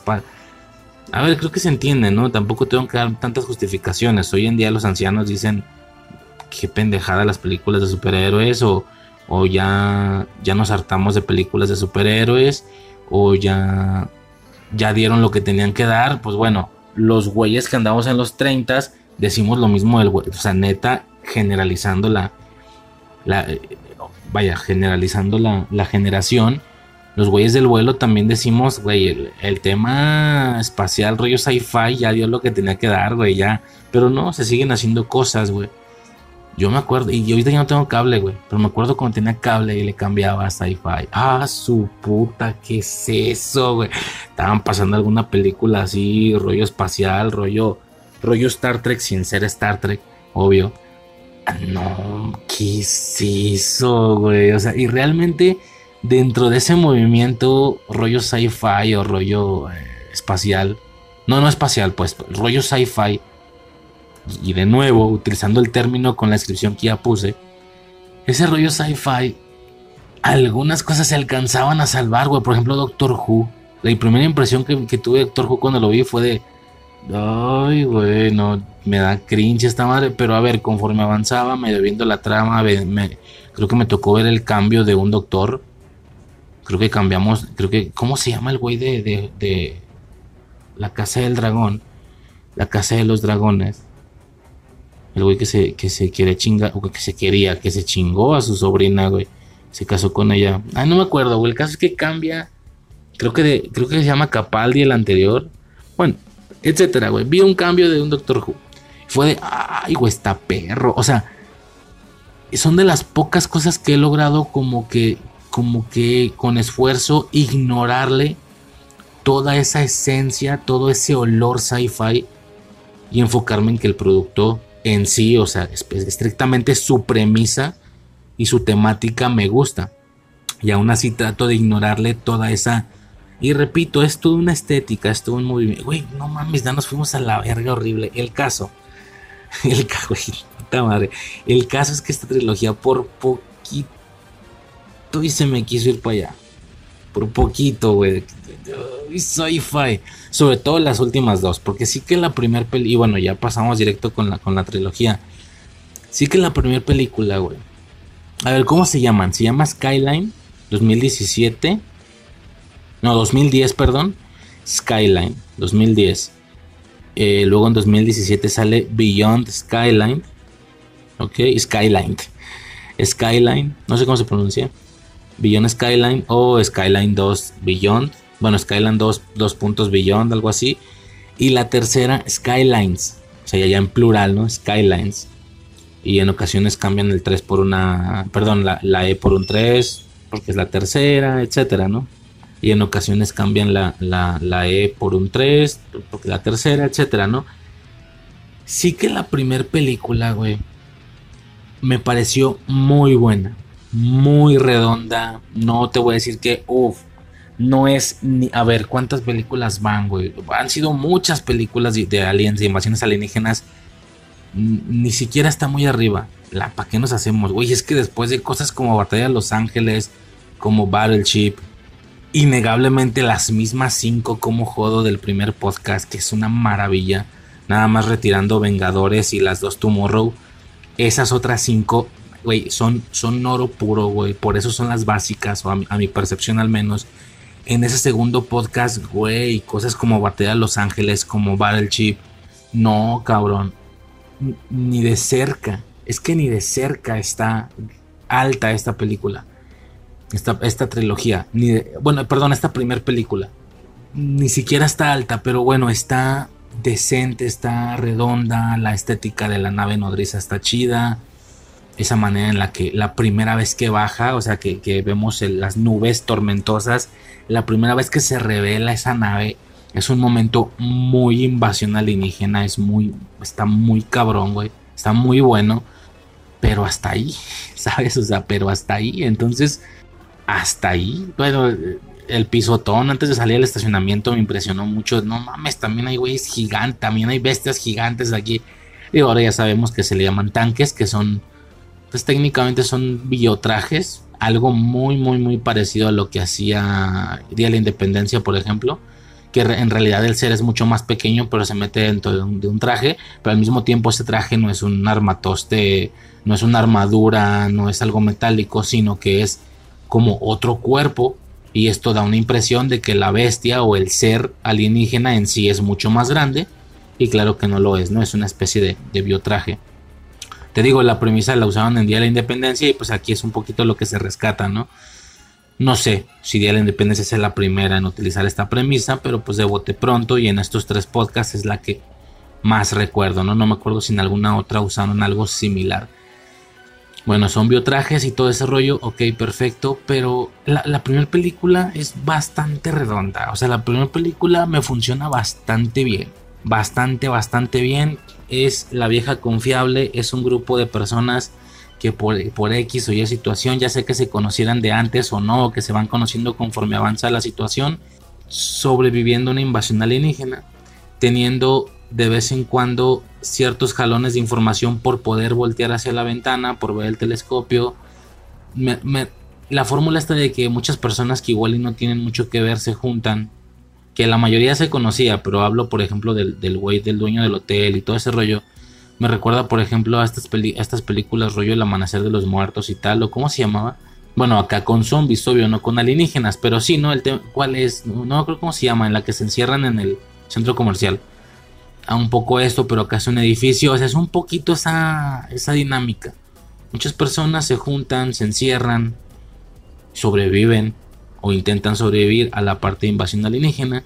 De bote pronto, estando encerrados, es la opción más viable, pero en cuanto se empieza a acabar la comida o el agua, hay que salir, etcétera, ¿no? Es un poquito esa esencia, pero con alienígenas. Está bastante bien, güey. Está muy redonda, güey. Sí, sí, sí la pondría un domingo por la tarde enseñándosela a familiares, a mi jefa, a mi hermana, qué sé yo. Está palomerona, está entretenida, salvo el final. Sí, que vienen a demostrarte que ellos utilizaban los cerebros para hacer funcionar estos otros seres, ¿no? Técnicamente eran como tipo esclavos. Y el hecho de que uno de los cerebros lograra resistirse y tomar el control de uno de estos eh, aliens, por así decirlo, que en realidad no lo era antes, son como biotrajes que se les ponía el cerebro de un ser humano y ya funcionaban como tipo esclavos, ¿no? Como soldados. De ahí que este control se pudiera liberar. Bueno, algunas personas se liberaban de manera automática por fuerza de voluntad en el puro cerebro. Hazme el chingado favor, o no sé, güey, pero el caso es que termina el vato controlando el cuerpo, güey. Así, termina la película y fue de... la película me estaba funcionando muy bien. Y este final no. Y me quedan dos películas. Chingue su madre, esto ya se vio complicado porque ese justo es el final. Ese justo es el final. Cuando... Em- y, güey, bueno, creo que no tengo nada más que decir de la primera, güey. Está muy, está muy redonda, güey. O sea, me funciona. X, o sea, eh, entretenida, dominguera, palomera. Como te ves esa, como te ves del centro comercial de los zombies, ¿no? ¿Cómo se llama? o sea, bien. Está bien. En la segunda, güey, cuando arrancan con otra perspectiva de la misma situación que arrancan con el güey este con Crossbones, es la misma ciudad, en el mismo momento, la misma noche, pero otra perspectiva. Dije, sí, gracias. Decidieron olvidarse olvidarse del güey este que quedó adentro del traje de un alien, o, que quedó adentro de un alien, o que terminó siendo un alien. Misma premisa de sector, no, no misma, pues funciona diferente, pero al final es un humano adentro del cuerpo de un alien. Misma premisa de sector 9. Gracias, van a decir ignorarlo. La película avanza, güey, me estaba funcionando muy bien la 2 a nivel acción y tal. Bueno, no es cierto, me, funcionó como estaban afuera, afuera en las calles en cuanto se metan a la nave, ya fue de. O sea, como se dejan absorber, por así decirlo, abducir. Ya dentro de la nave se puso. Ahí, ahí es como se puso sci-fi todo. Fue de. Ah, o sea, ya ver con esa naturaleza de los aliens. Sí, como una especie de, depredador, pero chaco, como ver, como el depredador, pero chafa. Que yo me acuerdo, a lo mejor espero estarla cagando, porque es muy, muy, muy inmortalizada esa saga, la de depredador yo me acuerdo que en algunas ocasiones se veía lo botarguesco, ¿no? Ah, pues aquí todo el tiempo se ve lo botarguesco, güey. Son aliens botarguescos. Son como depredadores, pero chafas, güey. Es como, no mames, cabrón. Ahí es donde se puso sci-fi. Feo. Y pues ya muy en mood o muy en línea con, pues ya le jodimos la película Riser, pues ya jódesela bien. Pues ya sale, vuelve a salir otra vez el alien. Que se o sea, hacen como la conexión con el final de la primera por ahí está la embarazada incluso todavía y la madre y es como... Ah, bueno, que por cierto están recasteados, ¿no? Sí, güey, pues pasaron siete años, güey, completamente natural. Son como, o sea, vuelven a hacer la recreación pero con otros personajes, ¿no? Y las mismas escenas, sí. Ah, bueno, pues ahí está este güey. El que no me gustó de la primera, el, el, ¿cómo cómo se llamaba? Que terminó adentro del, del cuerpo de un alien. Ah, pues ahí está este vergas, ¿no? Pues está bien. Y pues ya, ¿no? A partir de ahí, a partir de ahí la trilogía, que es cuando entra la, la nave en la segunda, es muy el inicio, ¿no? Bueno, a partir de ahí la trilogía se me fue a la verga, perdón, porque se puso muy sci-fi y a mí no me gusta eso. Otra vez, Por si no había quedado claro, sci-fi no me refiero a ciencia ficción. Cualquier cosa es ciencia ficción, entonces todo lo que no sea real. No, no. Ya sé que son las siglas para ciencia ficción, pero debido al canal sci-fi, a mi gusto y a mi percepción, no sé si sea la general ni siquiera, ya se le atribuye el término sci-fi a un cierto tipo de productos en específico. Esa es la impresión que a mí me da. A mí a lo mejor la estoy cagando. Pero es la impresión que un poco a mí me da. Bueno. Estas películas rollo espaciales pero con efectos malos. Bueno, etcétera, güey. Quien lo entendió ya lo entendió. Quien no lo ha entendido y todo el tiempo está... Por eso, pero sci-fi es ciencia ficción. Todo es ciencia ficción. Sí, güey. Me refiero a usarlo para películas chafas. Eh, visualmente. No, no sé, güey. Creo que ya se entendió. Sí, ya lo entendiste. Si no, pues obviamente no se puso muy sci-fi la trilogía, güey. Y fue de no, vete la... No, güey, no, gracias. no, gracias. La voy a quitar, la voy a quitar. Oh, maldita sea, pero si la tercera está buena, voy a tener que haber visto la segunda. Chingue su madre. Y pues me la vi toda, ¿no? Puta, pues no me gustó, güey. Sobre todo al final. No, güey, no. Ya esa naturalidad o sea, ver a los aliens ya con esa naturalidad de una manera depredador botarguesca. Predator botarguesco. Como tipo Predator, como depredador, pero como. Botargator, le voy a decir. Rollo Botargator, güey. Predator con botarga. No sé, güey. Feo, se vio feo. Se veía feo, güey. La película estaba fea, güey. O sea, no, no sé. No sé, no me estaba gustando. Pues bueno, toca la tercera Skylines, a ver si se repone porque la, intro se ve chida, güey. Ah, porque eso sí me gustó, el arma, el arma que usaba Crossbones en la mano. El pico este que se pone. Y veo que en la portada de la tercera, pues es la chica de este güey. O sea, la, hija, ya me entiendes, el tema ahí de la trama. No voy, a, no voy a repasar todo eso, la neta. Con esta arma, con este mismo pico, se veía como chido. Y pues ya en la película que le dan su, su arma parecida a la de su jefe, la de su supuesto padre, pero con rojito, ¿no? Por, el tema este de los bueno, es, es, todo un tema también, el tema del azul y el rojo. Quien lo ubica, lo ubica, y si no, pues no me place hablar de eso ya, güey, X. O sea, el, tema del azul y rojo en la trilogía de, Skyline, con los aliens, quiero decir. Eh, pues a ver, ¿no? Entonces la pongo y pues ya, güey. O sea, no, no, lo que ya suponía, güey. Toda Skylines, toda Skylines, toda la tercera parte es totalmente sci-fi con lo que yo entiendo. Otra vez, güey, no sé cuánto te lo tengo que explicar, creo que se entendió. No, no sci-fi de ciencia ficción, sci-fi de sci-fi, del canal de sci-fi. Toda Skylines es muy sci-fi. Es como, no, güey, no, no. Bueno, se acabó la película y pues ahí está, güey. Una trilogía que pude haber usado para otra cosa, con, con otro tiempo. O sea, en ese tiempo, güey, de tres películas, que, que otras cosas son trilogía y nunca he visto, güey, y son súper el Señor de los Anillos, por ejemplo. Bueno, no, pero eso dura un chingo más, a ver. O ver tres de cualquier otra saga más grande, güey. Ver tres de Viernes 13, ver tres de, Freddy Krueger, cosas que nunca he visto. Pues ahí está, güey. Una trilogía. Es que ese es el punto y por, por eso empecé diciendo esto al inicio. Era una trilogía. No puede ser muy mala. ¿Por qué llegaron a tres? Es un, o sea, ni siquiera son dos como Ghost Rider o como los Cuatro Fantásticos. Son tres. Es una trilogía tiene que estar buena. Y, pues no. Digo, la primera funcional y aún dentro de su funcionalidad no sé si la volvería a ver. Porque si al rato, en cinco años, de tomos no me voy a acordar de todo lo que esté viendo en estos tiempos. Y tengo el tiempo, puta, güey, es que o, se la quiero enseñar a alguien, a mi mamá, a mi hermana. Si ya cambié de pareja, espero que no. A mi nueva pareja, una película X que no, que no ha visto ella que de verdad espero que no. Primero me repito Guerra de los Mundos, pero, pero sobradísimo, güey. Me repito señales, me, güey, tengo ya tantas cosas donde agarrar. Battleship, Batalla de Los Ángeles, Oblivion, no sé, güey, tantas cosas que me mamaron, güey. No, o sea, no, imagino yo repetir películas como estas tres, como Sector 9. No, no me veo repitiéndolas en un futuro. Yo, yo en lo personal, yo no me veo haciendo eso. Entonces, pues básicamente eso, señores. Yo creo que con eso cierro eh, la participación o el comentario, como lo quieras llamar, de Skyline y sus dos secuelas de esta trilogía Skyline, Beyond Skyline y Skylines. No tengo nada más que decir, güey. No tengo nada más que decir de la trama de la tercera película. No me interesa, güey. No, no me gustó. Fue muy sci-fi. No, perdón, a mí no me gustó. Perdón, perdón, güey.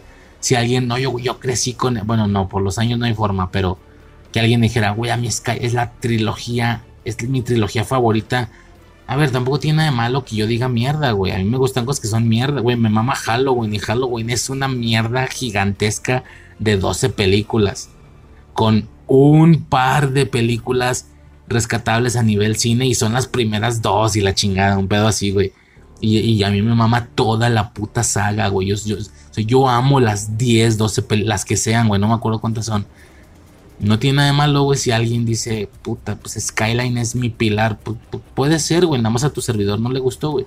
Y no porque Skyline tenga algo malo, sino porque se vuelve a partir del.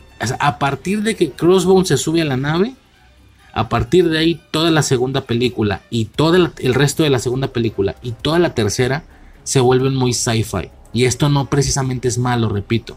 Hay todo un público que abraza este movimiento, el movimiento sci-fi, repito. Me pude dar cuenta de esto con los, con los bitácoros por Firefly. De que, güey, realmente la gente o los señores frikis les mama ver productos espaciales parecidos a Star Trek, aunque, aunque un costo a pagar sea que tienen efectos muy malos, o que tienen poco presupuesto, o que, qué sé yo. Es más, no me sorprendería que alguno, que más de alguno me diga, no, no, es que el que tenga poco presupuesto y el que tenga efectos malos es parte de la esencia sci-fi y por eso la amamos. No me sorprendería, en serio, ¿eh? y lo entiendo, es todo un nicho. Nada más todo el rollo sci-fi no es algo que a su servidor lo llene, lo siento, lo siento. Por ende, no me gustó esta trilogía, la primera, más o menos, pero las otras dos no, porque sentí que se pusieron muy sci-fi, ¿sabes? Y ni siquiera sé decirte nombres de productos sci-fi, porque realmente nunca puse atención, solo le cambiaba al canal de sci-fi y decía, ¿qué es esa, ¿qué es esa madre, güey? ¿Qué es eso? Lo siento, yo sé que hay gente que, que lo mama. A lo mejor, incluso no solo en lo espacial, también en la parte, o sea, lo proporcional a los sci-fi, o sea, lo proporcional de los sci-fi en lo espacial vendrá siendo los cine B en el terror, si lo quieres llamar así. Y por ejemplo, sé, de primera cuenta que Auriel le mama ese movimiento. Y, gran parte de la magia es eso, que se, que se vean chafas, que se vean cine B. No, un ser Cosnar, güey, que claramente es su, es, es un mundo para él revisar películas chafas, güey. Entonces, no me sorprendería que alguien me diga, no, no, que parte de la esencia sci-fi es que los efectos estén así, o que se vea de esta manera, o que esto, o que el otro. Bueno, se entiende. De ser así, de ser así, si te gusta el rollo sci-fi, si te gustan las botargas, las cosas botarguescas espaciales, pues mira, en una de esas que esta trilogía te puede gustar. Y en una de esas, la 2 y la 3, se te van a hacer las más chidas, más que la 1. Porque no, porque, la 1 no es tan sci-fi. Puede ser, puede ser que no. Ahí queda el comentario para quien se quiera aventar. Y el, el hecho de que a su servidor no le haya gustado, no sé, y, que, y que tú lo veas y a ti te mame, no significa que tenga que haber alguna problemática. Güey, avísame por mensaje por donde se pueda o por donde quieras. Riser, no mames, a mí me mamó. ¿Qué, mamón, güey? A ti no te gustó, a mí me mamó Skyline. Las tres. O me gustó más la tres, o me gustó más la. Ah, güey, es, es respetable y qué chido, güey. Qué envidia te tendría, güey. Qué envidia te tendría, porque pues a mí no. A mí no me gustó. Bueno, señores, con eso cierro, güey, mucho pedo. Con eso cierro, güey, la parte de Skyline. Eh, y eso es básicamente todo lo que tengo que comentar por parte de esta trilogía. Y eso es básicamente todo lo que tengo que mencionar por, por parte de esta trilogía a grandes rasgos. La siguiente película lleva por nombre Chicken Little del año 2005. 2005, no mames, yo tenía nueve años. Sí, seis. No, once. Once años tenía. Y bueno, es una película animada que en su momento me acuerdo que hizo mucho ruido. Sí, todo el mundo la fue. Yo, bueno, yo fui a verla al cine, por ejemplo, ¿no? Y mucha gente la fue a ver al cine, todos los morrillos ahí en la, en la escuela y tal estaban yendo a verla, los llevaban sus papás, obvio. Digo que a ver, también 11 no estás tan chiquillo, ¿no? Pero creo que todavía es primaria, sí, sí, sí, 2005, yo estaba en quinto de primaria, güey. Sí, sí, estaba en quinto de primaria. Entonces, pues nada, ¿no? Me llevaban a, a verla al cine y tal, güey. No es para nada una película que me haya marcado, ni mucho menos recuerdo haberla visto y creo que después de esa vez en el cine ya no la volví a ver, güey. O sea, realmente el recuerdo que tenía era sumamente vago, ¿no? Nada más sí entiendo el fenómeno o la repercusión que puede tener a nivel cultura pop por los memes, ¿no? Eh, de, de bote pronto se me ocurren dos, no sé si haya más, pero cuando está lloviendo mucho, cuando está lloviendo muy cabrón, pero muy cabrón, Obviamente suben en TikTok, por ejemplo, suben la grabación de la lluvia mientras ponen el, audio de, El cielo se cae, dijo Chicken Little, con un tono ahí que no, que no voy a hacer, obviamente, ¿no? Un tono diferente. Y el segundo, eh, los agarraban mucho para el Spider-Verse. Todas las ocasiones, o un par de ocasiones, que el papá le dice al morro, no te creo, hijo, ya no te creo ¿sabes? No te creo, ya no te creo. Y ya después le dice, te creo, hijo. O te estoy creyendo, algo así. Esto relacionado a lo mejor al... Bueno, a lo mejor no, más bien relacionado a la expectativa que uno tiene a veces por el MCU, particularmente por eh, No Way Home y por Multiverse of Madness. En una teniendo resultados exitosos y en la otra no. Para antes de que saliera Spider-Verse, estaban los, los que creían que realmente pudiera llegar a suceder y estaban los que no, los que aseguraban que iban a salir tres, Tom Hollands, que nos iban a, trolear y no sé qué. Y pues ahí entraba un poco el meme, ¿no? De que si un YouTube se ponía a, como a fantasear, a decir que verdaderamente el Spider-Verse está confirmado o va a ser confirmado, que verdaderamente vamos a tener a los tres actores. El fan decía un poco o se ponía un poco en este plan de no te creo hijo y ponían el meme de del papá de Chicken Little, ¿no? del señor Gallo, no sé cómo se llama. Y por supuesto, cuando ya, ya sucedió, ¿no? Spider-Verse confirmado, te creo, hijo. O sea, me equivoqué. Al igual que el papá de Chicken Little, que, que básicamente la trama de toda la película se trata de que él está constantemente insistiendo con respecto a lo que está ocurriendo. El papá principalmente y todo el pueblo no le cree. Y esto llega a generar incluso una, una cierta tristeza en el morro, ¿no? Eh, cierto grado de depresión. En la, primera, en la primera ocasión incluso lo hacen sentir que está como loco y así. Él realmente llega a creer que lo imaginó. Esta parte sí es algo emotiva, ¿no? De la película. Y ya después cuando nos percatamos que todo es real, que ah, por cierto, como me dio placer, güey. Ver cómo los estuvieran invadiendo a la verga. Que, que, que se estuviera abriendo el cielo en estas formas que eran como octagonales. Bueno, el tema este del camuflaje en las naves y los güeyes acá corriendo y tal. Y fue como de, ande el hijo de su puta, perros, para que vean que pesa. Te da placer, güey, de decir pinches incrédulos de mierda, güey. Lo mismo que en el Spider-Verse, ¿no? Lo mismo que con Secret Wars, por ejemplo. Y, y de hecho hay una parte, güey, donde el morro, le, donde Chicken Little le dice, este, tengo que ir a regresarles. O sea, tengo, está con nosotros el hijo de uno de esos aliens. Es un niño tengo que regresárselos. Y aún viendo la gravedad de una invasión alienígena, el papá se pone en plan, ¿qué? ¿De qué estás hablando? O sea, sigue sin creer, güey, a pesar de que los están invadiendo. Y pues Chicken Little se pone en plan, ay, ¿sabes qué? Ya, ya, olvídalo. De todos no me crees nada. Y si fue de, uh, en tu cara, hijo de puta. Sí, sí te da placer, ¿no? Eh, es un poco esto, ¿no? A grandes rasgos es la trama de toda la película, güey. No, el papá y principalmente el papá y todo el pueblo, no creyéndole a Chicken Little. Una vez ocurre lo que ocurre, ¿no? La invasión alienígena, que es por lo que viene a estar esta película aquí, obviamente. Obviamente, por la invasión alienígena, pues ya se pone en plan, perdóname, tú tuviste razón, todo el tiempo tuviste razón y yo me equivoqué, ¿no? Es un poco esa la, la dirección que tomó un poco el Spider-Verse, de que cuando una vez que sucedió y una vez que el Spider-Verse se confirmó, los que no lo creían le dijeron a los que siempre confiaron en eso, eh, bueno, no que les dijera, ¿no? No les no se los dijeron generalmente, pero los que sí creían los obligaron a tomar en cuenta esa realidad con memes, por ejemplo, ¿no? Los memes de decir, te creo, hijo, eh, siempre tuviste razón, etcétera, ¿no? Cosillas así, ¿no? Un poquito esta, esta victoria de ganamos porque sí teníamos razón, ¿no?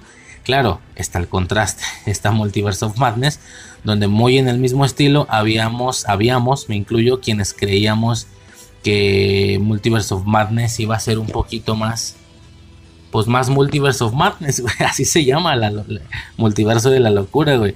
Terminó no siendo tan locura ni tan multiverso, ¿no? Imagina que en No Way Home, en lugar de No Way Home, se llama Spider-Verse Madness. Locura en el Spider-Verse. Y, güey, van a salir 50 cabrones. Pues no, güey, 3. Bueno, el, el, original y otros dos. Pero pues como se ¿sabes? O sea, si hubieran puesto Doctor Strange y cualquier otro subtítulo genérico que no pretendiera nada multiversalmente hablando, güey, los Illuminati hubieran sido una mega locura. Pero sí que aún todo lo sucedido para ese título le sigue quedando bastante corto, ¿no? Bueno, entonces en Multiverse pasa un poco lo contrario. Terminamos viendo la película y los que no creían que verdaderamente pudiera ser un impacto multiversal, principalmente muchas cosas, ¿no? Ghost Rider de Nicolas Cage, Antorcha Humana Chris Evans, pero principalmente a Daredevil Ben Affleck, pero principalmente el, el, Iron Man de Tom Cruise. Y no sale y sí fue como de, no te creo hijo, ya no, ya no más, ya no creo la, credulidad, o sea, ya no creo esa confianza que se le tiene en el MCU para verdaderamente lograr hacer cosas impactantes, ¿no? Principalmente el, superior, ¿no? El superior Iron Man. Entonces yo creo que fue de ahí el hecho de que en el Spider-Verse los incrédulos quedaron como pendejos, pero en Multiverse of Madness nosotros quedamos como pendejos, ¿no? Entonces era un poco los memes y usaban mucho los de Chicken Little, güey, de ya no te creo, hijo, ya no, ya no más, o te creo, hijo, siempre tuviste razón, todo ese, todo ese cotorreo, ¿no? Lo demás ya lo comenté. Eh, la trama principalmente es el pueblo y el papá no creyéndole y luego creyéndole, ¿no? Se pone un poquito emotivo ahí si le, si le echas ganas, si puede a lo mejor ahí tirar un par de consejos de si eres papá. Te puede funcionar en un par de detalles si es que no los tenías eh, correctos, ¿no? En tu, en tu manejo. Bueno, ahí puede ayudar de algo. Y poco más, güey, la invasión alienígena, que la verdad es genérica, pero impactante. O sea, es, normalita, pero sí es eh, impactante, ¿no? Sí, sí es muy vistosa, mucha luz, del tema de los, del camuflaje, de cómo pareciera que todo el cielo se abre, cuando en realidad pues son estas naves en formaciones octagonales que una se embona con la otra para generar una, una visión plana, de la, no plana, o sea, iba a decir del cielo, se camuflan con el cielo, pero quiero decir que se, se, camuflan todos con todos sin dejar espacios, por así decirlo, ¿no? Y, y, un poco eso, los platillos voladores, los, las máquinas estas que clara, claramente es una referencia a Guerra de los Mundos, claramente son como trípodes o algo parecido. De hecho lo menciona la, la chica esta, la, la novia de, de, Chicken Little, si dice, es como en Guerra de los Mundos, nos están atacando, es como en Guerra de los Mundos. La referencia está o sea, no solo es obvia, sino es hasta se menciona incluso, ¿no? Los trípodes principalmente, o sea, claramente, sobre todo porque tiran rayos que también desintegran gente. Bueno, en general no, no desintegra, pues ya después vemos ese cotorreo, pero sí, a grandes rasgos son los trípodes de, de la Guerra de los Mundos, los platillos voladores, bien, en general bien, la, la raza pues está, está como cura, ¿no? Está peludilla y tierna en, en pro de, de generar un final feliz y de buena comunicación y que al parecer siempre estuvieron confundidos con el tema de que no iban a atacar la Tierra, sino que solo venían por bellotas y todo ese desmadre, ¿no? El spoiler más grande de toda la película. Nada, señores, tenía que tocar, güey, como digo, es una película que me tocó de morrillo, ya revisando, revisando listas, revisando películas de invasiones alienígenas. Pum, que sale Chicken Little y yo, ah, cabrón. O sea, sí la vi de morrillo, me acuerdo, me acuerdo del, del pollito, me acuerdo de los memes. No sé a qué se refieren los memes, no me acuerdo a qué se refieren. De que él dice algo y el papá no le cree, pero no sé a qué se refiere. No me acuerdo, güey, fue hace mucho. Fue en 2005, de ahí no la volví a ver, güey. Su madre, güey, ¿cuánto es eso? 18 años, ¿no? No la había visto. De invasiones alienígenas. Y luego me acordé del meme del cielo se cae. El cielo se cae. El cielo se cae. ¿Por eso se cae? ¿Porque los están invadiendo? ¿O cómo? No me acuerdo, güey. No me acordaba. Sí, la vi en el cine, repito. Sí la vi, pero pues no me acuerdo, güey. No marcó tanto al parecer, ¿no? Pues nada, güey. La, la busco y sí, pues totalmente, güey. O sea, claro, no es una película invasión alienígena seria, rollo La Guerra de los Mundos, claramente. Es para pasar el rato, güey. Es una película animada, es una película animada de infantil. Que, que no precisamente tienen que ir de la mano estas dos cosas. No todo lo animado es infantil y no todo lo infantil es animado. Bueno, esta sí es ambas cosas. Es una película animada y es una película infantil. Y pues está divertido, ¿no? Un producto más ahí. Con una. No solo con una invasión o con una secuencia de invasión. Toda la trama corre alrededor de esa invasión alienígena, por así decirlo. No, señores, poco más. No veo más necesidad de, de comentar. Una, una, recomendación más en esta temática de invasiones alienígenas. En esta ocasión, una película animada. No sé si haya más. Si observaron de los tres audios, va a ser la única película animada. No sé si haya más. Revisando películas como de Aliens en general, me salían un par de cosas más. Que si Planeta 51, que si Monsters versus Aliens y no sé qué. Bueno, o sea, ok, hay películas animadas de extraterrestres, pero en el caso de esas dos, Planeta 51 y, y Monstruos contra Aliens, nunca las he visto, ¿no? Esta, aparte de que son relativamente no tan viejas, o no sé, ni me fijé en el año, pero me suena que no son tan, no son de infancia, vaya. O sea, si cayeron, cayeron en los últimos, no sé, güey, 10 años, no sé. 8 años, 7, no, no sé, la verdad no vi el año, mejor me estoy equivocando, pero por eso no tuve como ese interés, ¿no? De, ah, vamos a ver Planeta 51, vamos a ver Monsters vs. Aliens, me dio como igual, pero esta se me hizo curiosa por eso, porque esta sí la vi de morro, sí la fui a ver al cine, y sí tiene repercusión de memes, de las otras dos, no, no recuerdo, tal vez me equivoco, no recuerdo haber visto algo así, pero esta sí llegó a tener hasta la fecha cierta, repercusión, cierta repercusión en el sentido de esta generación, ¿no? De los TikToks, de los trends, de los memes. Dije, ah, pues mira, poca madre, Chicken Little, güey, invasiones alienígenas, entra perfecto, ¿no? Eh, y ya, señores, básicamente por esta película sería todo. Me convierto en marciano.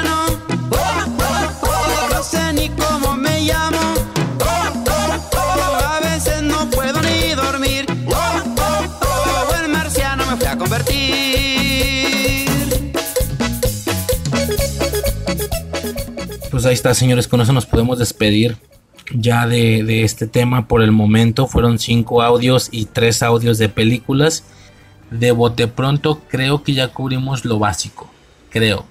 Alguna cosa se nos pasó, obviamente. Pero creo que lo básico, lo comercialote, yo creo que ahí quedó. Independientemente de que tú pienses diferente a mí y que no consideres que esas primeras cinco películas del primer audio sean las más básicas. Bueno, con estos dos audios siguientes sí que ya. Bueno, principalmente con el segundo audio. Este fue ya más de cura, ¿no? O sea, fue más de, de mencionar cosillas que quedaron pendientes que yo quería revisar sí o sí. Chicken Little por el chiste, Nope por, también porque me gustaba y tenía que mencionarla, aunque claro que no es básica del género, obviamente. Skyline, mmm, ¿qué te digo? ¿Qué te digo con Skyline? Todo aquello que ya es rollo sci-fi, ¿no? Star Wars, que si Star Galáctica, que si Star Trek, que si Starship Troopers o qué sé yo. Todo eso que ya es como rollo más sci-fi, rollo que ya tienen una intercomunicación galáctica o interplanetaria o qué sé yo, pues para mí ya no cuenta tanto, porque yo sí que requería ese concepto de, hey, partimos de una realidad en la que no existen o no sabíamos que existen los aliens y ahora nos enteramos, ¿no? Es esa magia la que yo quería recuperar, simplemente. Con Skyline, pues, puta, pues, ¿qué te digo, güey? Se supone que debió, de haber sabido que era lo que era, se hubiera quedado fuera. Porque en realidad con esa esencia solo la primera, al chile.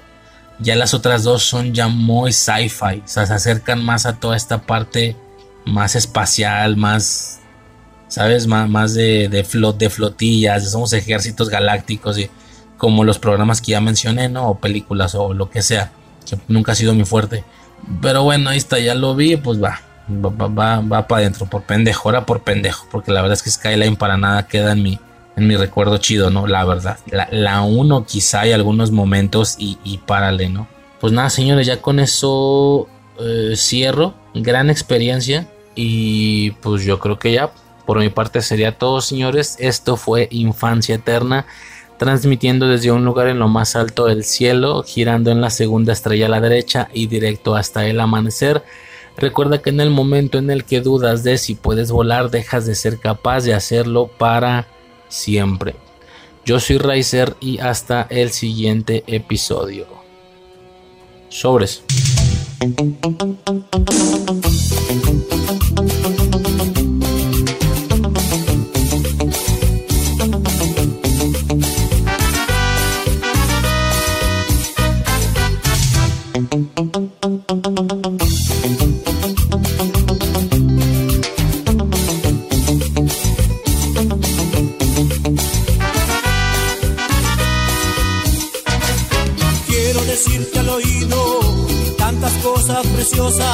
Que estoy sintiendo por ti. Que te quiero, que te adoro. Tú eres la mujer que he soñado, que me haces muy feliz. Cuando no estás,